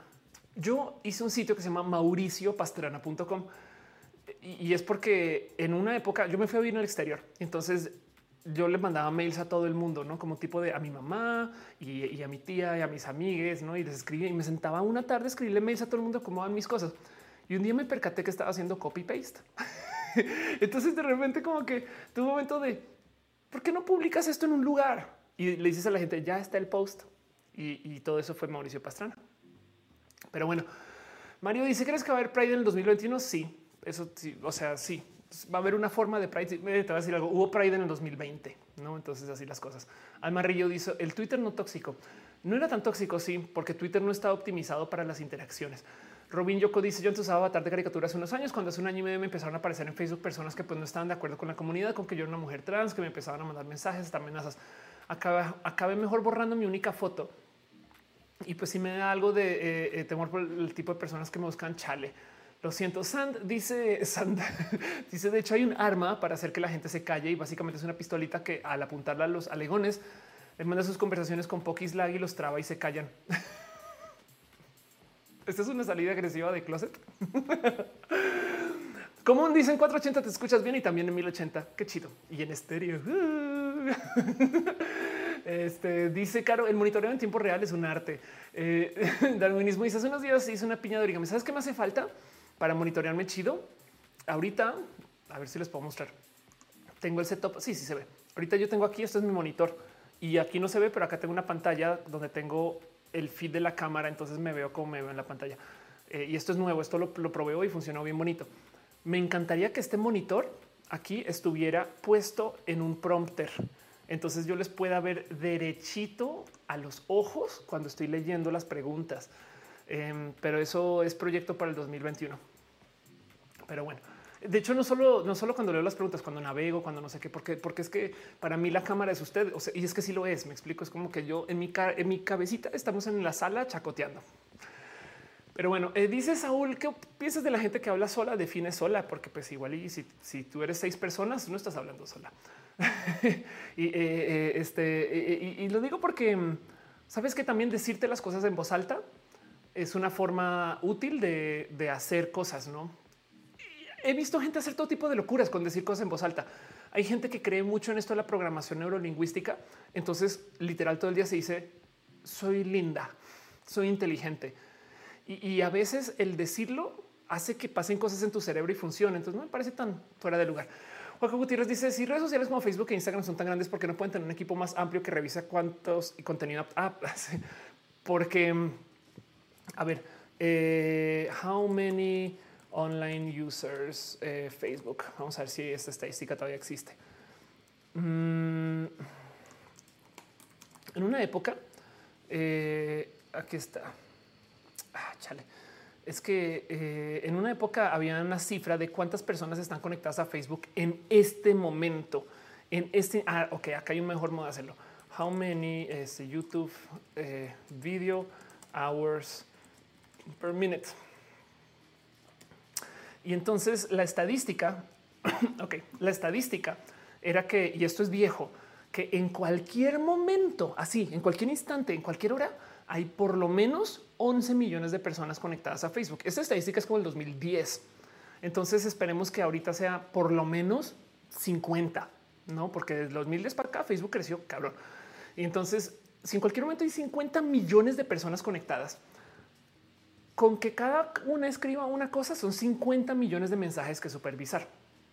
No hay capacidad humana para ver todo eso. O sea, no hay seres humanos suficientes para filtrar todo eso. Y eso es solo Facebook. Vamos a ver YouTube. De esta, de esta estadística, en cualquier minuto se, se, están subiendo 500 horas de video. o sea, suben 500 horas de video a YouTube por minuto. En, en, en las, en las que, eh, eh, eh ¿cuánto llevamos al aire? Eh, tres horas. Son 180 minutos. Ok, entonces vamos a hacer esta matemática. 180 este, por 500. she did the math. She did the math. She did the monster math. se subieron 90 mil. O sea, en lo que duró este roja, mientras yo hice roja, se subieron 90 mil horas de video a YouTube.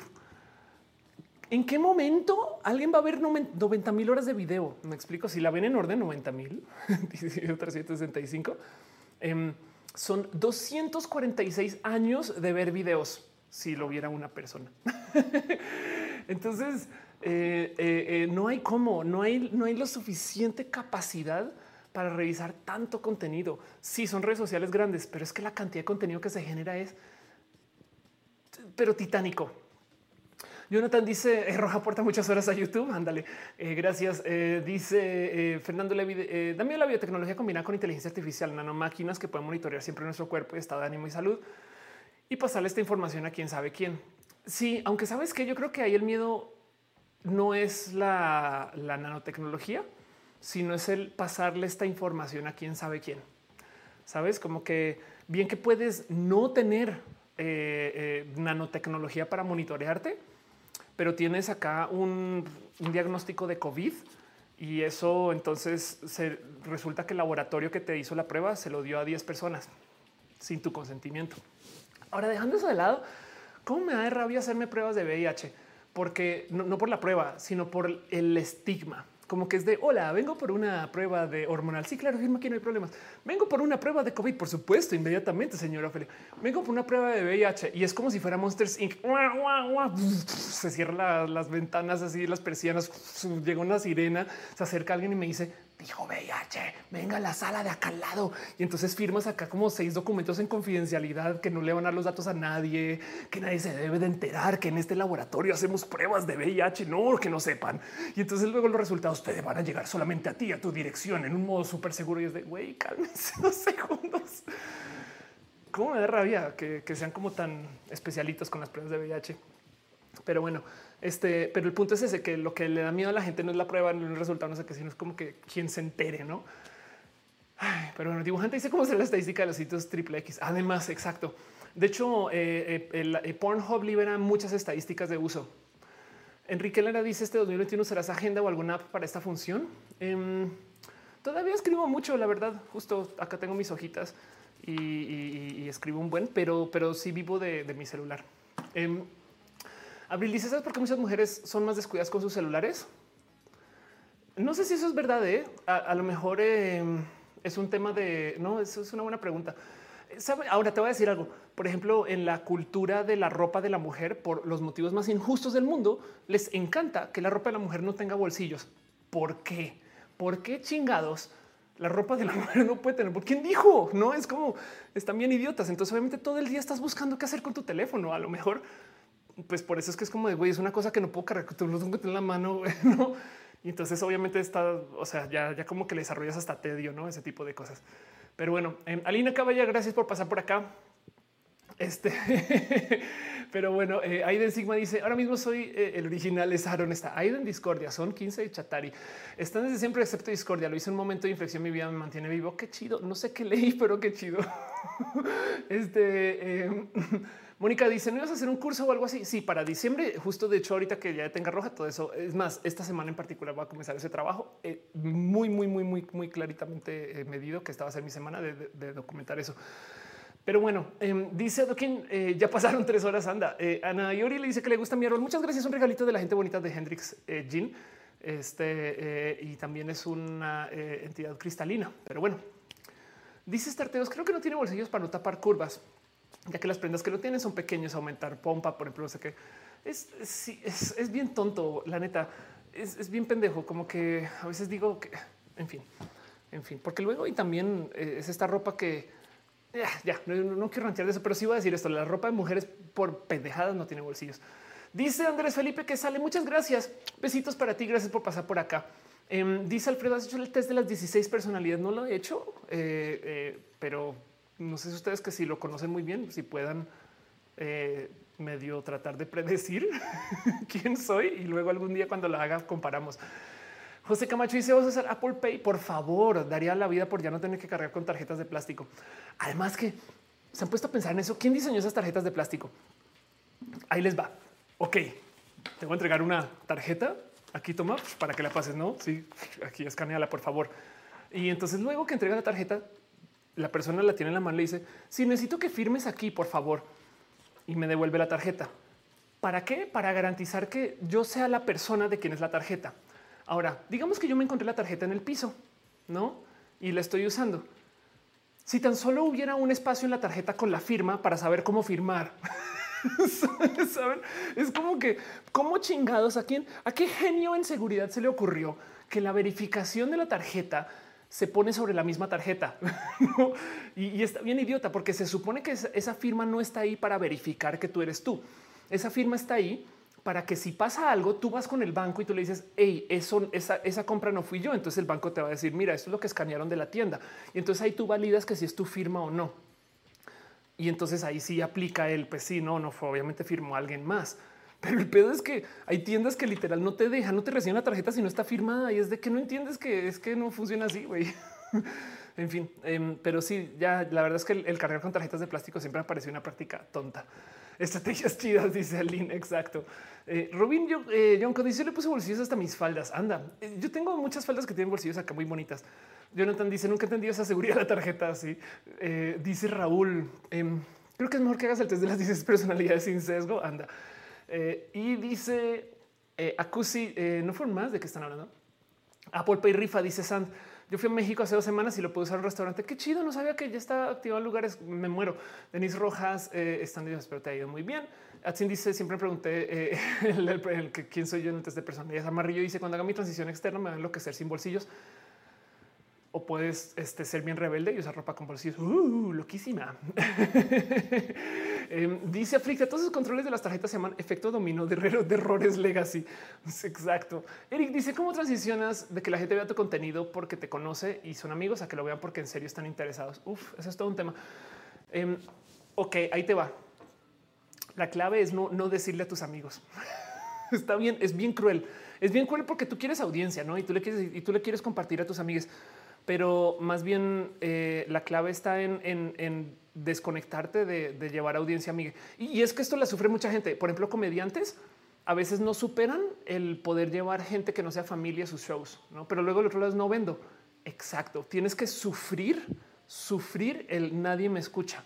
Tienes que sufrir, no, porque ahí es cuando te, o sea, la necesidad eh, eh, es la madre del, invento. Entonces, eh, tienes que sentirte mal por, por no poder vender, porque entonces ahí sí le vas a poner coco a cómo hacer yo para conseguir escuchas si, no son mis amigues, no? Pero bueno, es todo un tema. Sandy, si yo no conozco a me encanta mucho nerdear con su contenido. creo que sí nos conocemos de corazoncito. Eh, dice eh, Trigo de Nilo. ¿Quién diría que en dos o tres horas del show terminaría mi testing? Que estaba todo bloqueado con el live y sentí qué chido, qué chido, muy bugueado, perdón. Eh, Dañanita dice: Yo creo que podría ser ENFP de las personalidades. Va a tomar nota de eso para cuando haga la prueba eventualmente. Pero bueno, em, dice Chepina: La ropa de mujer no tiene bolsas para que luzca más la figura, sobre todo las nalgas. Sí, igual de todo. Y, sabes que alguien me dijo que no tiene bolsos para que eh, tengas que tener un bolso. Y entonces a la gente le gusta el bolso y, eso me parece tan ah, como que porque no hay opción. Me explico. O sea, no toda la ropa tiene que ser para mostrar nalga, no como que también hay ropa para ponerse ropa y ya. Pero bueno, em, este eh, eh, caro, eh, no bien. Ok, chido. Pero bueno, em, dice Denise, fueron dos largos. O sea, dijo como 30 veces las palabras Star Trek. Podría ser un string de solo decir Star Trek. Exacto. Y ya están tomando. Entonces, INTJ también podría ser, podría ser exacto. Mónica dice: Igual estoy terminando mi trabajo. Es bueno trabajar con rojas. Sí. Y yo creo que en eso también voy a ir cerrando el show. Ahora sí, formalmente ya vamos al aire este eh, un buen de tiempo. Daniel Cardona dice: Yo no entendía la necesidad de un teléfono con NFC hasta cacería en mi casa sin la cartera. Anda. Plumón dice: ¿Cuál es tu plan navideño? Em, sentarme aquí con la entidad cristalina y, y no sé, cantarle al árbol. Iba a ir a Colombia, pero ese plan ya no se dio eh, mi familia eh, cercana va a estar acá. Entonces es probable que pase aquí. La verdad es que no sé bien qué hacer. En una época yo hacía como tipo comidas de los huerfanitos. Eh, no, me reunía con gente que también está así como abandonada de sus familias por millones de motivos. Salí del closet. soy del norte y vivo en la Ciudad de México y no tengo amigas, ese tipo de cosas. Este año no sé si vaya a ser algo así, pero tenía ganas también de ir a Guadalajara un rato y quedarme allá y literal vivir la Navidad en Guadalajara. Pero ahora que mi familia va a estar acá, lo más probable es que esté acá. Voy a seguir haciendo streams de todos modos y, si ustedes están por ahí no están haciendo nada igual y quién quita. Pero bueno, Trigo de Nilo dice, sí es cierto, era bugueado. Anda, eh, están hablando de Star Trek. Acusi dice, les invito a la roja en el Discord. Gracias. Denis dice, ¿alguna vez has intentado escribir apenas te levantes? Es un ejercicio muy divertido y liberador. A duras penas me puedo levantar. Entonces, este eh, puede ser. ya nos dice arriba al norte, exacto, hasta que volteas el mapa.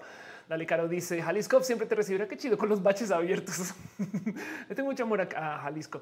Eh, dice, la ropa mujer eh, me gusta más, pero me siento, este, pero siempre también eligiendo lo más cómodo. Sí, pues es que la ropa es un proceso muy personal y pues cada quien con cómo la quiera llevar, ¿no? Pero bueno, Dice María José, hablan de ropa, las tendencias del 2020 y del 2021 son pijamas ya que trabajas en casa. Ay, ojalá la gente le baje dos rayitas con la seriedad que le pone la ropa. Como que hay gente que genuinamente piensa menos de ti por cómo te vistes y es de ya, no, sobre todo en la oficina. Irina dice un stream con la familia Pastrana sería súper divertido. Les encantaría. Te voy a copiar con ese plan, por favor. Ponen lucecitas de Navidad. No debería. Tengo ganas, tengo ganas de hacer una instalación solar en mi departamento. Tengo la suficiente luz aquí en mi terraza como para poder tener así sea un cargador de pilas pero bueno, ese es otro tema. Em, no, por ahora lo único que voy a tener es mi arbolito. Cuando acabe de decorar el arbolito o la entidad cristalina, este, entonces lo pongo aquí en el stream. Pero bueno, dice Adrián, Navidad en Monterrey, spoiler, carne asada, pero todo en Monterrey. Irina dice, yo soy fan de los vestidos, pero también soy bien boyish la mayor parte del tiempo. Eh, ya la web de Apple México anunció Apple Pay. Qué chido. Alfredo Rodríguez dice otros live con audífonos para no escuchar a mis padres pelear en la cocina. Wow, Ay, lo siento. Em, creciendo, yo tuve una familia eh, así y la verdad es que lo único que encontré yo es procesos para no conectarme con eso. Sabes, como que eh, quién sabe dónde lleven esas discusiones. No te ingreses, tampoco le des corazón y esto nada. Sea usted bienvenida Roja y después música y después tú sigue con lo tuyo. Pero bueno, Misael dice ya pusiste arbolito, te presento el arbolito. Este gracias a la gente chida de Hendrix Jean. Tania Ramírez dice: Me parece que la ropa eh, de hombre tiene diseños más chidos que los de mujer. ¿Por qué? Pues, pues nada, pues porque sí. De nuevo, es un proceso muy personal y, cada quien con lo como se enfrenta a la ropa, no? Eh, dice Joey que viva la entidad cristalina. Sí, eh, si le pones un gordito navideño a la piña, debería es que es una buenísima idea. Claro, hoy a la próxima le pongo gorritos navideños también. Este eh, aquí al ajolotito. Eh, dice Jaquino, ¿qué gadgets utilizas? Ahorita estoy jugando mucho en un Switch y ahí se alcanza a ver, pero esa cosa negra ahí atrás, eso es un Xbox, este, ese es un, ese es un Series X. Pero bueno, em, todavía no me animo a usar falda. Cuando llegues a ese momento, vida, ¿qué hablas? Eh, Santiago Cruz dice, ni lees, ¿qué estás escribiendo? Pues no escribes, o sea, eh, recién entro y perdí mucho de qué hablan. Nada, pues ya estoy cerrando. De hecho, ya me estoy despidiendo el suyo. Vamos al aire tres horas, 20 minutos y ya es hora de ir cerrando. Eh, en Miami, Sammy dice un saludo. Ophelia, cuídate mucho. Gracias por pasar por acá.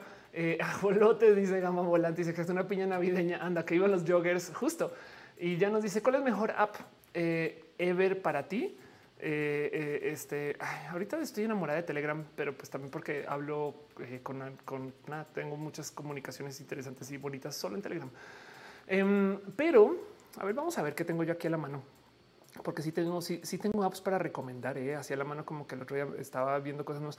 Bueno, hace nada le entré sin forma a, Google Fotos. Es una bobada, pero de repente reuní todas mis fotos en un solo lugar y ahora estoy hecha bien idiota, bien, bien, bien, bien, bien idiota. Pero bueno, em, no creo que tengo eso para recomendar ahorita. Nomás dejémoslo ahí. House Party, bajen House Party y apoyen a Cat Power. José Toscano dice: Me gusta usar pantalones del área de chicas. Hay más variedad. Chido. Y si hay unos pantalones bien chidos. Jesús Fernando dice: Yo empecé mis redes sociales mostrando mis dibujos, e ilustraciones y sin saber hice lo que comenta Eso borrar a todos mis amigos y es súper satisfactorio que la gente que no es amigos te sigan. Es que es lo que quieres también, no? En marketing, em, la chamba es en traer audiencias nuevas. Entiéndase, si tú eh, eres profesional de la pesca y te conocen en el círculo de la pesca y necesitas promocionar un producto para pesca, tienes que traer gente que no esté en la pesca, porque las otras personas ya son de una audiencia ganada. Sí, hay que hablarle a esta gente, evidentemente, pero lo, difícil es siempre buscar gente nueva. Ahí está el trabajo, ese es creativo. ¿eh? Entonces eh, eh, es un tema, no? Pero, pero digo en marketing, pues en promoción, estas cosas. Carlos dice: Vas a dejar el directo acá en YouTube, por supuesto. Y luego, de hecho, se va a sacar un trozo de esto y se va a grabar una versión más cortita que se llama mini roja. Pero bueno, así las cosas. Con eso yo creo que voy a cerrar. Eh, Adrián dice la chula del Series X y amo el Series X muchito. También estoy jugando con mi ex, eh, que con mi Switch. Estuve, de hecho, me retaron a jugar este Taiko eh, no Tetsuji, el de los tambores. El de eh, entonces nada, fue muy cruel porque me escribió la gente de Bandai Namco. Oigan, oigan, oye, oigan, Ofelias clonas varias. Oye, Ofelia, em, no quieres jugarte esta rola en, en, hard y yo qué tan hard puede ser. Y la rola resulta que era la rola de este Attack on Titan. Entonces tu momento de no mames, está imposible. Y la verdad es que estaba bien difícil, pero bueno, quedó grabado y eso saldrá por ahí en el canal de Bandai Namco en unas semanas. Plumona Sol dice el trabajo molestan porque no usa la ropa lo suficientemente ajustado femenina. No, es que ves, te digo, nadie te puede decir a ti cómo vestirte, la neta, lo juro. Y me dice no nos dejes acá va a seguir, solamente que va a cerrar el show nomás. Pero bueno, eh, eh, soy tu fan Irina, de paso te leo mucho. En fin, em, eso es todo lo que tengo para ustedes acá. Entonces voy a nomás pasar la famosa cortinilla de cierre y voy a seguir acá de todos modos.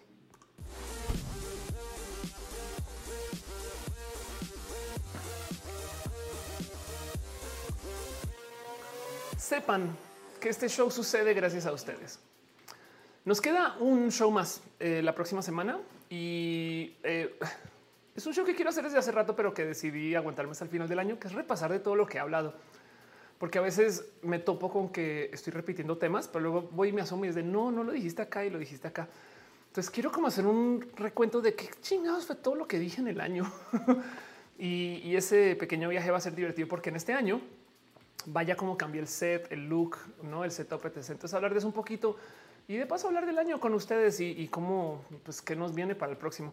No quiere decir que se vayan a detener los streams, solamente que va a tener roja literal en el Guadalupe Reyes, no? O sea, del 15 al 6. Y voy a seguir aquí, voy a seguir haciendo streams y de hecho voy a aprovechar ese tiempo para experimentar mucho con los streams. Entonces vamos a ver a dónde nos lleva todo eso, pero por ahora solamente quiero dejarles esto así como que ya pendiente, pues como de, pues sí, sería chido hablar de eso. Pero bueno, Lucero que ya dice, esta es la parte secreta del show donde nos cuentas todos sus secretos. Tu pregunta y yo te lo respondo. Pero bueno, Acusi está hablando de que hay un Discord, es verdad, hay un Discord. Eh, eh, lo que buscar dice parece un monolito negro. Puede que sí. Scarlett dice por algunas personas dicen que les gusta el frío, siendo que hacen de todo para evitarlo. Yo creo que lo que les gusta es el ambiente del frío, no lo que les gusta es calentarse, por ejemplo. Eh, Daniel dice especial roja de 10 horas. Podría ser un stream así, algo así. Daniel dice el último show pues, del año. No, no pasa nada. Este Trilla está sufriendo por mi género. Eh, Q dice igual los que les gusta el calor. Exacto. igual y puede ser lo que lo que les gusta es como el ámbito social, la ropa, en fin. Eh, Denise dice tienes un secreto ahorita. Tengo un secreto ahorita, pero es que es un regalo. Entonces no, no puedo revelarlo hasta que sea regalo. No pasa nada. Pero bueno. Carlos dice: No te hace la idea de que tanto me emocioné cuando contestas. qué chido. Más bien, yo aprecio mucho que opinen acá. Carlos está diciendo que, le gusta que haya contestado el comentario y, agradezco mucho más bien que, sean parte de esto ustedes. Trigo de Nilo dice: En mi casa trabajo en pijama en oficina, con la mayoría son hombres, porque ingenieros es una ventaja que puede ir bien como a Fodonga. Está bien raro que, como que estar cómoda se vea mal, no como que yo creo que hubo por ahí algún güey bien, bien, bien atrapado de su disciplina, bien maltratado que literal se inventó estas reglas de que lo chido es estar incómodo, saben como que, en fin. Em, pero bueno, eh, Irina está preguntando por el Discord. Eh, por ahí están pasando el enlace. Armando Damas dice que este show siempre tan informativo y divertido. Gracias por estar acá. Debo estrellitas. No te preocupes. Eh, si quieres, también se aceptan abrazos en el Patreon, estas cosas, pero si no, no pasa nada. O sea, llegarán en su momento y gracias por acompañar y ser parte de esto. Y en eso, justo quiero nomás darles eh, las super mega turbo. Gracias a la gente chida que está dejando sus suscripciones, su cariño, su amor, su apoyo. Vayan a gorditas, acaba de suscribir. Gracias. Em, vi que dejan regalos Emanuel Cuyo, eh, ese Dajamar Tutix. Em, aquí a 0207 Pibe 15 se suscribieron. Milo del Mal, Old Boy eh, MX también se suscribió. También Patricia Benítez, María Elena Martínez, Alexandra Ubaldo Villa, Aline Her, em, Berenice eh, o Berenice Zúñiga, eh, Stephanie Fernández, Melquiades de Su, Ara Cristina Moy, El Mundo de las Ardillas, Dejó Amor también, Carlos Cristóbal Ramos, Luis Maclachi, Greco 27X. No, nunca va a superar eso, Ana. O sea, también de paso lo aviso desde ya que voy a seguir con el chiste de las ardillas hasta que ya sea tan incómodo que me lo tengas que decir. Pero bueno, em, este dice María José eh, China. Eh, Delgado, flaco del agosto, mejor ser tú. Exacto. Sí, sí, todo el mundo siempre se va a quejar, no? Pero bueno, em, también de paso quiero dejarle un poquito como de cariño amor a la gente chida que está suscrita desde el Patreon. No es porque eh, gracias, no de verdad su apoyo en el Patreon es mensual, entonces no saben cuánto lo aprecio. Pero muchas gracias a Arturo Aleana Navarrona, lógicamente Sima, Araji Cheja, Javier Tapia, Choco, Aflicta, y mis 13, Francisco Godínez, Trinipe, Ariel R. Gracias por su amor y su apoyo y por ser parte de esto desde sus suscripciones. También la gente chida que está suscrita en el YouTube, que tiene acceso también a las banderitas, estas banderitas, banderolas. Shirley Medina, Cristian Franco, Ale Galván. Un abrazo a Úrsula Montiel, Jessica Iris Biel, Mendieta Sainz, o sea, Jessica a Adri Alvarado, Germán Briones, de Lloyd, Moni Aranda, Sailor Fishy, como es Sailor Fishy. Un abrazo a Gerardo Baturano, Ana Alejandra, Josué Cortés, Maite de Farias, Ana Cristina Mo, Gabriel Mesa, Eri Frank Núñez, Magdalena González, Rafita Barrera, Rodrigo Pérez, Gibran Rivera, Victoria Núñez Páez, Yolanda Suárez, Víctor Hugo Curiel Calderón, Lucero Quilla, Pasos por Ingeniería, que tiene un canal bien cool que además me dicen habla en lenguaje incluyente. A Afrodita Somnolienta, quien en una época era este, eh, Afrodita un poquito más punk y antes una Afrodita ebria. Eh, a Carlos Soto, Sinaí Morelos, a nutrióloga vegana, eh, perdón, Sinaí Morelos, quien es nutrióloga vegana, Ana Velasco, Lu, Mike Lugo, Perruno H, La Pastela de la Cocoa, Val, Valentina, Sam Silva Flores, Luis Maclachi, Andrew Bete, Luma Salud, Carlos Como, Brenda Pérez Lindo, Luis Gutiérrez, Tigres Aleta, Laranza Tetzel, Mariana Rum Galvez, Oscar Fernando Cañón Moglican, Fabián Ramos Aflicta, Arturo Ale, Edgar Riego, Leonardo Tejeda. Gracias por su amor y su cariño. También la gente chida que eh, está suscrita desde el Facebook, quien de paso lo aprecio mucho, sabiendo que Facebook es una plataforma tan como compleja. DC Morga, Ismael Talamate, Sand Abella, eh, Gustavo González. De hecho, eh, Sand, en fin, tiene un este, hace contenidos bien chidos, un podcast bien cool.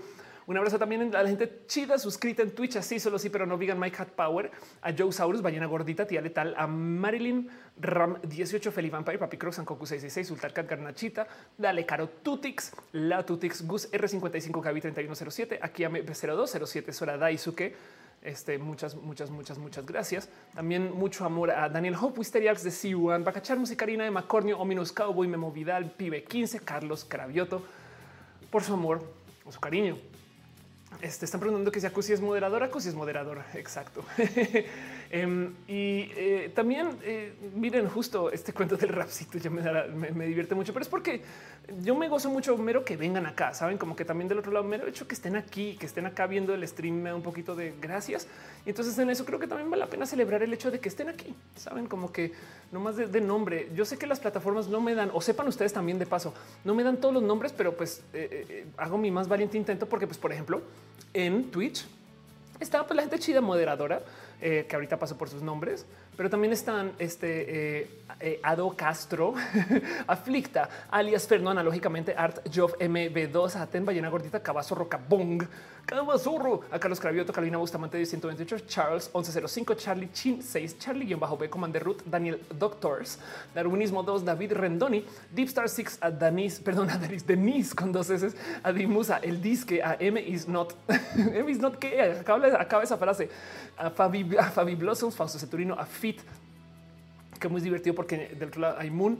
Pero bueno, Fred Mer, Gamer 01, Ice Wizards, Isaacs, Newton, Ivan Pina, Jack Ino, a Jochen Rindt, a Jonathan Jr., a King Brobert, a Kitsuruo for the win, a Luisa Mir, Maya 107, maybe I'll look out of this window, a Mike Alvarado 96, Mr. Churris, Miss Diabla, ay, qué divertido user, Miss Diabla, Mittens 92, 31, Musicarina, Pano Web, Pena Rubra, Ravens, Ravenet, Robin Jonko, Rodri Rom, Ronin 971, Sad Girl, a Starteos, a Sushikis y Sub Diego, a Tanon a Tom Toms, a Tempus YT, a The CU1, Tunan Kid 00, VNK, Virgo Pros, Janko Babel, Sankoku 666, Sentinel y también gente chida que se conectó desde el YouTube 5JHR, Acusi, Adoquina, Flicta, Alex Arredondo, a Alida CGB, Alia Eunice Cajim, a Marrillona, Cristina Mo, a, Carl, a, Catgirl, Jessie, a Choc Cuevas, Denis, a Rojas, Diana Laura Gómez Araujo, Fernando Nese Gama Volantis, Giselle Montes, a Elena Unilla Channel, perdón, Elena Bonilla Channel, Héctor Herrera y Irina Gradenco Joy, Lali Updates a María José Dávila Vargas, Mario Alberto Hernández Morales, Marta Patricia García, Oscar Urquía,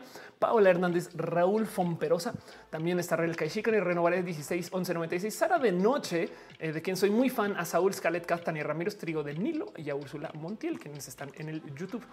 Facebook desafortunadamente no me da la lista, pero vamos a jugar la lotería del Periscope. ¿Qué es la lotería del Periscope? Cuando yo, eh, eh, Periscope es la transmisión en, este Twitter y es súper cruel porque se conectan varias personas, pero luego me da una lista súper, súper incompleta. Me dice como sé, tres nombres y more viewers. Entonces la lotería hoy dice que conectadas aquí están Carlos Velázquez, Jesse, Luz Dot, Denise y more viewers.